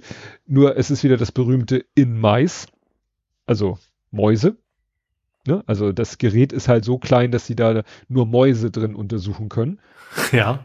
Und ja, also bis das irgendwann mal vielleicht äh, irgendwo im Krankenhaus um die Ecke steht mit seinen 9,4 Tesla, wird wahrscheinlich noch äh, Jahrzehnte ins Land ziehen. Aber man hofft eben da so Sachen, Analysen, Diagnosen wie zum Beispiel Alzheimer oder so machen zu können. Mhm. Ne? Mit, mit Hilfe von dieser Art MRT. Aber wie gesagt, wird noch ein bisschen dauern. Und wie gesagt, das ist äh, 9.4 Tesla ist halt der absolute Wahnsinn. Gut, dann hat XKCD es mal wieder geahnt. Es gibt ein XKCD-Comic, der jetzt quasi äh, Wahrheit geworden ist. Und zwar ähm, im ersten Panel sagt, äh, ja, die haben ja alle Namen, ich weiß jetzt nicht. Also die Frau sagt, ähm, unser Forschungsgebiet äh, kämpft schon seit vielen Jahren mit diesem Problem. Und dann zückt der eine sein Notebook und sagt, das löse ich mit Algorithmen. Und dann sie, auf dem nächsten Panel sitzt er an seinem Notebook, die anderen gucken ihm über die Schulter. Auf dem letzten Panel steht dann sechs Monate später, wow, dieses Problem ist wirklich knifflig. Und die Frau am, vom Anfang sagt, ja, was du nicht sagst. So nach dem Motto, ich habe dir gesagt, dass das schwierig ist. Ich kenne da eine äh, Geschichte, dass als ich studiert habe, ging es darum, so einen so ein, so ein Vorlesungsplan aufzustellen. Also es gab verschiedene Semester, in jedem Semester gab es verschiedene Vorlesungen, es, du hattest die Leute, die die Vorlesung halten, du hattest Räume, die mussten zur Anzahl der Studentinnen passen, die diese Vorlesung besuchen sollen. Und da sagte der, ja, wenn sie da irgendwie sagen, ja, das finde ich aber blöd, dass ich so, also so eine Art, dass ich so Lücken habe in meinem Vorlesungsplan. Ja. Und sie glauben, das können sie mit einer Software schlauer lösen. Das haben schon andere vor ihnen versucht. Es ist keinem gelungen. Es hat noch keiner geschafft, dieses Problem, das Erstellen dieses Vorlesungsplanes mit einem Programm zu lösen. Mhm. So. Fällt also in dieselbe Kategorie wie dieser XKCD. Ja. Und dann wird dazu ein Thread verlinkt, wo eine Rachel Woods sagt, der braucht irgendwie ein Resident Call Schedule, also irgendwie ein, ein Anrufplan braucht er. Ja. Und sie sagt, sie hat behauptet, ChatGPT kann das, diesen Plan erstellen in weniger als 30 Minuten und er sagt, es dauert normalerweise mehr als 100 Stunden und dann sagt sie, ich werde mich in wahrscheinlich weniger als 30 Minuten wieder melden und dann meldete sie sich wieder und sagte, okay, das ist ein Problem, weil es ist schwer, diesen Terminplan, den ChatGPT erstellen soll, erstmal in natürlicher Sprache zu erklären. Ja. Könnte etwas ja. mehr als 30 Minuten dauern.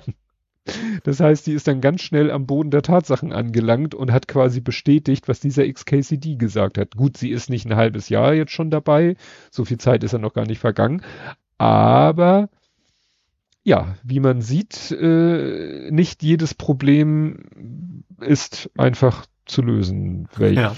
Überraschung. Ne? Ja. Also, also merke ich ja schon immer, wenn ich, wenn ich versuche, Bilder darzustellen, weil ich weil ich ein schlechtes Wortspiel machen will, mhm. was, was ja irgendwie, was, was irgendwie einfach keinen Sinn ergibt, das kriegen sie halt nicht hin. Ja, ja. Ne?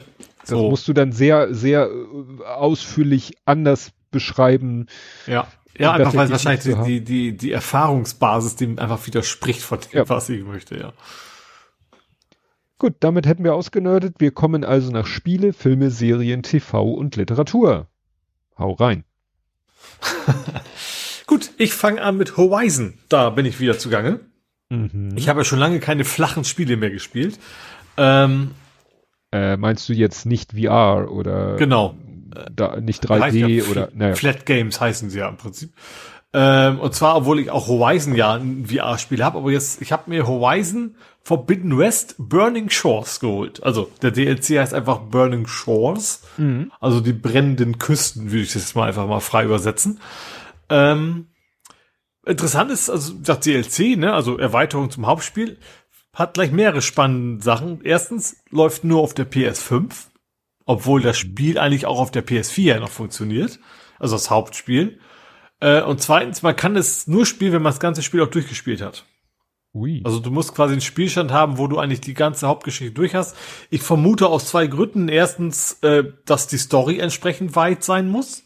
Und zweitens wahrscheinlich auch vom Schwierigkeitsgrad. Ich würd, also ohne es zu wissen, aber ich würde mal annehmen, wenn du nicht entsprechende Sachen schon erlernt hast, hast du wahrscheinlich keine Chance gegen die neuen Viecher. Gibt da zum Beispiel eine Riesenkröte quasi, die immer auf dich zuspringt und äh, äh, mit Säure beschießt und sowas und die ist auch so schon hart genug. Ähm, genau, und das, das Spannende ist, dass er spielt in Hollywood.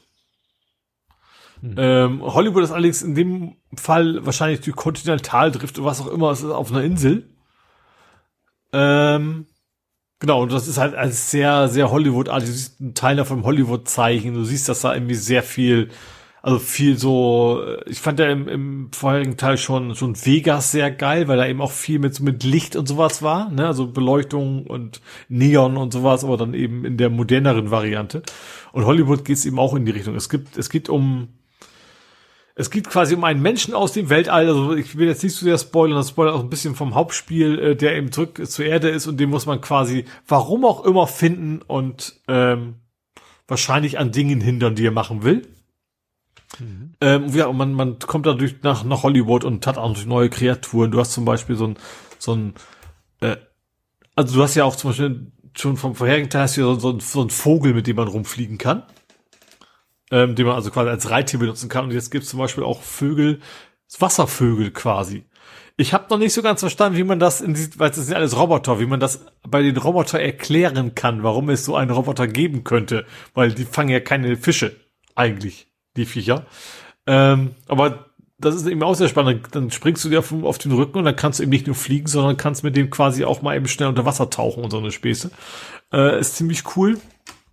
Ja, und du triffst natürlich eine ganze Menge Leute wieder, von denen, die du schon kennst. Und äh, ich habe jetzt noch nicht so ganz lange gespielt, aber das, das, das Hollywood-Setting ist bisher schon, ja, ist ziemlich cool. Macht, macht wieder Spaß, mal wieder in der post, post-apokalyptischen Welt ein bisschen rumzustreifen und ja, die Welt zu retten sozusagen. Hm. Ähm, du sagtest was mit Kontinentaldrift, also nach dem Motto, da sollen irgendwie ist wieder was, ist quasi was Neues entstanden. Ja, also es ist aber, es, das spielt ja halt weit, weit lange nach unserer Zeit einfach das Ganze. Mhm. Und deswegen sind die Kontinente eben auch nicht mehr wie die Kontinente jetzt sind, sondern ist alles ein bisschen woanders. Mhm. Sag ich mal.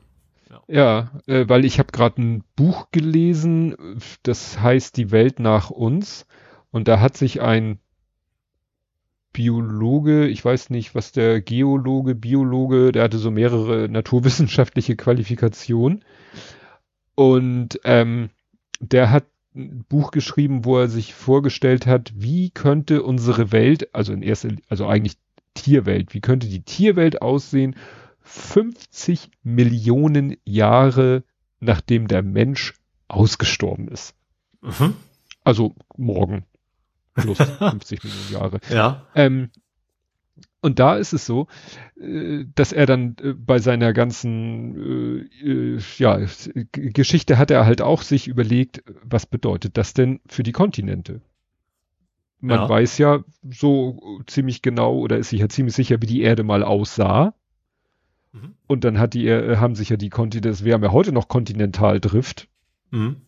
War, war irgendwo beim Minkorrekt haben sie gesagt, ja, in so und so vielen Jahren äh, stößt Hawaii an den, glaube ich, amerikanischen Kontinent an. Ja. Kann man ja ausrechnen, so.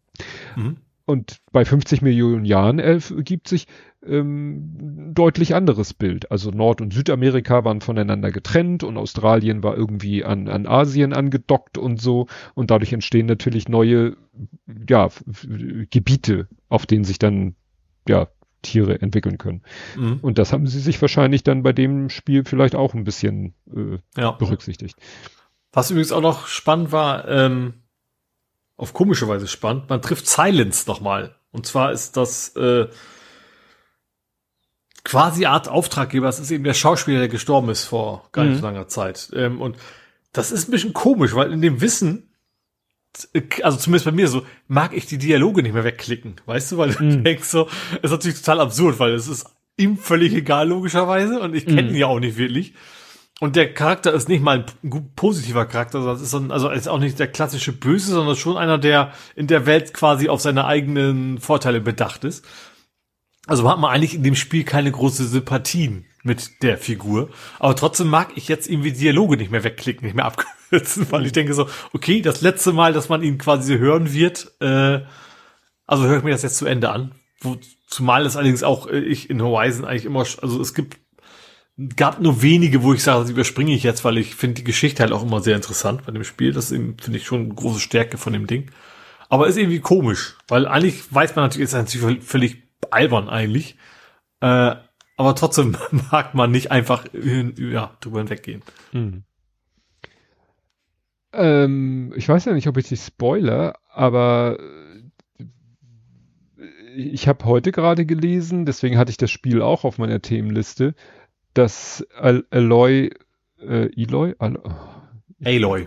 Aloy, dass die äh, ein, äh, einen, ich muss das ja spoilern, ich kann es ja nicht neutral sagen, dass die eine Freundin findet. Ja, das habe ich schon, also es bahnt sich schon an. Also man Aha. merkt das schon, sie, sie berühren ihre Hände und du merkst schon, okay, äh, ja, da, da knistert's. Sie, sie reagiert ein bisschen komisch. Also es ist, ist noch nicht so in die Richtung, also man, man kann schon ahnen, dass es in die Richtung gehen wird. Ja, mhm. also ganz spoilerst du mich da nicht. Ja, und jetzt drehen natürlich einige in der Game. Das habe ich mir schon nicht jetzt Mal gesehen, habe ich gedacht, okay, da ist jetzt wieder die, die Armee der Hater wird jetzt wieder loslegen. Ja. Und, ja. Oh Gott, queere Person in einem Spiel. Ja, deal with it.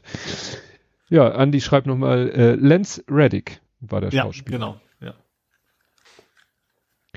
Gut, ich habe dann zum letzten Mal auf ab längere Zeit in Spoiler Rand Mandalorian. Mand Mandalorian, der Mandalorianer, The Mandalorian, hm? wie auch immer. Der Mann mit, der Mann mit dem Helm. Der Mann mit dem Helm.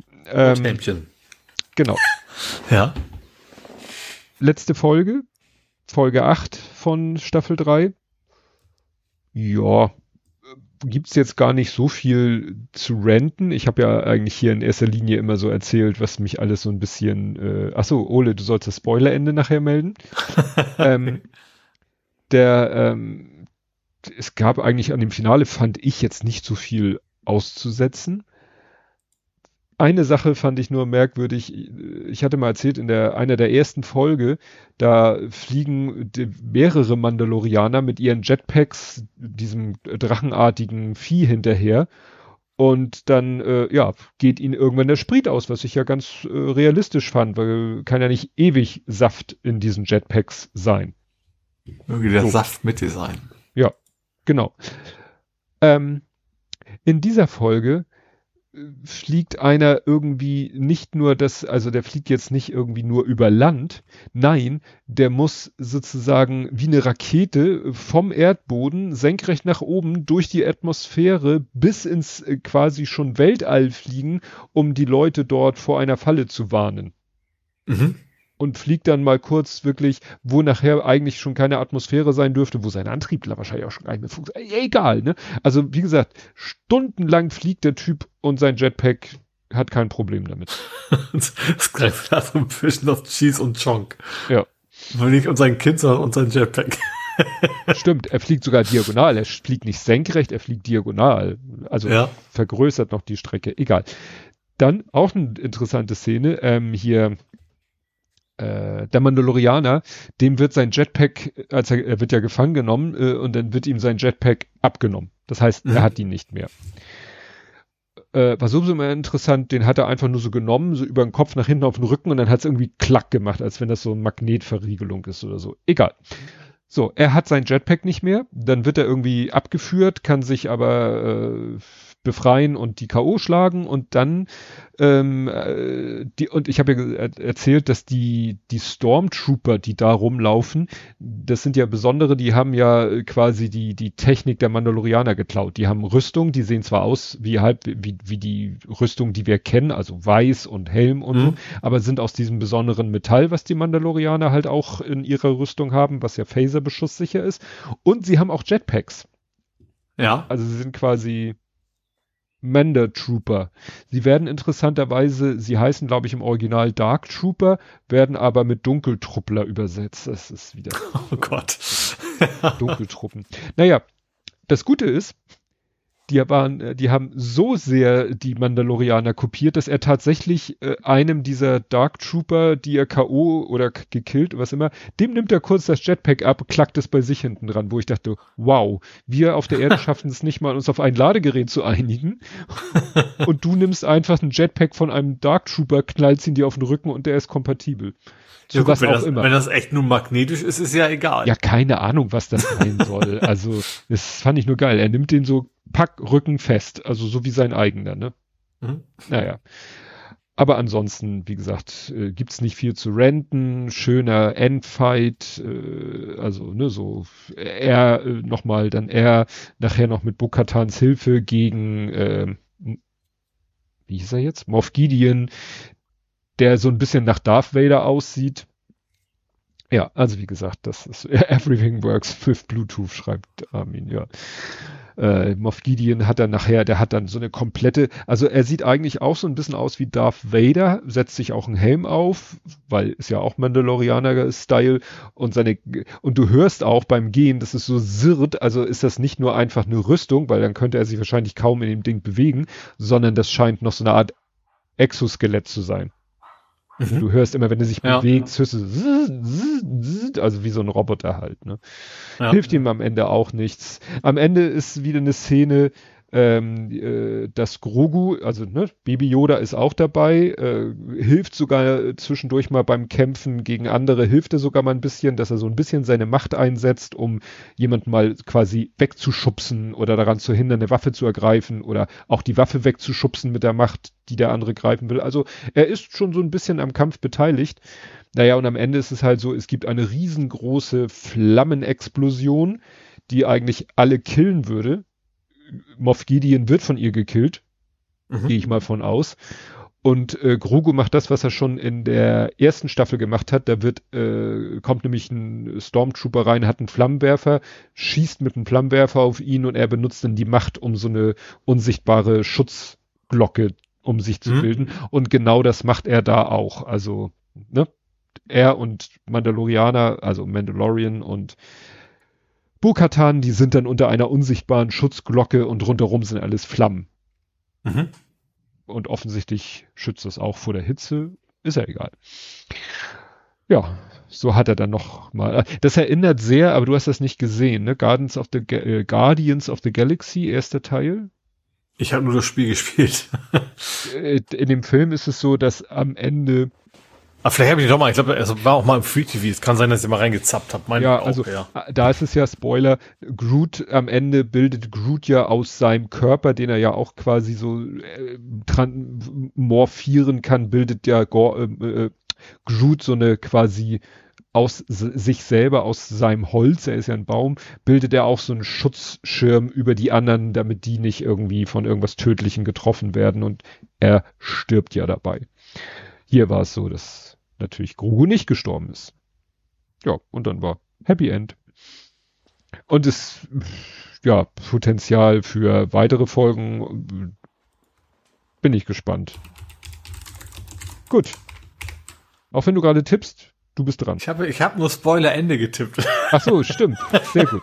Jetzt kannst du was erzählen. Gleich kommt ich der nächste Spoiler. The thematisch, Science-Fiction-mäßig, wahrscheinlich kommst du nachher auch nochmal in die, in die Thematik rein, gehe ich ja mal von aus.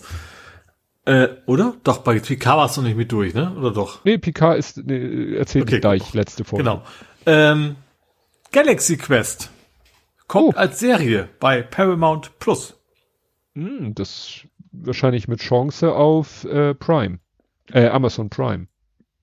Das weiß ich jetzt nicht, aber wie gesagt, sie werden auf jeden ja, Fall eine Serie davon produzieren. Ist, glaube ich, nicht, also im Artikel steht, das wäre nicht, wäre nicht der erste Versuch. Sie haben im Vergangenheit schon mal versucht, das äh, äh, zum Wiederzubeleben, gut, als, als Serie. Ähm, ach, steht hier. Das Konzept wurde an Amazon verkauft. Hm. Ach so, das war beim ersten Versuch. Okay, das, okay, das war also damals. Ähm, ja, jetzt ist es eben relativ klar, dass das, äh, ja gut, wer das Drehbuch schreiben soll, ich kenne die sowieso alle nicht. Äh, und Schauspiel ist auch noch nicht klar, also ist noch sehr am Anfang, aber ja, Paramount Plus will da eine Serie von machen. Also, das kann, glaube ich, sehr gut, das kann aber auch ganz furchtbar werden, glaube ich. Also es ist wahrscheinlich nicht so einfach, das umzusetzen, dass es eben auch als Serie funktioniert und nicht, ne, weil du musst ja jedes Mal irgendwie einen anderen Grund haben, warum die eigentlich Schauspieler ins Weltall fliegen. Ähm, ja, aber bin ich mal gespannt. Irgendwas über den Cast? Bei Grabmaß Hammer. Was? Irgendwas über den Cast? Nee, das Schauspieler steht noch nicht fest. Also das ist noch unklar. Weil das wäre, wäre ja interessant, ob sie. Also gut, die Original werden es ich nicht sein, die sind ein bisschen alt. Also Johnny Weaver, ach, ja, äh, alt oder nicht mehr am guck Leben. Guck dir Picard an, also. Ja, das stimmt auch wieder. Obwohl, ich glaube, Tooltime, also, äh, wäre vielleicht ganz witzig. Schon, wäre ein Admiral dann oder sowas, ne, der dann hm. irgendwie nur so, oder eben als Schauspieler, der immer noch Schauspieler ist. Hm. Da fällt mir gerade was ein, wo du sagst, tot. Äh, okay, ja, jetzt habe ich es erst verstanden. Nee, alles klar. Ähm, So, äh, Andi, nächste Pause für dich, weil jetzt kommt Picard, wenn du das, äh, ja, falls du das auch nicht hören willst. Ähm, Jean-Luc. Ja, es war auch die letzte Folge, in diesem Fall Folge 10, Staffel 3. Und äh, da war eine spannende Sache gleich am Anfang, dass äh, ja die ganze Sternflotte ist ja infiltriert mit mit ich sag mal die ganzen jungen Menschen sind ja jetzt plötzlich Borgs. So. Und ähm, die greifen ja die Erde an. Die Erde wird noch so von ihrem Schutzschild und so einer Raumstation verteidigt und dann hört man so, man hört es nur, eine, ähm, eine Ansprache des Präsidenten. Und der mhm. Präsident steht da, ne, äh, Durchsage des, also so ist ja so ein Standbild und man hört nur die Stimme ähm, äh, hier, ja, Präsident Tschechow. Der fehlte ja quasi noch. Kannst du mir folgen? Ja, ich folge dir. Tschechow, Tschechow. Tschechow, ja. Also es waren ja alle möglichen alten Leute schon. Ach nee, Moment. Ich wusste gar nicht, dass der Schauspieler noch lebt. Einfach weil man auch ewig nichts von ihm gehört hat, auch aus anderen Richtungen nicht. Also ich zumindest nicht. Ja, also ich habe jetzt gerade einen Artikel hier aufgehoben. Im Serienfinale gibt es eine liebevolle Anspielung auf den verstorbenen Schauspieler ah, Anton Jelchin. Das ist aber der, der ihn im Reboot gespielt hat. Ach so, genau, der von seinem eigenen Auto quasi zerquetscht worden ist. Ja. So, und der hat in den Star Trek-Film mit Chris Pine als Kapitän, als Captain Kirk, hat er Pavel Chekhov gespielt. Mhm. Und zu Beginn der finalen Star Trek Picard-Folge wird der Präsident der Föderation eingeführt, Doppelpunkt Anton Chekhov, gesprochen von Walter König. Ne? Ja, und? Ah, hieß er Anton?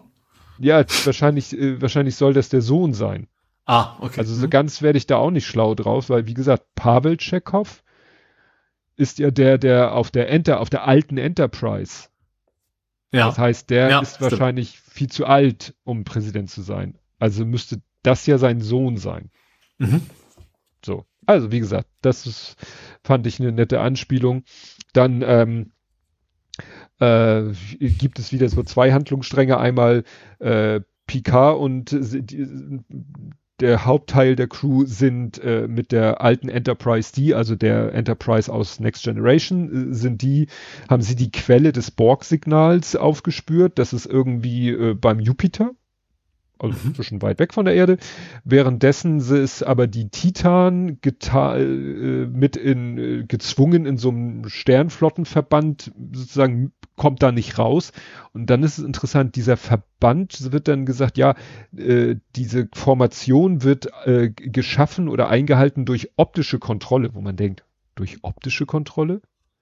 Naja, gut, da pff, machen sie dann, sie haben ja noch ihren Bird of Prey Tarn äh, Mechanismus, tarnen sich und dadurch kommen sie dann aus dieser Formation raus. Also, naja. Und dann beschießen sie halt die anderen so ein bisschen. Ach so, sie erlangen äh, übrigens Kontrolle über das Raum. Also es sind halt noch ein paar auf der Titan gewesen, Seven of Nine und ein paar. Und die stürmen dann die Brücke und schießen auf die äh, borgifizierten Crewmitglieder.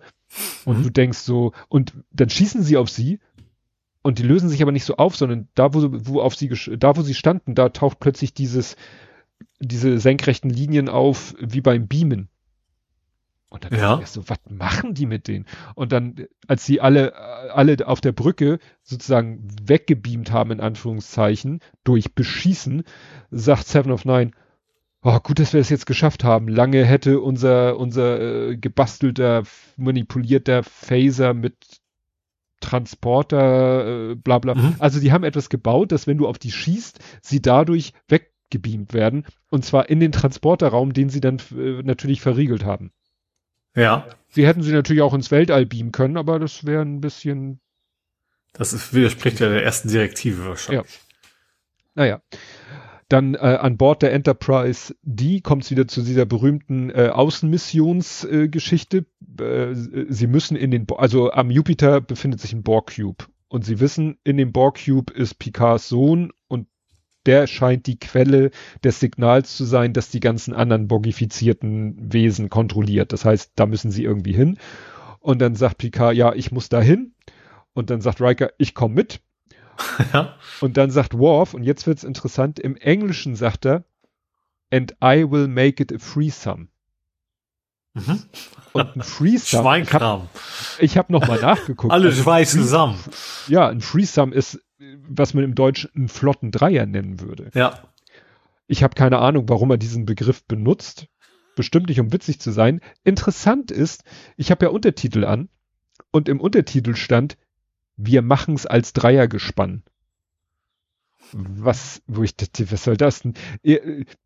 Klar, die Reaktion von Riker ist natürlich, Worf, wissen Sie überhaupt, was Sie da sagen? Oder hören Sie sich eigentlich reden oder so? Irgendwie eine Reaktion, aus der klar wird, dass er gerade was Unpassendes gesagt hat.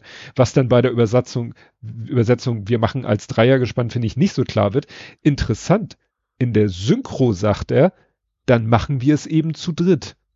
Was schon mhm. eher in die Richtung geht. Ja. noch, noch, noch eindeutiger wäre gewesen, dann mache ich, mach ich daraus einen flotten Dreier oder so. Dann, dann wäre es ja. absolut eindeutig gewesen. Ne? Also das war echt, naja. Ja, was haben wir noch? In der die Folge ist voll mit Streichern, weil es sind so viele herzzerreißende Szenen und oh, Tränendrüsen drücken.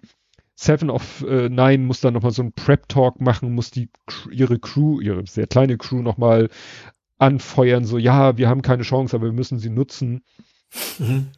Äh, dann äh, wird die, die Enterprise, die äh, wird dann beschossen von dem Cube, muss sich äh, wehren mit Beschuss und äh, sozusagen an, der an der Waffenkonsole ist Beverly Crusher, die ja eigentlich Schiffsärztin früher war.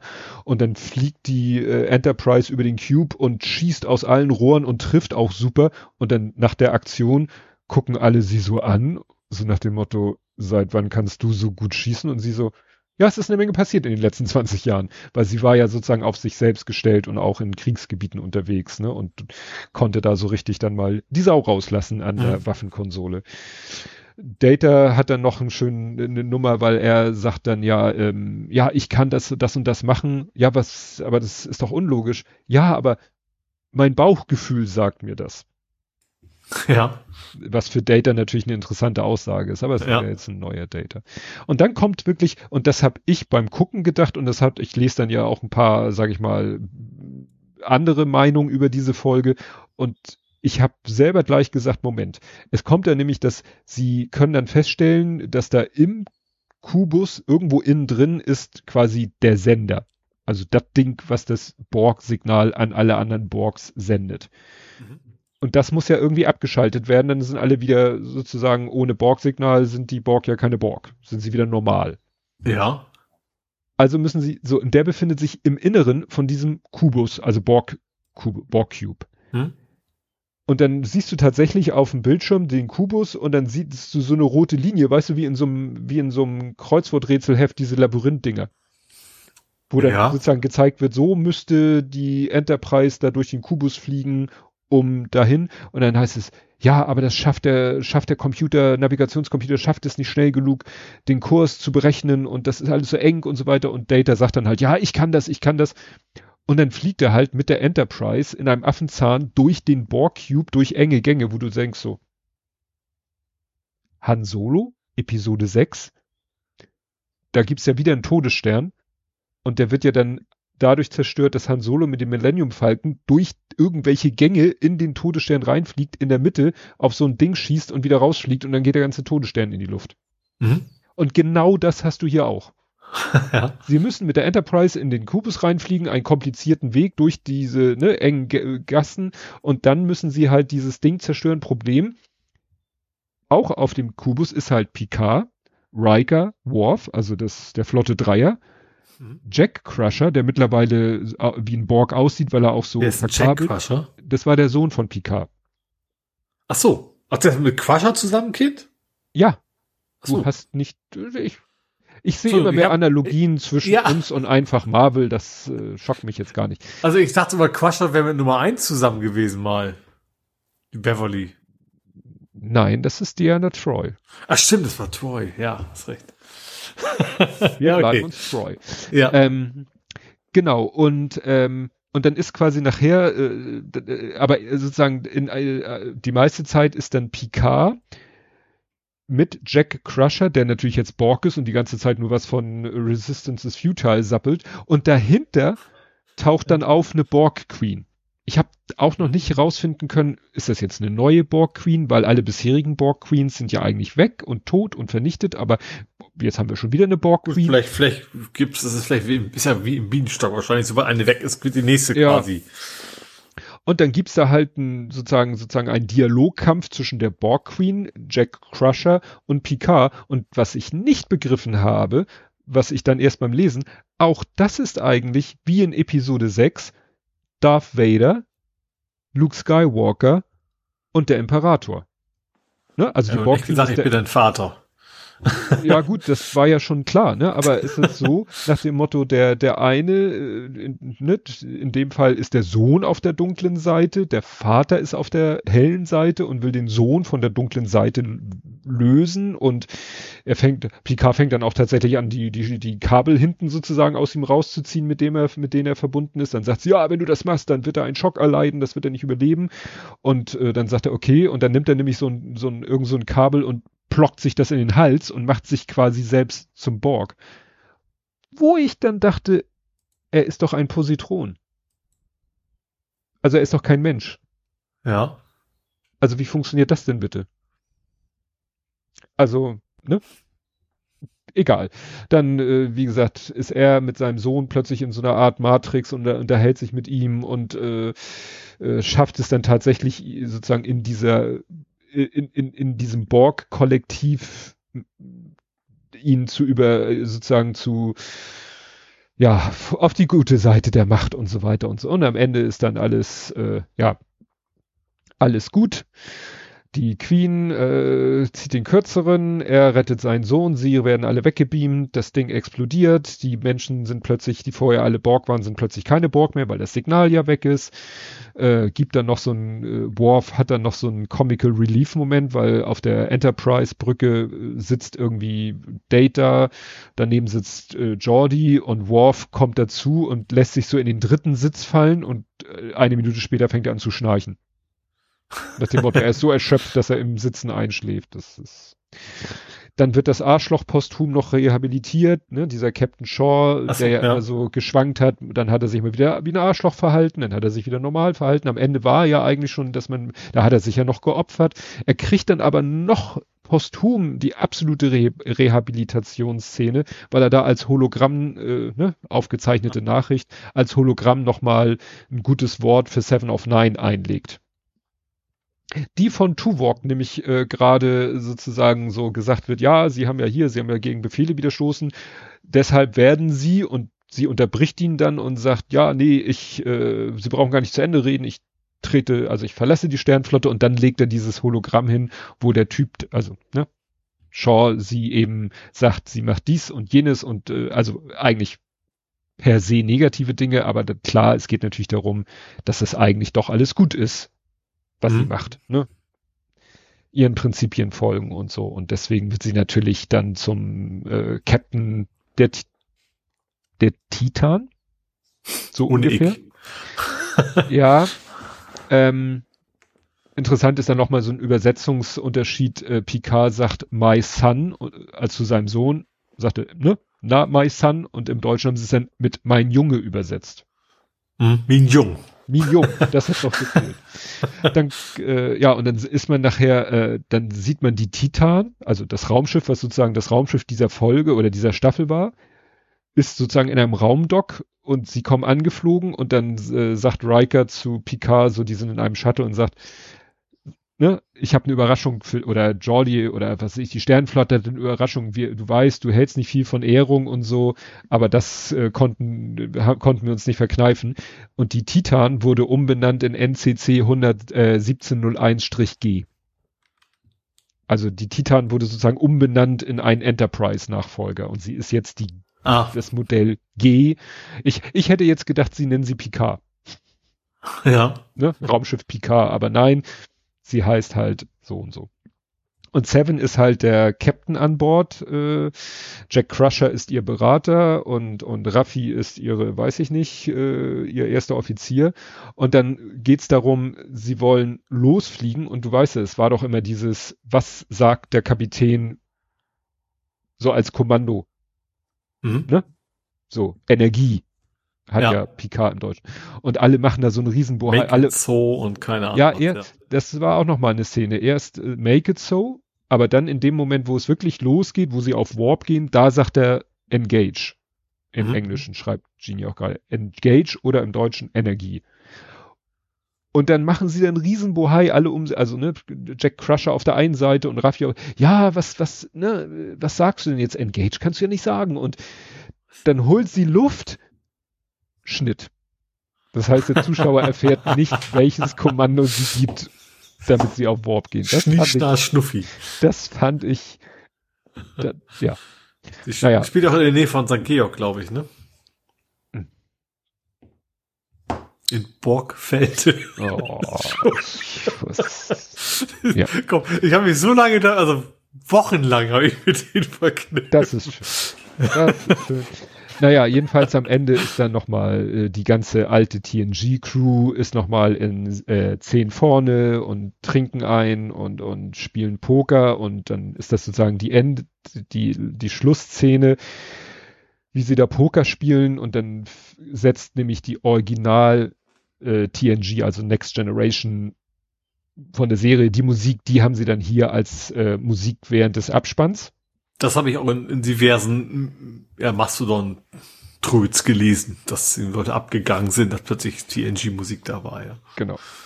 Und dann kommt, was ja mittlerweile es auch bei Serien gibt, es kommt eine Mid-Credit-Scene. Mhm.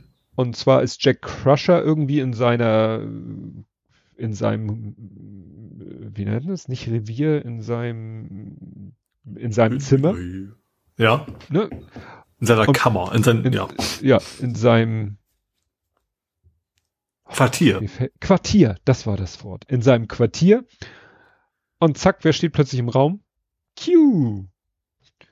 Ach, und Jack Crusher sagt noch, ich dachte, sie wären tot, weil Q ist in Staffel 2 eigentlich gestorben. Und dann sagt Q, ja, ihr Menschen habt ja so eine falsche Vorstellung von Raum und Zeit und Leben und Sterben und so. Da haben, naja, und dann sagt er noch so, ja, aber sie haben doch gesagt, die Menschheit äh, ist äh, nach dem Motto, hat sich bewährt und muss nicht mehr noch irgendwelche, das, er hat ja eigentlich die Menschheit in Form von Picard immer äh, irgend, irgendwelche, ja, ja, getestet, irgendwelche Aufgaben und so. Meinte, wir sind doch durch. Ja, was äh, was ihren Vater angeht, aber sie, ne, und damit hat er natürlich, haben die Autorinnen Tür und Tor geöffnet für Star Trek, weiß ich nicht, Picard es zu nennen wäre dann doof, aber Jack Crusher oder The, the Next Next Generation oder The Generation Plus Plus oder whatever. Ne? Also damit eröffnen sie natürlich, dass sie Q sozusagen wieder aus dem Hut zaubern. Kann natürlich. Das sind der gleiche Schauspieler? Ja, das ist immer noch der gleiche Schauspieler. Also ist der, also es kann Q also auch altern. Ja, das äh, konnte, das hat er dann so in der letzten Staffel erklärt, so ja, ja, auch wir altern und oder nee, er er sagte, äh, gut, er kann ja sein Erscheinungsbild verändern, mhm. wie er will und nach dem Motto, ja, ich wollte mein Erscheinungsbild äh, deinem Alter anpassen. So als wären sie beide älter geworden. Ja, okay. Warum er dann in der Szene, wo er vor dem jungen Jack Crusher steht, immer noch sein altes Bild hat, egal. Hm. Oh, das wollte ich schon mal sagen. Wenn ihr jetzt gerade denkt, oh, ich bin im Auto unterwegs, wo ist denn das Polizeiauto? Nein, das ist nur im Podcast. Ach, kommt man das ja nicht hören, weil so laut war das gar nicht. Doch, ich habe es gehört und falls es nachher im Podcast zu hören ist, wollte ich es erwähnen. Das machen sie beim, bei einfach Marvel machen sie es auch immer. Äh, gar nicht der, bei dem auch nicht bei dem es unbedingt ist, sondern der andere, der hört dann, dass bei dem anderen irgendwie äh, ja Tatütata und dann sagt er, liebe Leute, das äh, ihr Martinshorn, was ihr gerade hört, das ist im Podcast. Ja. Falls ihr im Auto fahrt, entspannt euch. Es ist alles gut. Ihr braucht nicht rechts ranfahren. Sie haben euch nicht erwischt. Gut. Ja. Du? Gut, ich habe noch ganz kurzes so, so ein, ein News-Schnipsel. Mhm. Ähm, Atari ist auf Kauftour mhm. ähm, und hat irgendwie 100 alte Spieleklassiker gekauft. Jetzt weiß man noch nicht genau, was, also wirklich so aus der Art, also Zeit Atari, aber eben nicht, nicht im eigenen Besitz, sondern andere Spiele aus der Zeit, so 80er Jahre. Ähm, was sie da genau machen wollen, ist natürlich anzunehmen, dass da irgendwas Neues rauskommen wird, aber was genau weiß man noch nicht. Aber wie gesagt, sie haben sich wohl für nicht so ganz wenig Geld die Rechte an 100 uralten Spieleklassikern äh, besorgt. Ich schau mal gerade unter anderem, was war dabei? Äh, ja, keine Ahnung. Steht da, glaube ich, nicht. Nee, siehst du es jetzt nicht auf Anhieb. Ah, doch, sowas, zum Beispiel sowas wie äh, 1942 und sowas, ne? Die kennst hm. du wahrscheinlich auch noch. Ja. Diese Flugzeug über ja, Vertikalscroller und sowas. Ja, die, ist, ja. Ich weiß gar nicht, gibt es da einen Zusammenhang zu dem Film mit äh, Belushi? Pff, keine Ahnung. Ich wusste nicht, was es einen Film mit Belushi gibt. Also, ist das bestimmt ein Film gibt oder irgendwie was damit zu tun. Ach nee, Entschuldigung, der heißt 1941. Ah, aber ich glaube, es gab auch, also es gab verschiedene Jahre. Ich glaube, 42 fing es an, es ging bis 44 hoch und dann irgendwie was mit X hinten dran und sowas. Ich glaube, damit, also die Nachfolger waren, glaube ich, immer ein Jahr weiter. Hm. Gut. Ja. Ich habe auch nur noch einen ganz kurzen Tipp. Äh, ist quasi Beifang. Äh, es hatte jemand, wollte irgendwas zum Thema zu der Serie Max Headroom recherchieren, hatte so nebenbei erwähnt, ist ganz schwer da irgendwie ranzukommen, bis dann irgendjemand äh, ihn darauf hinwies, wieso Max Headroom, die kompletten, alle Folgen gibt es auf archive.org. Ah. Mhm. Ne? Also, falls jemand Lust hat, mal eine richtig schräge 80er Jahre Serie zu gucken, ja, ähm, Beck's Headroom Complete Series auf arch archive.org. Habe ich mal ein bisschen reingeguckt, ist sehr schräg, sich das heute anzugucken. Mhm. Ist ja legendär wegen eben der Figur Max Headroom. Ja, ja klar. Ist. War damals ja Science Fiction, State of the Art und überhaupt. Ja. ja. Gut, du sagtest, du warst auch durch? Ja, können wir ins Spiel live gehen. Nein, wir kommen zum Fußball. Wir haben eine Chronistenpflicht zu erfüllen. Ich habe es genannt, dramatisches Derby. Ja. Ja, war anstrengend. Also war eigentlich, also war auf jeden Fall, ist auch, wie man so für neutralen Zuschauer ein sehr spannendes Spiel.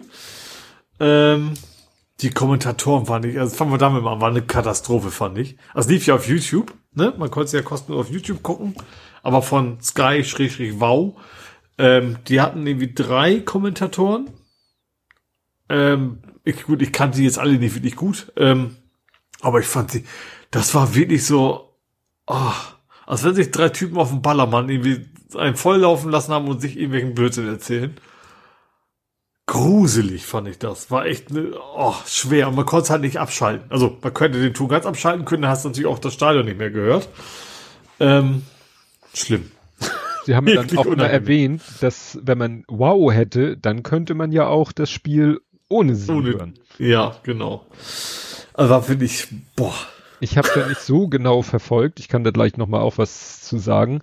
Ähm, äh, ich weiß nicht, ob das auch unter anderem die Kommentatoren waren, die der große, wenn er das, er guckt das, glaube ich, beim Kumpel, der hat, glaube ich, Sky und der regt sich auch immer die gerade über. Das werden wohl die gleichen sein. Ja, ja. Keine speziellen dafür geholt. Also haben. in seinem Podcast hat er über die auch schon so geschimpft von wegen, über was die sich unterhalten. Also er läuft ein Spiel und die klönen sozusagen. Während ja, das genau, läuft, das, die ganze Zeit labern sie über irgendwelchen Kram und eigentlich so am Rande mal ein bisschen gucken vielleicht auch mal aufs Spielfeld so ungefähr, haben das Gefühl. Ja.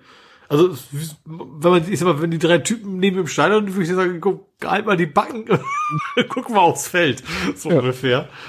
Oh, schlimm. Ja. Naja, aber zum Spiel. Ähm, fing ja gleich eigentlich ganz gut an mit einem Tor, was nicht gegeben worden ist.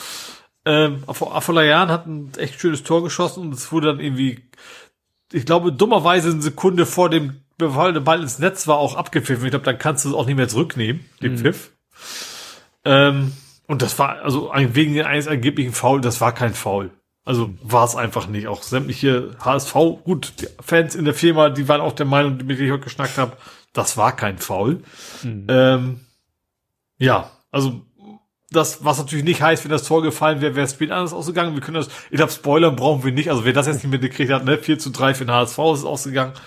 Ähm, also das heißt ja nicht, wenn das Tor gegeben worden wäre, dann hätten wir dann das gewonnen, weil wir haben ja auch so geführt und haben es trotzdem noch äh, verkackt sozusagen. Ähm, genau, erste Halbzeit war fand ich richtig gut. Fand ich, fand ich gut. das richtig gleich nicht. Aber ich fand, sie haben ganz gut gespielt. Bis, bis kurz vor Schluss kam dann dummerweise der Ausgleich. Äh, das war wieder dieser klassische Fall von Sonntagsschuss. Irgendwie ein Abwehrspieler, der aus abartiger Entfernung das Ding da einfach reingesammelt hat. Ähm, das war ein richtig schönes Tor eigentlich, äh, nur auf der falschen Seite. Ähm, genau, und dann gab's echt so zwei ziemlich schlimme Abwehrfehler in der nächsten Halbzeit, fand ich. Erst, erst von Paccarade und das zweite, äh, wir vergessen, jeden Fall haben sie einfach gepennt. Sie haben echt einfach gepennt. Ähm, dann gab's ja einen Anschluss. Dann fiel direkt ein Eigentor bei uns. Wobei das wiederum eins der, im Gegensatz zu den vorherigen, dem Abwehrspieler jetzt, das war Medic, glaube ich, äh, kein, keinen großen Vorwurf machen, weil wäre wär er nicht hingegangen, war quasi ein Zentimeter dahinter der Fuß vom, vom Hamburger Angreifer, vom HSV. Also wäre es dann auch reingegangen. Also er musste da irgendwie hin und hat es dann eben nicht geschafft, den Ball nebens Tor zu lenken, sondern hat den dann richtig schön in die Ecke gepfeffert.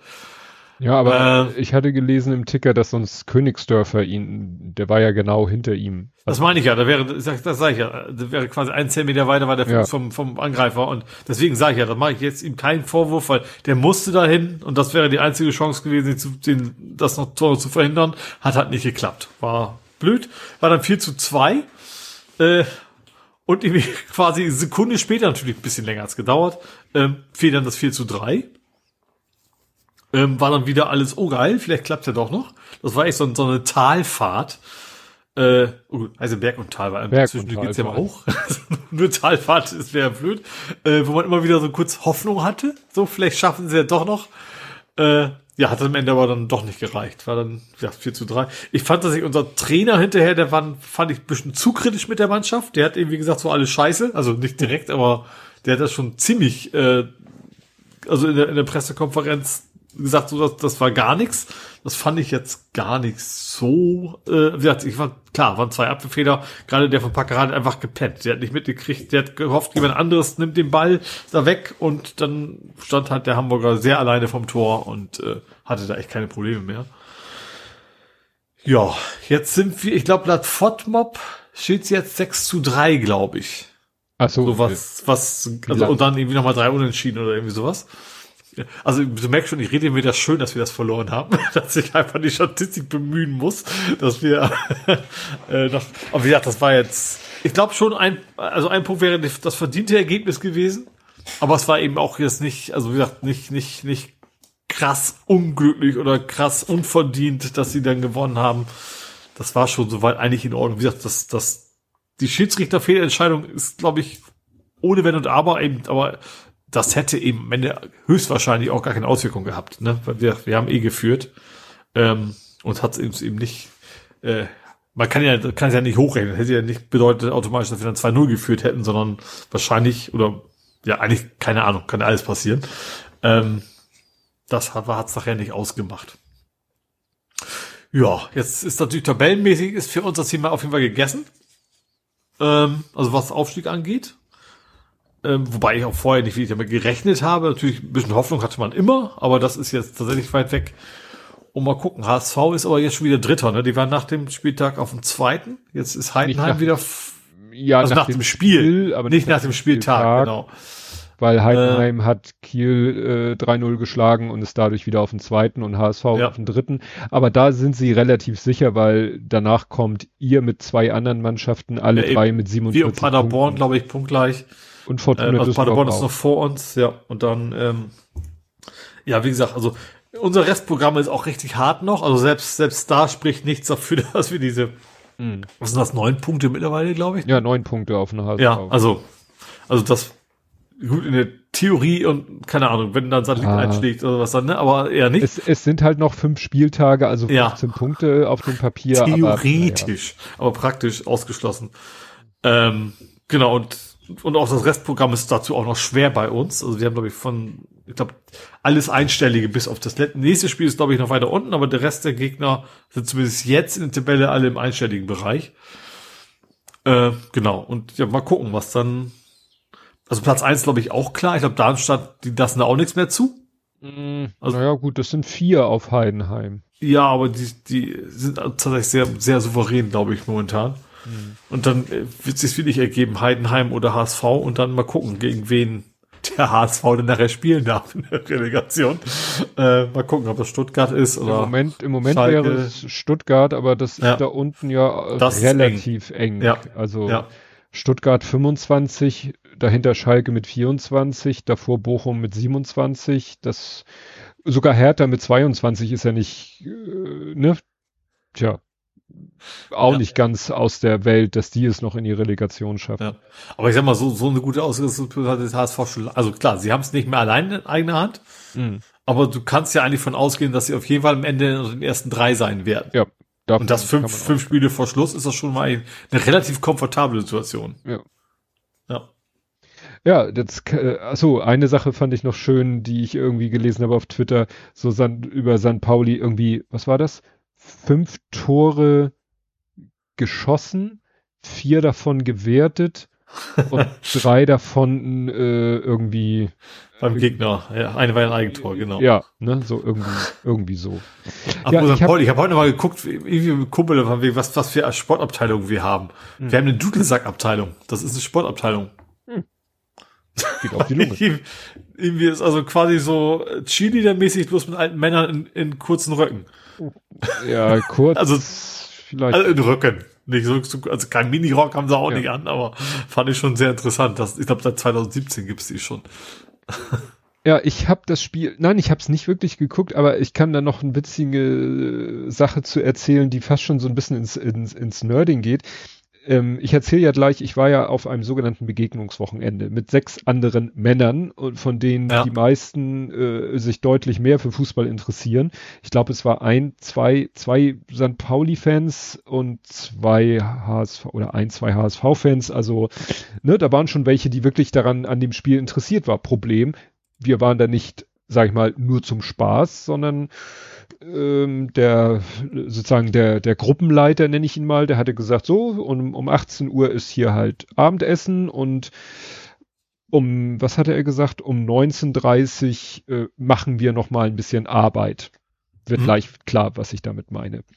Und ähm, da war dann das Spiel fing um 18:30 an und dann sagte der eine, ja, hm, und äh, ich hatte natürlich mein Notebook mit. Natürlich habe ich ein Notebook mit. Ich habe immer ein Notebook mit. Und dann hat er gefragt, okay, ach, du hast ja bestimmt keinen Dessen. Ich so, nö, brauche ich auch nicht. Ich habe Zoom, meinst du? oder Dessen. Und ähm, ich spreche das Dozen aus. Ähm, äh, und dann habe ich gesagt, wieso läuft doch auf YouTube? Da dachte ich auch so geil, du bist der Fan und ich weiß, dass es auf YouTube läuft. Egal. Und dann habe ich das Notebook hingestellt auf so einem Tisch und dann haben sich da so drei, vier Leute, fünf Leute drumherum gesetzt und haben die erste Halbzeit geguckt. Ja. Aber die zweite Halbzeit war klar, können sie nicht gucken. Und dann, ich weiß nicht, ob einer auf die Idee kam und mich fragte, meinte, kannst du die aufnehmen? Und ich kurz überlegt, "Ja, natürlich kann ich das aufnehmen, ich habe ja OBS drauf.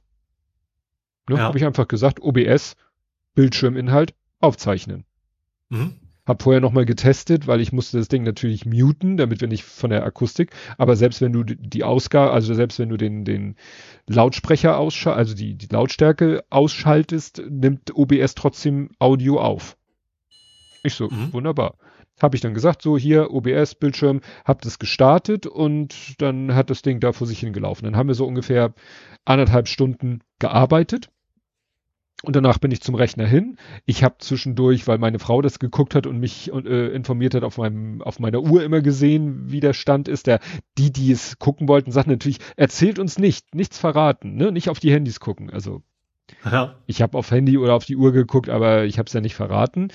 Und naja, und als wir dann mit unserer Arbeit fertig waren, habe ich halt die Aufnahme lief natürlich immer noch. Da war, was weiß ich, irgendwelche Interviews Stunden nach dem Abpfiff im Stadion und da habe ich dann die Aufnahme gestoppt, Play.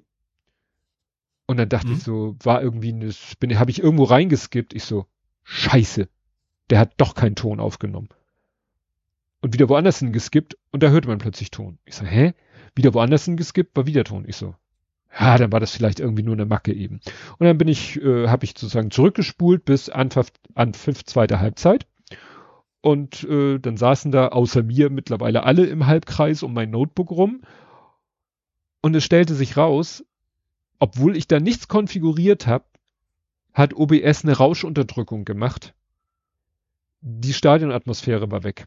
Ach du Schande. Das heißt, wir hatten ungefähr sozusagen das Gegenteil von dem, was man wollte, nämlich wir hatten kein Nur die Stadion, Kommentatoren. nur die Kommentatoren.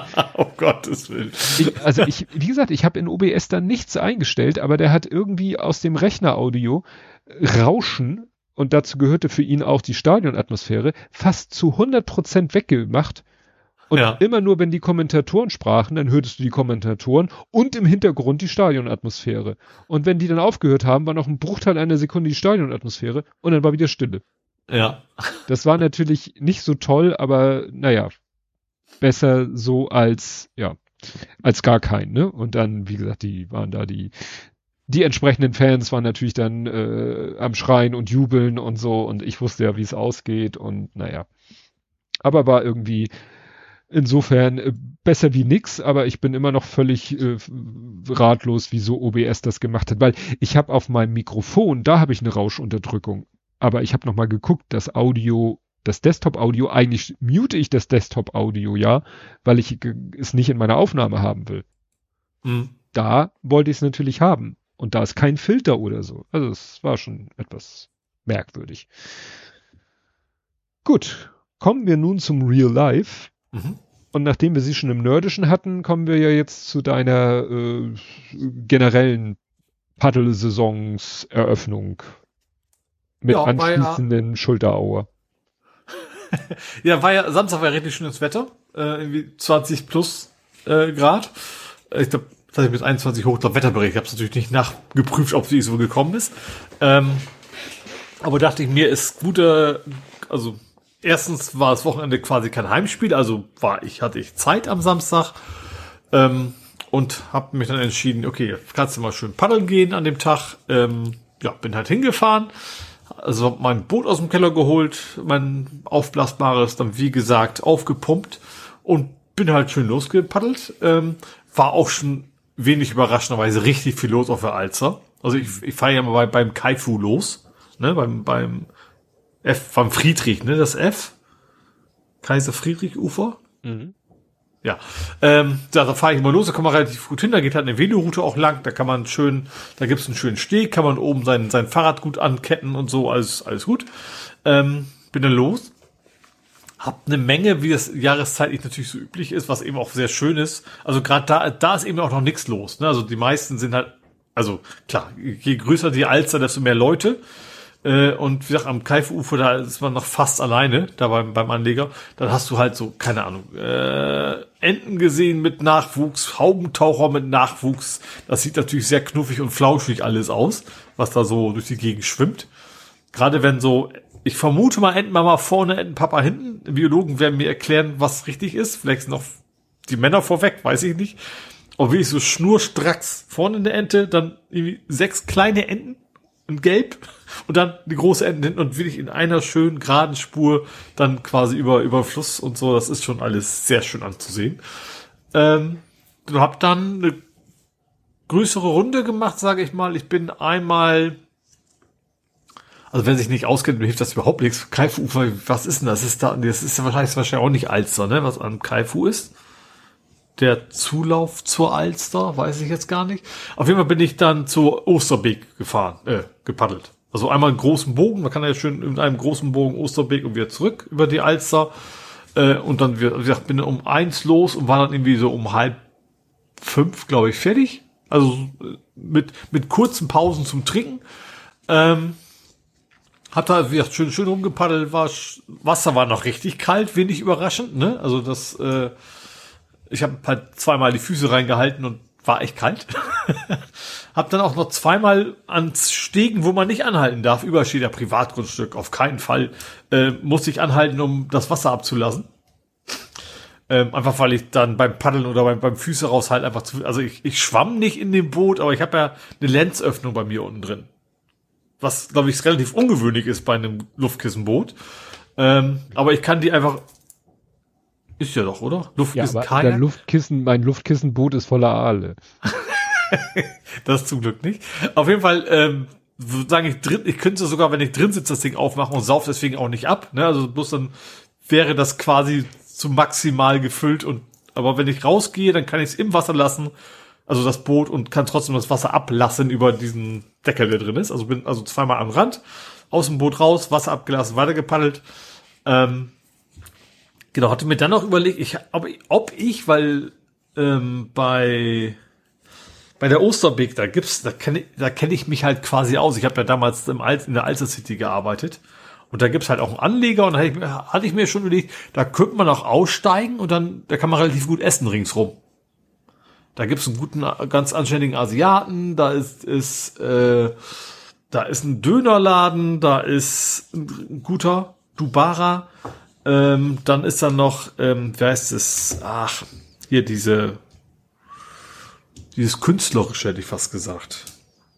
Hm. Na? Egal, da kann man halt auch erst eine Kantine, die ganz anständig ist. Ähm, aber mir dann überlegt, also erstens hatte ich gar keinen Hunger. ich war halt voll überlegen, was, wie machst du das? Ich habe dann hab das vorher gegessen, weil ich mir das, weil ich mich nicht traue. Ich dachte, kann man es riskieren, ein Boot da anzubinden und dann wegzugehen? Mhm. Das ist halt meine Frage, die ich habe. Also an der Alster hängen, liegen überall deutlich wertvollere Boote, glaube ich. Also unter die, die Brücken sind voll.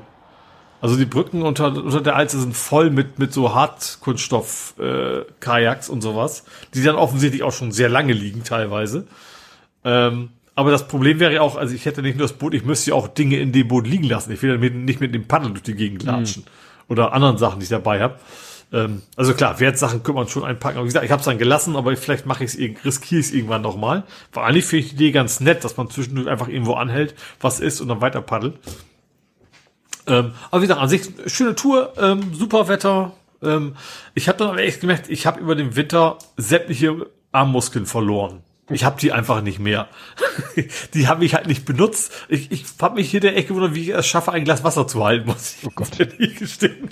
Weil mir tat dann relativ schnell einiges weh und dann am Ende alles. Ähm, genau, bin dann noch an Land und habe mir dann auch noch irgendwo, irgendwo den Fuß irgendwo eingetreten. Ähm, ich weiß jetzt nicht genau, auf jeden Fall habe ich, hab ich irgendwie so, so ein Riss unterm Fuß, wie es halt so ist, so kleine, schmale, lang gezogene Striche, die irgendwo eine Wunde darstellen, tun halt weh, wenn man drauf tritt. Ähm, wie gesagt, am nächsten Tag hatte ich, wie gesagt, Schulter tat mir weh ohne Ende äh, und der Fuß eben auch und also wie so ein klassisches No-Sports-Ding. Also mir wäre es besser gegangen, wenn ich mich nicht bewegt hätte.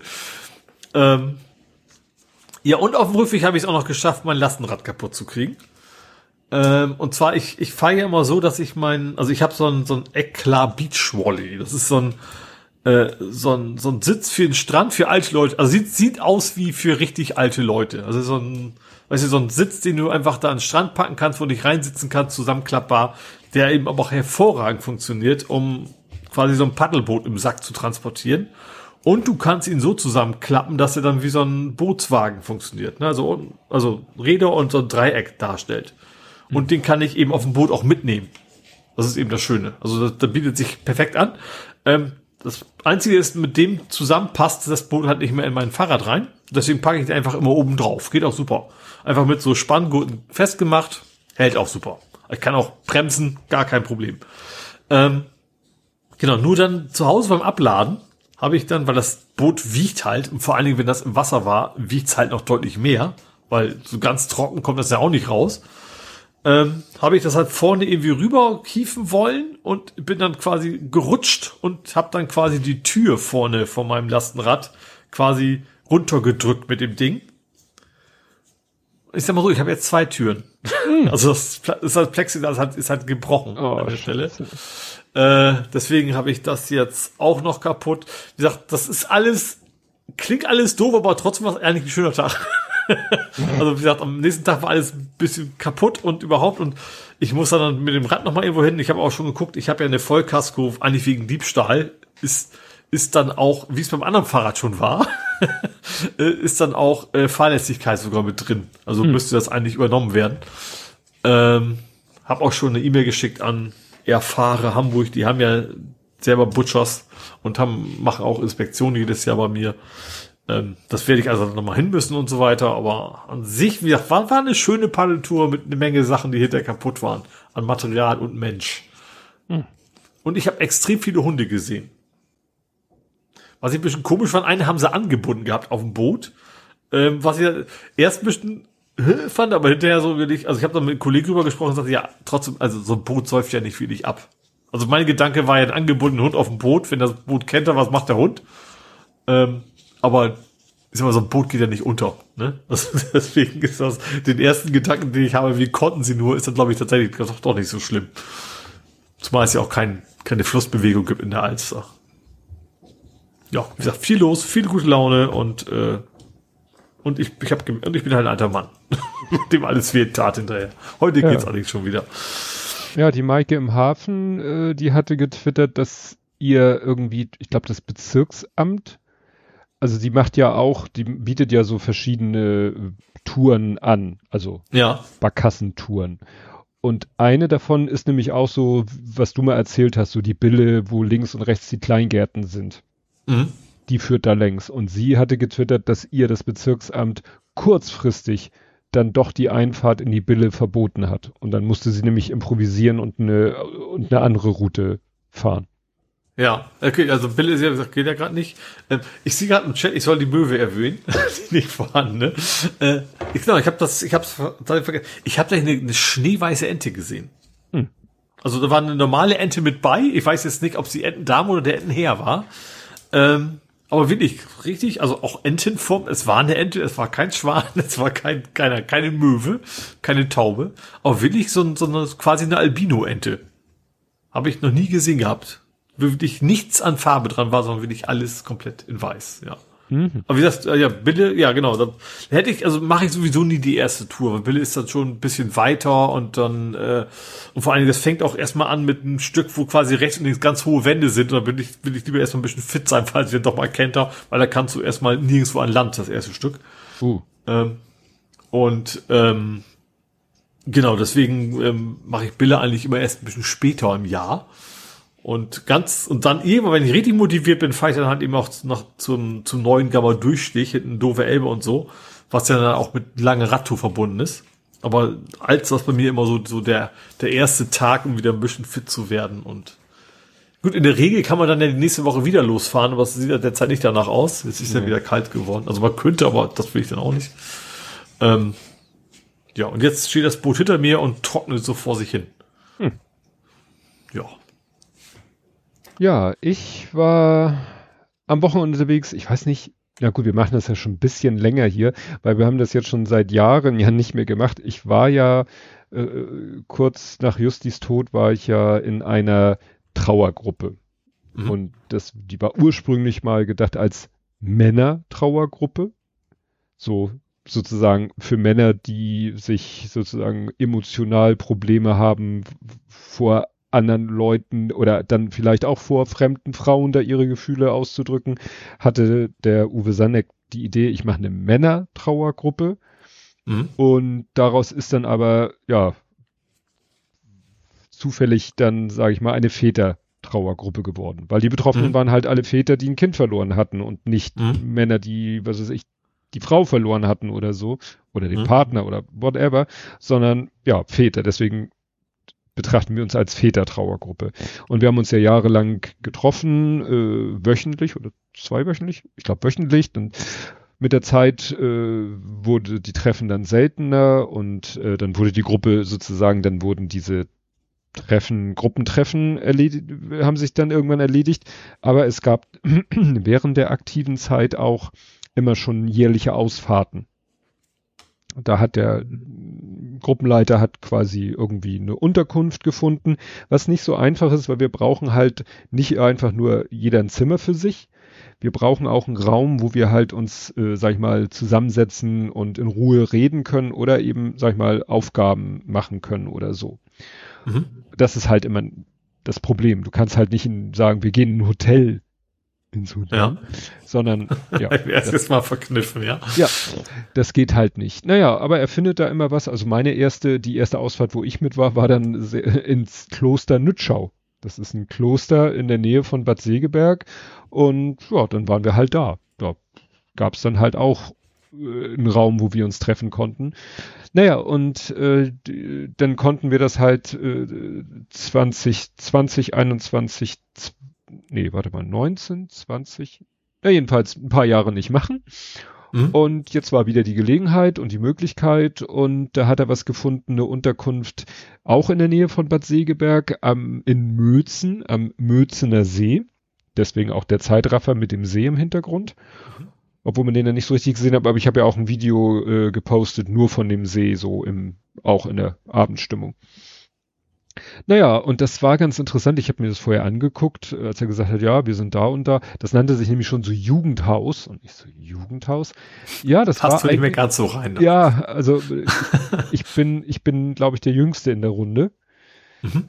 Und äh, naja, jedenfalls, das ist tatsächlich, was man so eine Jugendherberge nennen würde. Also jetzt mhm. nicht vom Deutschen Jugendherbergsverband, sondern so privat betrieben. Das ist aber sehr schön. Das sind quasi zwei äh, Reddachhäuser. Und das eine ist quasi reine Unterkunft und das andere, da ist dann halt der Speisesaal und dann auch noch so ein, so ein kleiner Leseraum und noch so ein kleiner Gemeinschaftsraum.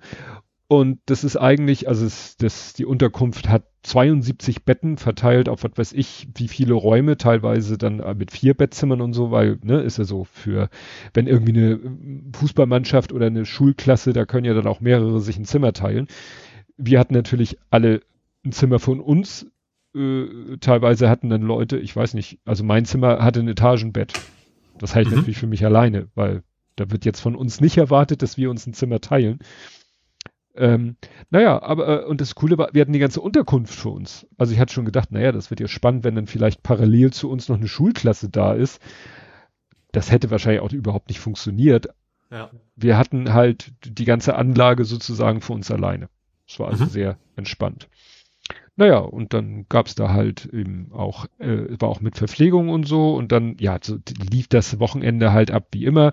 Wir hatten so äh, immer vormittags äh, oder äh, zu bestimmten Zeiten haben wir uns dann halt getroffen und dann hat der Gruppenleiter halt, ich sag mal so ein Beispiel, was wir gemacht haben, was vielleicht andere Leute auch kennen, eine Familienaufstellung.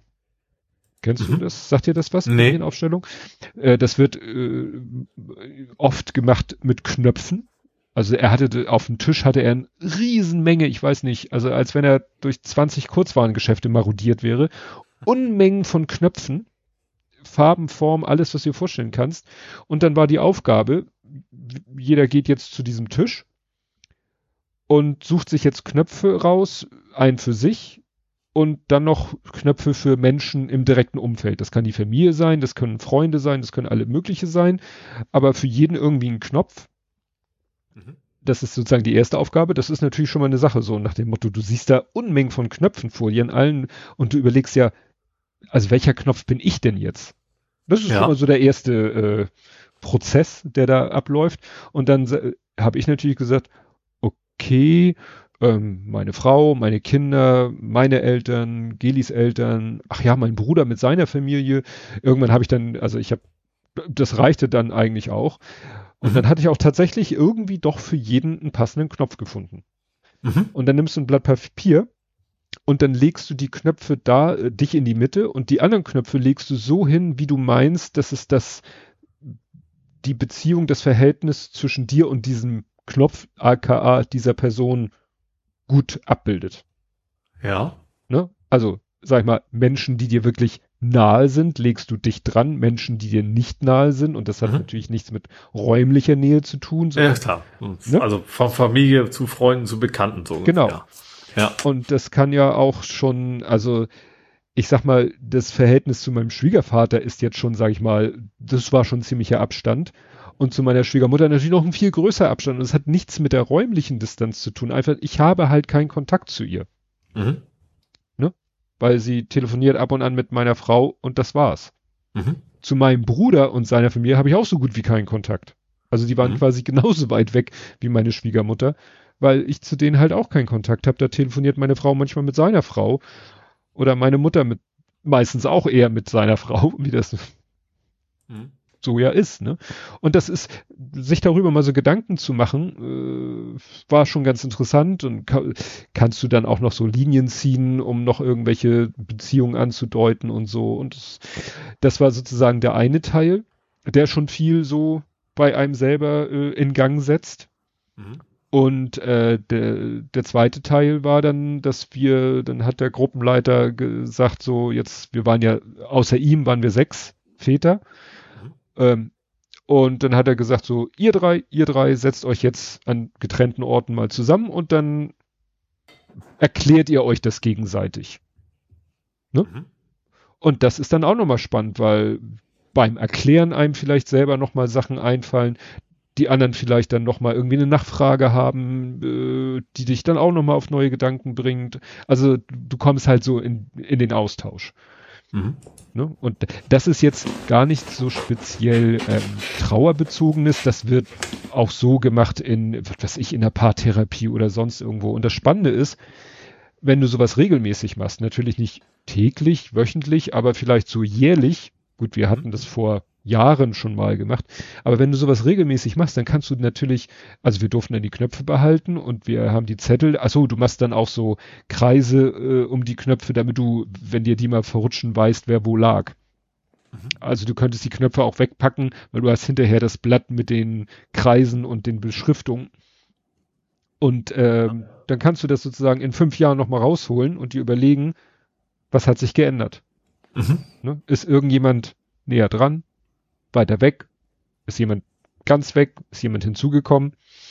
Ja, also wie gesagt, das war mhm. nur mal so als Beispiel für eine Sache. Also ist halt nicht so, dass wir da wochenlang, Ende lang sitzen und hoch die Tassen und äh, über Gott und die Welt quatschen, sondern ja.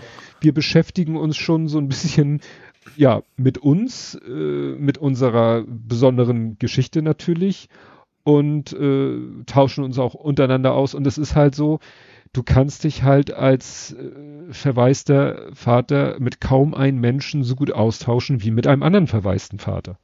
Mhm. Das, das ist so. Ja, ne? glaube ich gerne, ja. Ja, es gibt, ich äh, kenne ja nun auch viele äh, Trauerbegleiter. Viele davon haben selber eine Trauergeschichte. Es gibt einige wenige, die das nicht haben und trotzdem gute Trauerbegleiter sind. Also es ist nicht zwingendes Kriterium, ja, aber es ist schon, schon ganz, äh, ja, nützlich klingt jetzt doof, aber ja, du hast halt äh, Einblicke, die andere vielleicht nicht haben. Mhm. Und das ist dann halt wirklich auch mal schön, weil so im Alltag, mit wem kann man da mal so offen drüber quatschen? Mhm. Ja. ja, klar. Ich hatte jetzt ja wieder so die Situation beim Physio, da ist ja so Smalltalk angesagt und dann kommt wieder die Frage, äh, dann erzählt man was von Kind und also ne, von den Lebenden und dann kommt vielleicht hm. mal so eine Frage, das war wieder so der Wie Klassiker. Wie viele Kinder haben Sie? Genau, das ja. ist immer so der Klassiker. Mhm. Und dann jedes Mal stehst du, also du nicht, ich, stehe ich vor der Entscheidung und die muss ich ja relativ schnell und spontan treffen. Ne, was sage ich jetzt? Mhm. Wenn ich sage zwei, dann ähm, verleugne ich mein Kind. Mhm. Wenn ich sage drei, muss ich damit rechnen, wenn ich vielleicht von zweien erzählt habe, dass dann, ach, du hattest ja von zweien erzählt, was ist denn mit dem dritten? Mhm, und dann ja. äh, stehe ich da im kurzen Hemd. Mhm. Ne? Das hatte ich tatsächlich, und da war es noch so, äh, da war ich bei einer Physiotherapeutin, von der ich wusste, dass sie gerade vor kurzem Mutter geworden ist. Mhm. Und da hatte ich natürlich noch mal mehr so den Gedanken, hm, vielleicht kein gutes Thema mit einer mhm. jungen Mutter irgendwie sind wir dann am Ende doch da gelandet. Aber nur deshalb, weil sie nochmal explizit nachgefragt hat, nachdem ja. ich eigentlich abgeblockt habe. Ne? Ja, das wirft jetzt ein bisschen Schwermut auf den Abend, aber ähm, äh, ich wollte ja erzählen, was in meinem Real Life so die letzten Ta äh, drei Tage passiert ist. Mhm.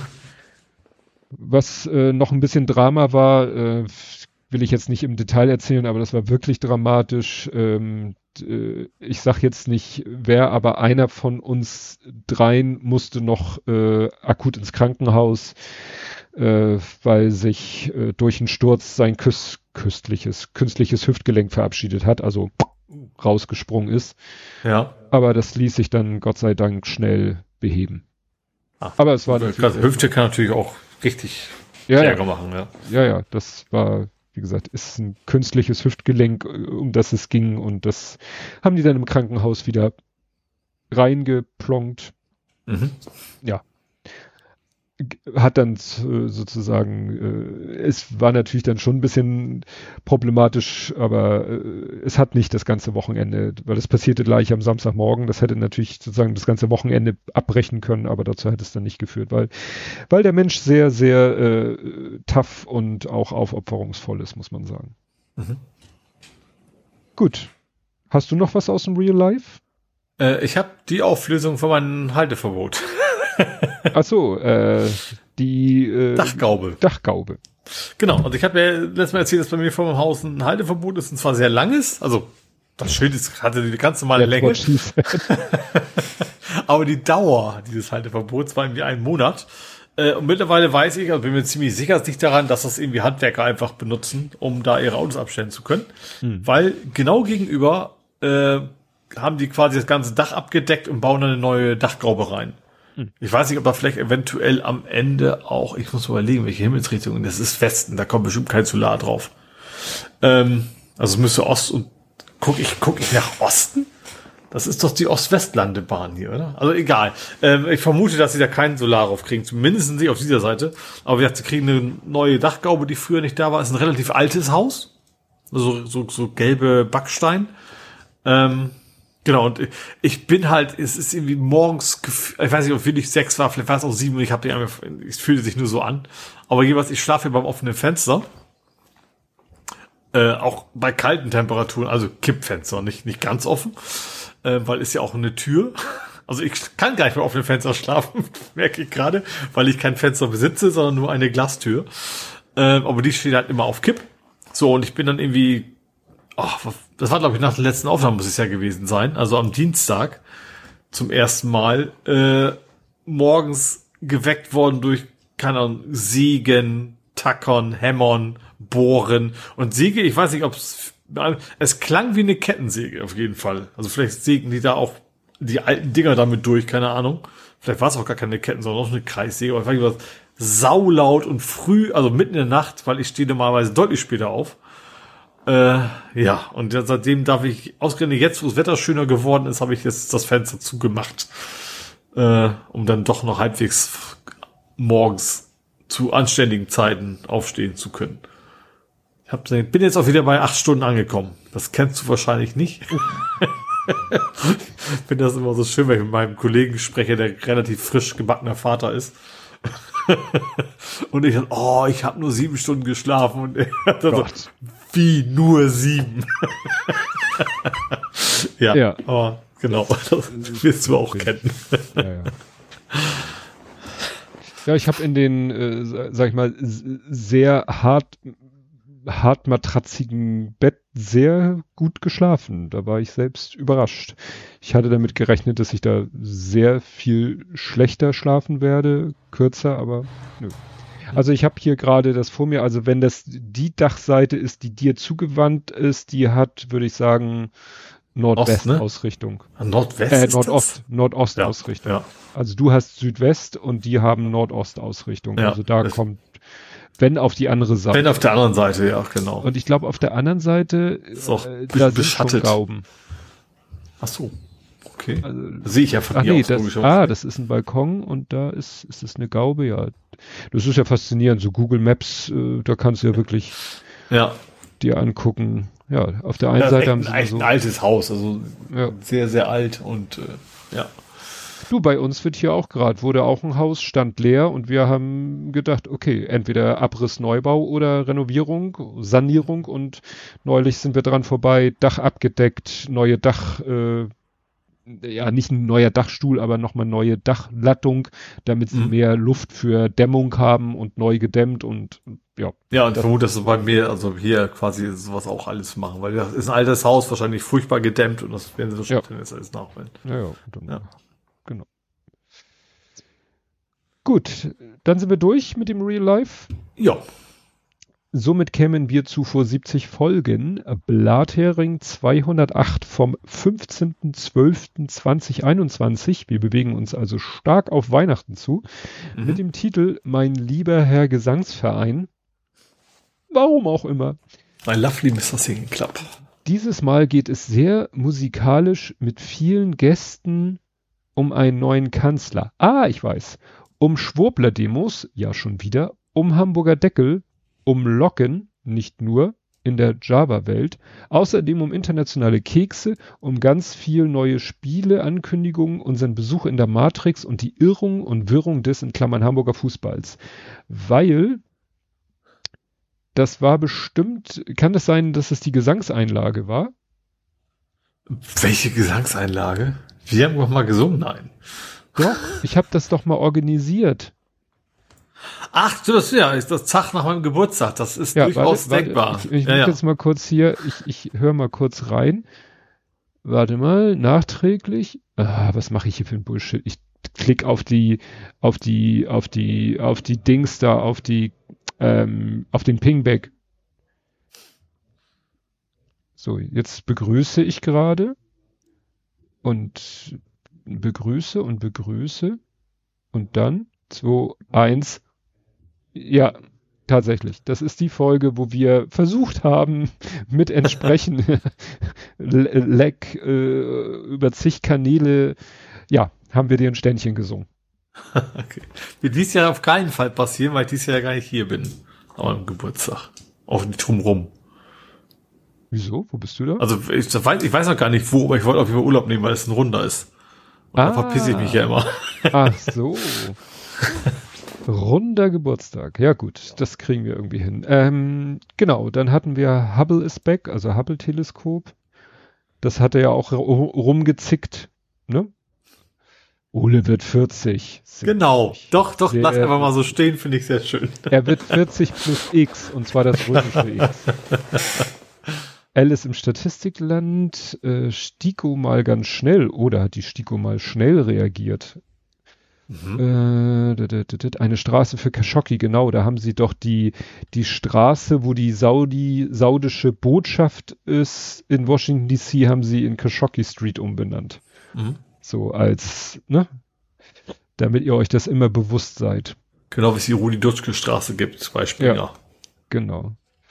ABS irgendwie chronologisch. Transkripte in Office 365. Das habe ich gerade letztens wieder äh, ge gemacht. Also ab und zu, wenn ich mal ein Audio-File habe, was ich schnell transkribiert haben will, nehme ich einfach mein, ich habe Zugriff auf ein Office 365 oder mal jetzt Microsoft 365, machst ein neues Word-Dokument, also im Browser Word, machst du ein neues Dokument und gibst einen Menüpunkt Transkription und kannst ein Audio-File hochladen und er transkribiert das.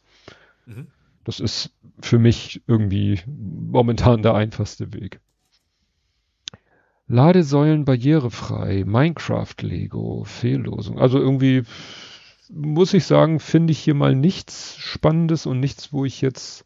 Oh, Fernwärme aus dem Süden. Das passt so ein bisschen, weil ja dieses neue Müllverwertungsding will ja auch Fernwärme Ach, erzeugen. Mhm. Opferanode in groß. Fehllosung, Better Never Than Late, Weihnachtsbastelei was habe ich denn da Weihnachts gebastelt? Habe ich da, ach du, ja, ich erinnere mich dunkel, da habe ich mit dem Lütten ganz viele kleine Weihnachtsmannköpfe gebastelt. Da hatte er irgendwie das Bedürfnis, allen Klassenkameradinnen äh, ein kleines äh, Weihnachtsgeschenk zu machen. Und dann hatte er irgendwie eine Bauanleitung gefunden und dann haben wir ganz viele kleine Weihnachtsköpfe gebastelt. das war eine Herausforderung. Tja, und vor 70 Folgen Blathering 138. Ja, was soll ich dazu sagen? Natürlich bin ich älter als Ole. Gut, äh, letzte Kapitelmarke, wir fasern aus. Äh, das aber nur ganz kurz, weil wir sind schon sehr, sehr lang. Wir sind bei 421. Letztens war ja. Habe ich gar nicht mitgekriegt, weil ich muss irgendwie zwischendurch, als ich was tippen wollte, das Fenster, Fenster aufgehabt haben und eine Tastenkombination erwischt haben, die das Record ausmacht. Ach so, du recordest nicht mehr. Also ich recorde jetzt seit einer Stunde 42 und davor auch irgendwo, aber irgendwo zwischendurch muss es mal ausgewesen sein. Hab da halt Ja. gemerkt, dass das Rote war weg. Aber eigentlich klappt das bei uns ja. ja, das Record bei mir läuft Ja. gnadenlos. Gut, dann sehen wir mal zu, dass wir fertig werden, äh, weil vor Mein Geschirrspüler ist auch schon angesprungen. Sollte eigentlich, der Plan war nach der Aufnahme angehen, aber der ist auch schon begonnen. Haben wir uns verquasselt. Wie konnte das nur Das passiert uns doch sonst nie. könnte, man könnte denken, dass das das Konzept dieses Podcasts ist. Gut, genug des grausamen Spiels. Äh, wir hören uns, äh, wenn nichts dazwischen kommt, in einer Woche wieder und bis dahin. Tschüss. Tschüss.